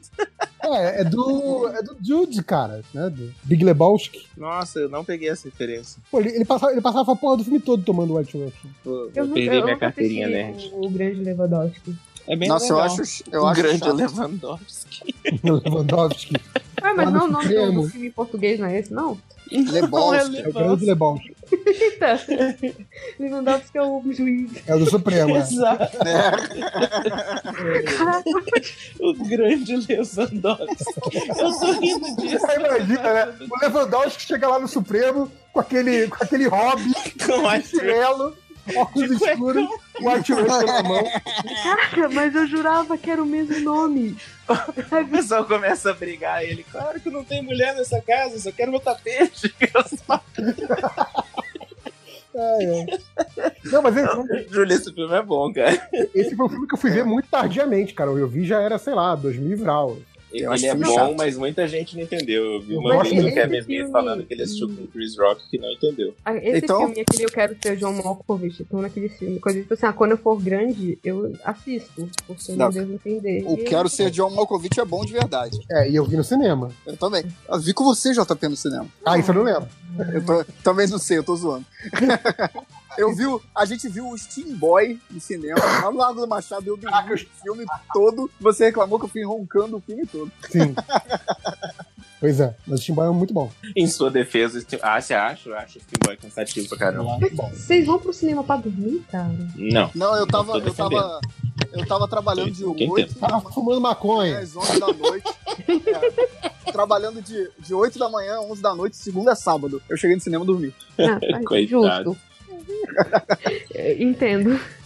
Não, é porque eu, eu, te- eu tinha um amigo meu que toda vez que ele disse assim, vamos assistir filme, bora. Juntava todo mundo pra assistir filme na casa dele. Antes de começar o filme, ele tava dormindo. Eu falei assim, pô, então pra que você chamou a gente pra ver esse filme? Não, tem dois filmes que eu dormi no cinema. Foi o, o Steam Boy e o Cachê. Os dois eu dormi. Cacheiro? Não tô ligado isso. Cachê, Cachê. É um filme francês com a Juliette Binoche. Ah, não, eu achei que era um. Ai, então. desculpa aí. Eu não dormi no cachê, não. Não é o eu cashback, que eu não, tive né? que ver. Eu tive que parar e, outro dia, e deixar pra ver outro dia. Nossa, assim. Cachê é muito chato. Eu aproveitei, tava É. no cinema no escuro do dormi, pô. Eu nem lembro direito do filme, mas eu lembro que eu gostei dele, mas eu lembro que assim, cara, ele era o ritmozinho. Eu falei, não, vou deixar pra outra hora. Cara, então, eu vou te falar Tem filme que é bom, mas é cansativo, cara. Sim, Tem sim. filme que é assim, ó. O Blade Runner, eu adoro o Blade Runner, mas ele é cansativo. Eu tive que ver ele a primeira vez em duas etapas ou três etapas. Ah, você Sim, não viu a primeira vez quando você era criança? Não é um filme pra você ver na sua Runner, não, eu, eu vi na faculdade, eu acho. Que isso, cara? Não, eu vi moleque também na TV. Eu vi na, Sério, na da TV? Eu nem sabia que É. passava na TV. Que isso? Passava na TV direto na Globo? Tá malucos? Tá brincando, não sabia não. Eu também não, não lembro de ter visto, não. Eu, eu assisti em alguma dessas vezes que foi que rolou a versão do diretor, que aí É, das tava 20 pra... mil que existem. Não, é, É, inclusive, que aí- era daqueles filmes que ficava um grande sucesso do cinema. E, tipo, nem foi, né? E, Ué. se falava um grande sucesso do cinema, quer dizer que passava no SBT. É, Tela de sucesso. tela de sucesso. Cara, ele tinha aquele selinho, né? Pela primeira vez na televisão. E É. durante muito tempo aquele me enganava. Eu- Depois Eu também. Pô, mas Cara, eu já assisti isso. Cara, eles botavam aquele selo porque o filme tinha passado duas semanas antes, cara. É muito Nossa. Que cara de pau, né? Tipo, tinha que ser aquela agência, agência de fact-checking, sabe? Pra, pra claims do SBT, assim, cara, olha só. Não, falso. Informação falsa. Exagerado, sabe? Tipo, Exagerado ia ter muito. Cara, tinha que ter um, podcast da gente falando sobre como era a TV nessa época, porque é difícil do pessoal compreender hoje em dia, né? Tipo, ó, passou um, negócio ontem, e porque bombou, a gente vai repetir hoje, ao invés de Sim. passar o segundo episódio. sério, a, a, te- a TV do início dos anos 90, cara, pré-internet, era muito terra sem lei, cara. Era muito terra Nossa, sem lei. demais. Era maravilhoso. Mas o SBT com o Silvio Santos no comando sempre foi uma terra sem lei, né? É isso que eu ia falar, cara. É porque Continua sendo. eu acho que a TV foi perdendo é, é, como Essa opção de qualidade. entretenimento Uhum. conforme passou a, a popularizar a internet, TV a cabo, Ah. videogame.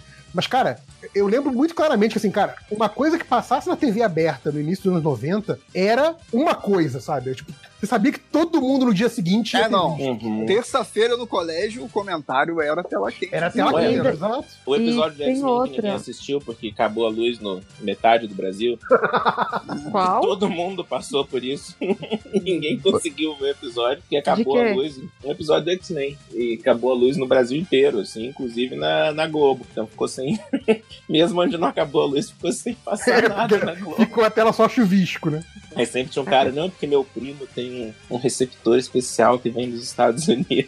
Aquela Não, mas Melhor tem- episódio de todos. isso que vocês estão falando ainda tem um lance que TV era caro. Então, tipo, se você fosse muito rico, você tinha, tipo, duas, três televisões em casa. Uhum. O resto, o normal era uma televisão, né, na sala pra todo mundo.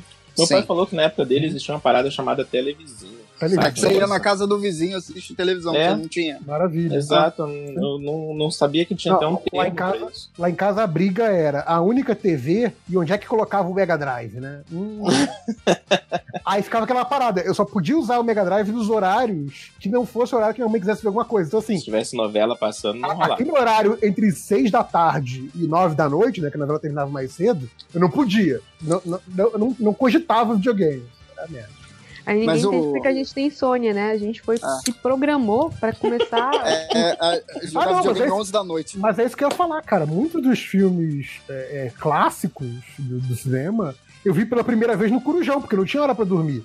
Eu sempre Nossa. dormia no meio do corujão. Eu via muito Corujão, eu não entendia porra nenhuma dos filmes, O- porque, obviamente eram filmes um pouco mais, menos idiotas, né? Caraca, não eu entendi porra assisti e o vento levou inteiro no Corujão uma vez. Inteiro. Cara, eu assisti bem o. E o Vento Lembro até Levou sempre passava ali naquela semana é, é, entre Natal e Ano Novo. Não sei por que a Globo sempre passava o Vento Levou. Eu vi, eu vi várias Não, vezes. era na assim. semana do Oscar, não era não, JP? Que Eu era, assisti igual o JP falou, na, na- no final do ano. assim. Eu lembro do final do ano. Eu lembro que gente tava Pra arrumando as malas pra passava- viajar e eu assistindo. é, ET, sempre passava ET, eu tinha medo. Passava. Eu tinha muito medo de ET. Que, que bicho Qual é a cena que você mais tinha medo? É aquela dele Todas. branco na praia? Pra mim é Não, aquilo. todas. Aquele bicho era feio, horrendo. Todas. Cara, mas o, o- o ET é, é justamente quando tem a virada dos ETs bonzinhos, né? Porque antes o ET era sempre mal. Aí esse é o ET bonzinho. Não sei se você era Vocês viram? É, ele tinha um Vocês dedão viram- que ficava brilhando, sei lá. Vocês viram o quadro do. Vocês viram o quadro. Fala, Léo. Deixa, deixa o garotinho rindo, fala. Vocês viram o quadro do. Do. Esqueci o nome do negócio que tinha os bonequinhos que eles animavam. Do, do, do Cartoon Network. Do- Ah. Não, é o Muppet que você tá falando, não, Não. né? Não. O ro- robô, frango robô. É, é, é isso. Frango robô. Do ET, vocês viram? Não. Que o ET, tipo assim. O ET tá na, na, na Terra e ele chama, volta pra casa, aí chega no planeta dele, ele é tipo. É meio, meio vacilão esse quadro, na verdade. Mas ele é tipo um idiota. Ele é tipo o idiota Ele da galera, né? bullying. É, exato. Aí a galera chega e começa a zoar ele, ele manda um dedão assim brilhando pra, pra galera. E ele só, eu acho que eles, eu não sei se agora ele só brilha um dedo, geral brilha todos os outros. Aí eles pegam o, o, o ET e jogam em outro planeta. Aí vem um alien e come o ET, sacou? Que Esse quadro, sacanagem. esse quadro é muito bom. Eu adoro o Frango Robô. O especial deles de Star Wars, é, eu chorava de rir. Eu gosto também de Frango Robô, é muito bom. No especial, rapidão, no especial de Star Wars tem uma cena que o Luke tem que abastecer a nave dele. Aí tem um posto de gasolina no espaço, assim. Aí o Luke tá parando ali, ele, putz, tem um cara ali, eu não queria conversar com ninguém. Aí quando ele olha o cara, é aquele monstro que ele que destruiu o rosto dele. Só que o cara tá com o braço só, porque ele cortou o braço do cara. E aí eles ficam se olhando, é muito boa a cena, cara. Os dois se olhando assim, de longe. Cara, eu não tô nem O robô é muito bom. tô achando engraçado do Felipe rindo dessa coisa sem graça, tudo bem. Quando você assiste é maneiro. Pode ser. Vou dar. Olha só, eu vou, eu vou te contar uma parada, o, JP. Quando o Felipe conta uma história que ele achou muito engraçado, que ele viu uma outra coisa, é sempre sem graça. Mas olha que safado. Se matou de rir do, do Roda Viva e tá me enchendo o saco. Que, que roda viva? Você não lembra? Eu não quero Não. fazer propaganda aqui, mas o Roda Viva. Ah, tá. Não, cara, você não falou, você não comentou isso. Você Eu botou falei, o falei, vídeo pra ver isso assistir. aqui. Então, aí você botou o vídeo pra assistir. Eu tô falando se você não, se a gente não tivesse assistido o vídeo, e você tivesse contado o que acontece no vídeo, ia ficar eu, Guilherme e o Ricardo com cara de bunda lá, sem entender nada, achando completamente sem graça e você ia estar rindo sem parar. É muito o- bom esse vídeo. O, o Felipe, o Felipe é aquele cara do. Você tinha que estar lá pra ver. sabe? É. Eu contando é meio ruim. é. Mas o bom é você contar a história. Aí quando você conta também é sem graça, é melhor você assistir. Mas se você conta pro Felipe, ele sempre acha engraçado. Se eu lembrar, especialmente, O Felipe é uma boa plateia. É, a não ser que seja Porta dos Fundos, aí eu acho bem palha. nossa. Cara, não. Aí eu discordo de você, porque tem um vídeo do Porta dos Fundos que eu acho sensacional. Que acho que todo Um. carioca acha sensacional, que é Um aquele vídeo. do táxi. Qual? Do táxi. Conta aí. Conta não- aí pro Eu, eu contar não tem graça, mas é tipo, o cara, Mas vai o pegar, Felipe vai rir de qualquer jeito. o cara vai pegar o táxi no Rio, e aí, o- ah, tá livre aí, amigo. Aí o cara, você vai pra onde? Cara, isso é o táxi do Rio, assim. Aí o cara, vai pra onde? Vai fazer o que lá? Vai na casa de quem? Ah, não vou pra lá, não. É assim, é assim. E assim, é que eu tô falando, a galera de fora do Rio. Como é que é engraçado? É muito real, cara. Então é, É a, engraçado. a galera de fora do Rio não vai achar engraçado, mas a gente do Rio acha, porque assim, é exatamente o que acontece. É ridículo. Pô, o, cara eu faz, eu- o cara te faz eu um puta questionário e fala assim: não, não vou não, não vou pra lá, não.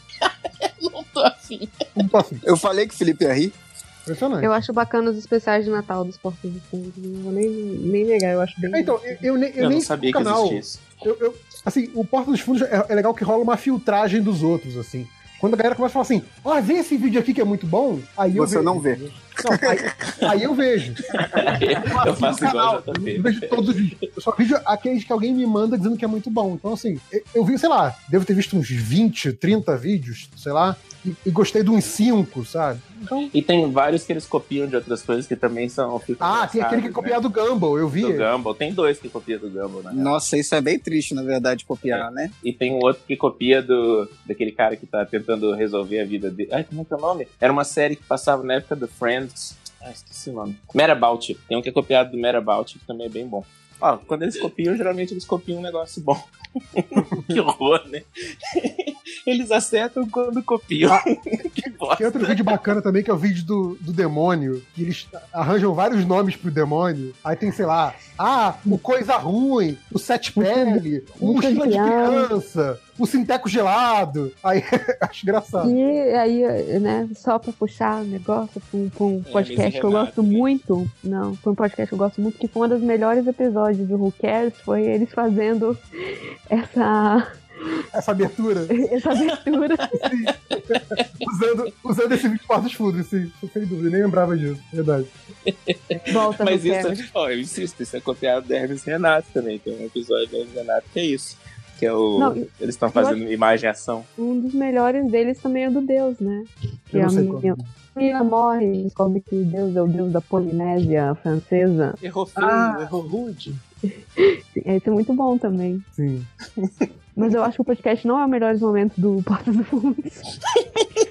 É, na verdade, era a leitura de comentários, o Léo leu alguma coisa e a gente desvirtuou completamente. É, como, como sempre é Clássico desvirtuado, do né, cara? Não, é, não, não. É que assim, cara, é aquela famosa frase: decepcionado, mas não surpreso. Mas, Ah, mas, na verdade, as pessoas esperam a leitura dos comentários, não é pra, pra ler a, a nossa resposta dos comentários, é pra ver pra, Pra é, onde ver pra onde que a resposta vai. Até onde a gente consegue ir, né, cara? Não, cara, esse, esse foi bem longe que a gente já falou de TV dos anos 90, Porta dos Fundos, Frango Robô, foi longe. É tipo o Deck of Many Things, sabe? Do D&D. Você pega e pronto, mudou o jogo. Nunca mais você vai ter Caraca, eu odeio, eu odeio quando, tipo, isso, esse deck é, é, tipo, vamos jogar, vamos jogar. Eita, esqueci de montar a aventura. O que, que eu preciso? Que Me dá, um- sacanagem. me dá um baralho aí. Pronto. Cara, eu acho muito bom. Cara, todo mestre já fez isso. Todo mestre isso. A galera pilhou de jogar, você tava sem aventura pronta, mas você quer jogar também. Aí você me dá aqui o livro do, do mestre, me dá um, um negócio de baralho. De repente eles encontraram. Independente Com... do que você escolher, vai ter um demônio seguindo agora o resto do jogo. Não, é bom quando a galera ganha o desejo e aí você fica zoando eles, né? Porque você encarna aquele mestre do- do- dos desejos e você pega. Tipo, você fica só esperando a galera fazer o desejo e assim: como eu vou zoar esse jogador? tipo assim, ah, eu quero uma espada vorpal. Beleza, tá aqui sua espada. Você encosta nela, sua cabeça cai. Muito bom. Você não falou que você queria com a lâmina vorpal, porra. Eu vou te falar que eu nunca usei Deck of Many Things. Eu sempre isso? espero uma hora acontecer. É Claro, que isso. loucura. É, é, é coisa do tipo assim, você sempre deixa um pronto em caso de emergência. Porque às vezes os jogadores não estão não estão indo e você, ah, então beleza, eu vou zoar todo mundo agora. Toma essa merda. Toma. ai, ai. Olha, claramente nenhum dos dois mestres de RPG, né? Não, Não D&D. caguei Ah, completamente é? pra O que, você mestra, Léo? Ah, eu mestrei GURPS, Tagmar ah, e pronto.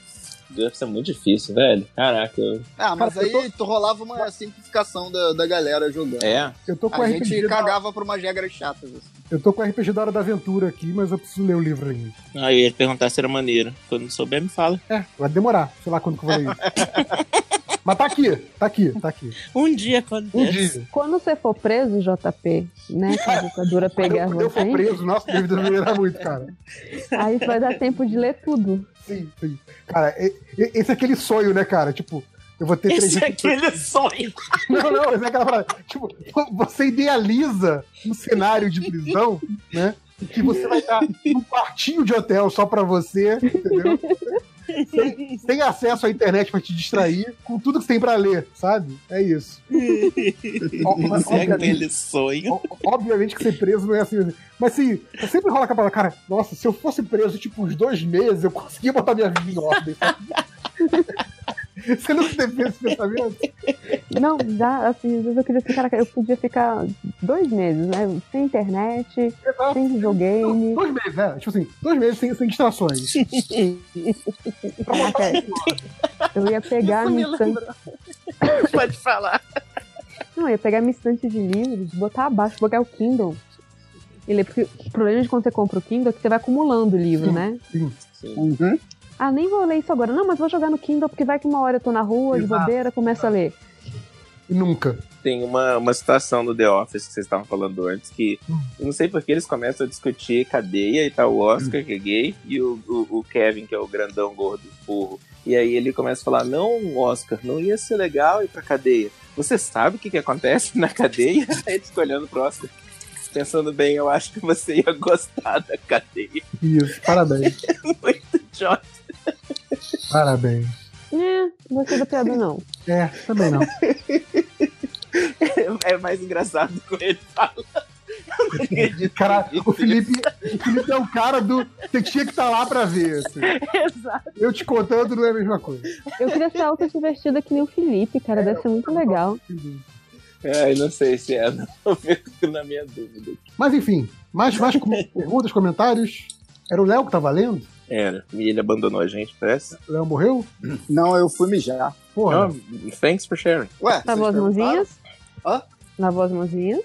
Quê? Lavou as Eu acho que a mãozinhas. resposta vai ser Ah, não. lavar? É Sim, sim. Sim, claro.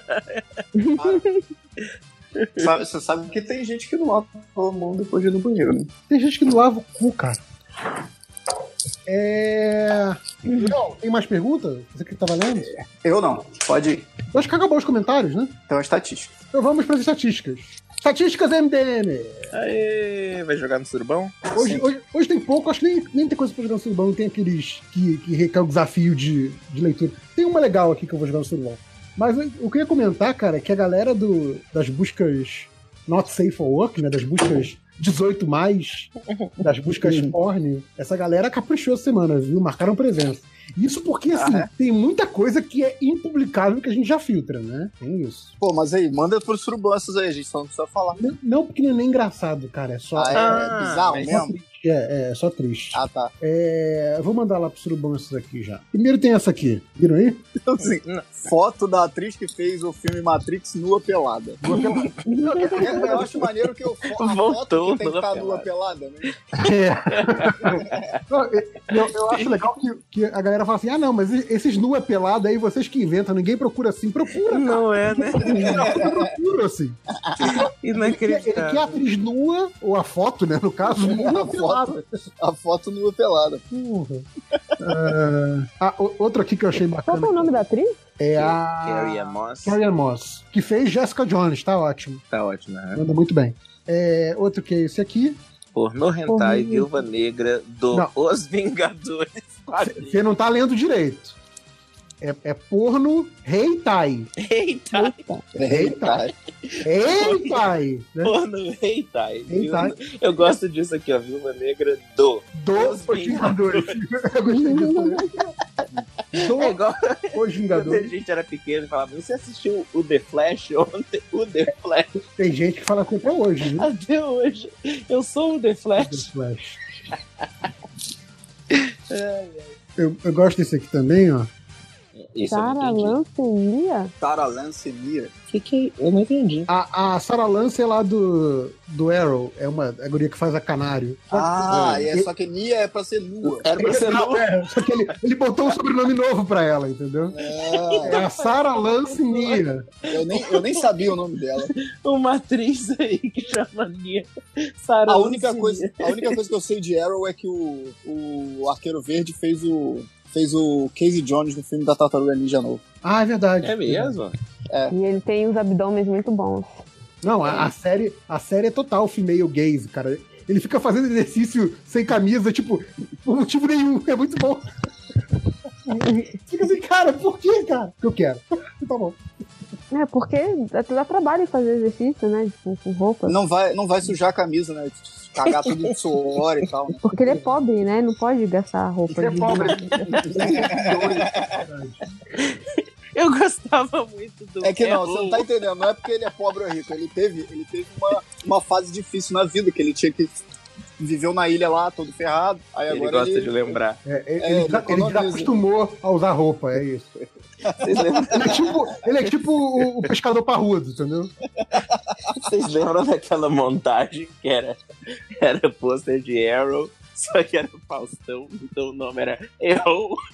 Não, Não, onde é que tem isso? Errou. Tinha, tinha um leitor, comentarista do MDM, que tinha, usava como nick o errou. Errou. Cara, mas é, tem uma coisa que, que né, porque por não ter mais os comentários, né, no, no grupo, no coisa, é o, o- a criatividade dos leitores, né, porque é, era assustadora. Cara, um, um dos melhores nicks é o cara que era o Capitão Maria Bethânia. Até hoje existe no Twitter. Enfim. Daí é o, o, o Nick é o, é o Capitão Britânia com, com cabelão, né? É, Aqui tem, que eu botei já no, no grupo lá, que é o, é o crossover, né? É, do novo filme da, da Mulher Maravilha. Vai ter esse crossover aí, ó. Mulher pelada, Mulher Maravilha. Elas vão lutar. É uma nova heroína, né, a mulher Uma pelada. A mulher pelada veste a Mulher Maravilha. Não, aposto que no fim das contas, elas vão brigar e depois vão se unir. Sempre assim. Eu lembro de uma piada do Mad que é- era todos os super-heróis, só que as partes que eram protegidas do corpo deles eram invertidas, sabe? Mano, As roupas eram ao contrário. A Mulher Maravilha ficava quase toda vestida. Justo, Era tipo isso aqui, Mulher Pelada versus Mulher Maravilha. justo. Ah, outro, outro também que tava espionando lá no grupo, porque ele também veio direto num assunto que a gente falou outro dia também, que é de, de tradução errada, e ele, colocou, ele procurou isso aqui, ó. Legendas do amanhã, segunda temporada. da manhã. Ele não, tá ele não tá procurando legendas da série amanhã, entendeu? A série que ele tá procurando é Legendas do Amanhã. Olha que maravilha.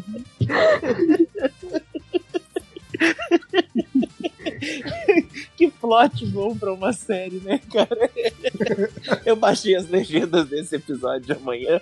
Depois a gente assiste. É tipo aquela série, aquela série Early Edition, lembra? Exato. Early Ele recebeu o jornal do dia seguinte, só que você recebe a legenda. É tipo, no sábado, você recebe a legenda do Game of Thrones. E aí? O O cara vai trabalhar no TTD, né? O que ele pode fazer com que, que você faz com aquela informação? Sabe? Você vai conseguir desvendar o que aconteceu nas cenas mudas?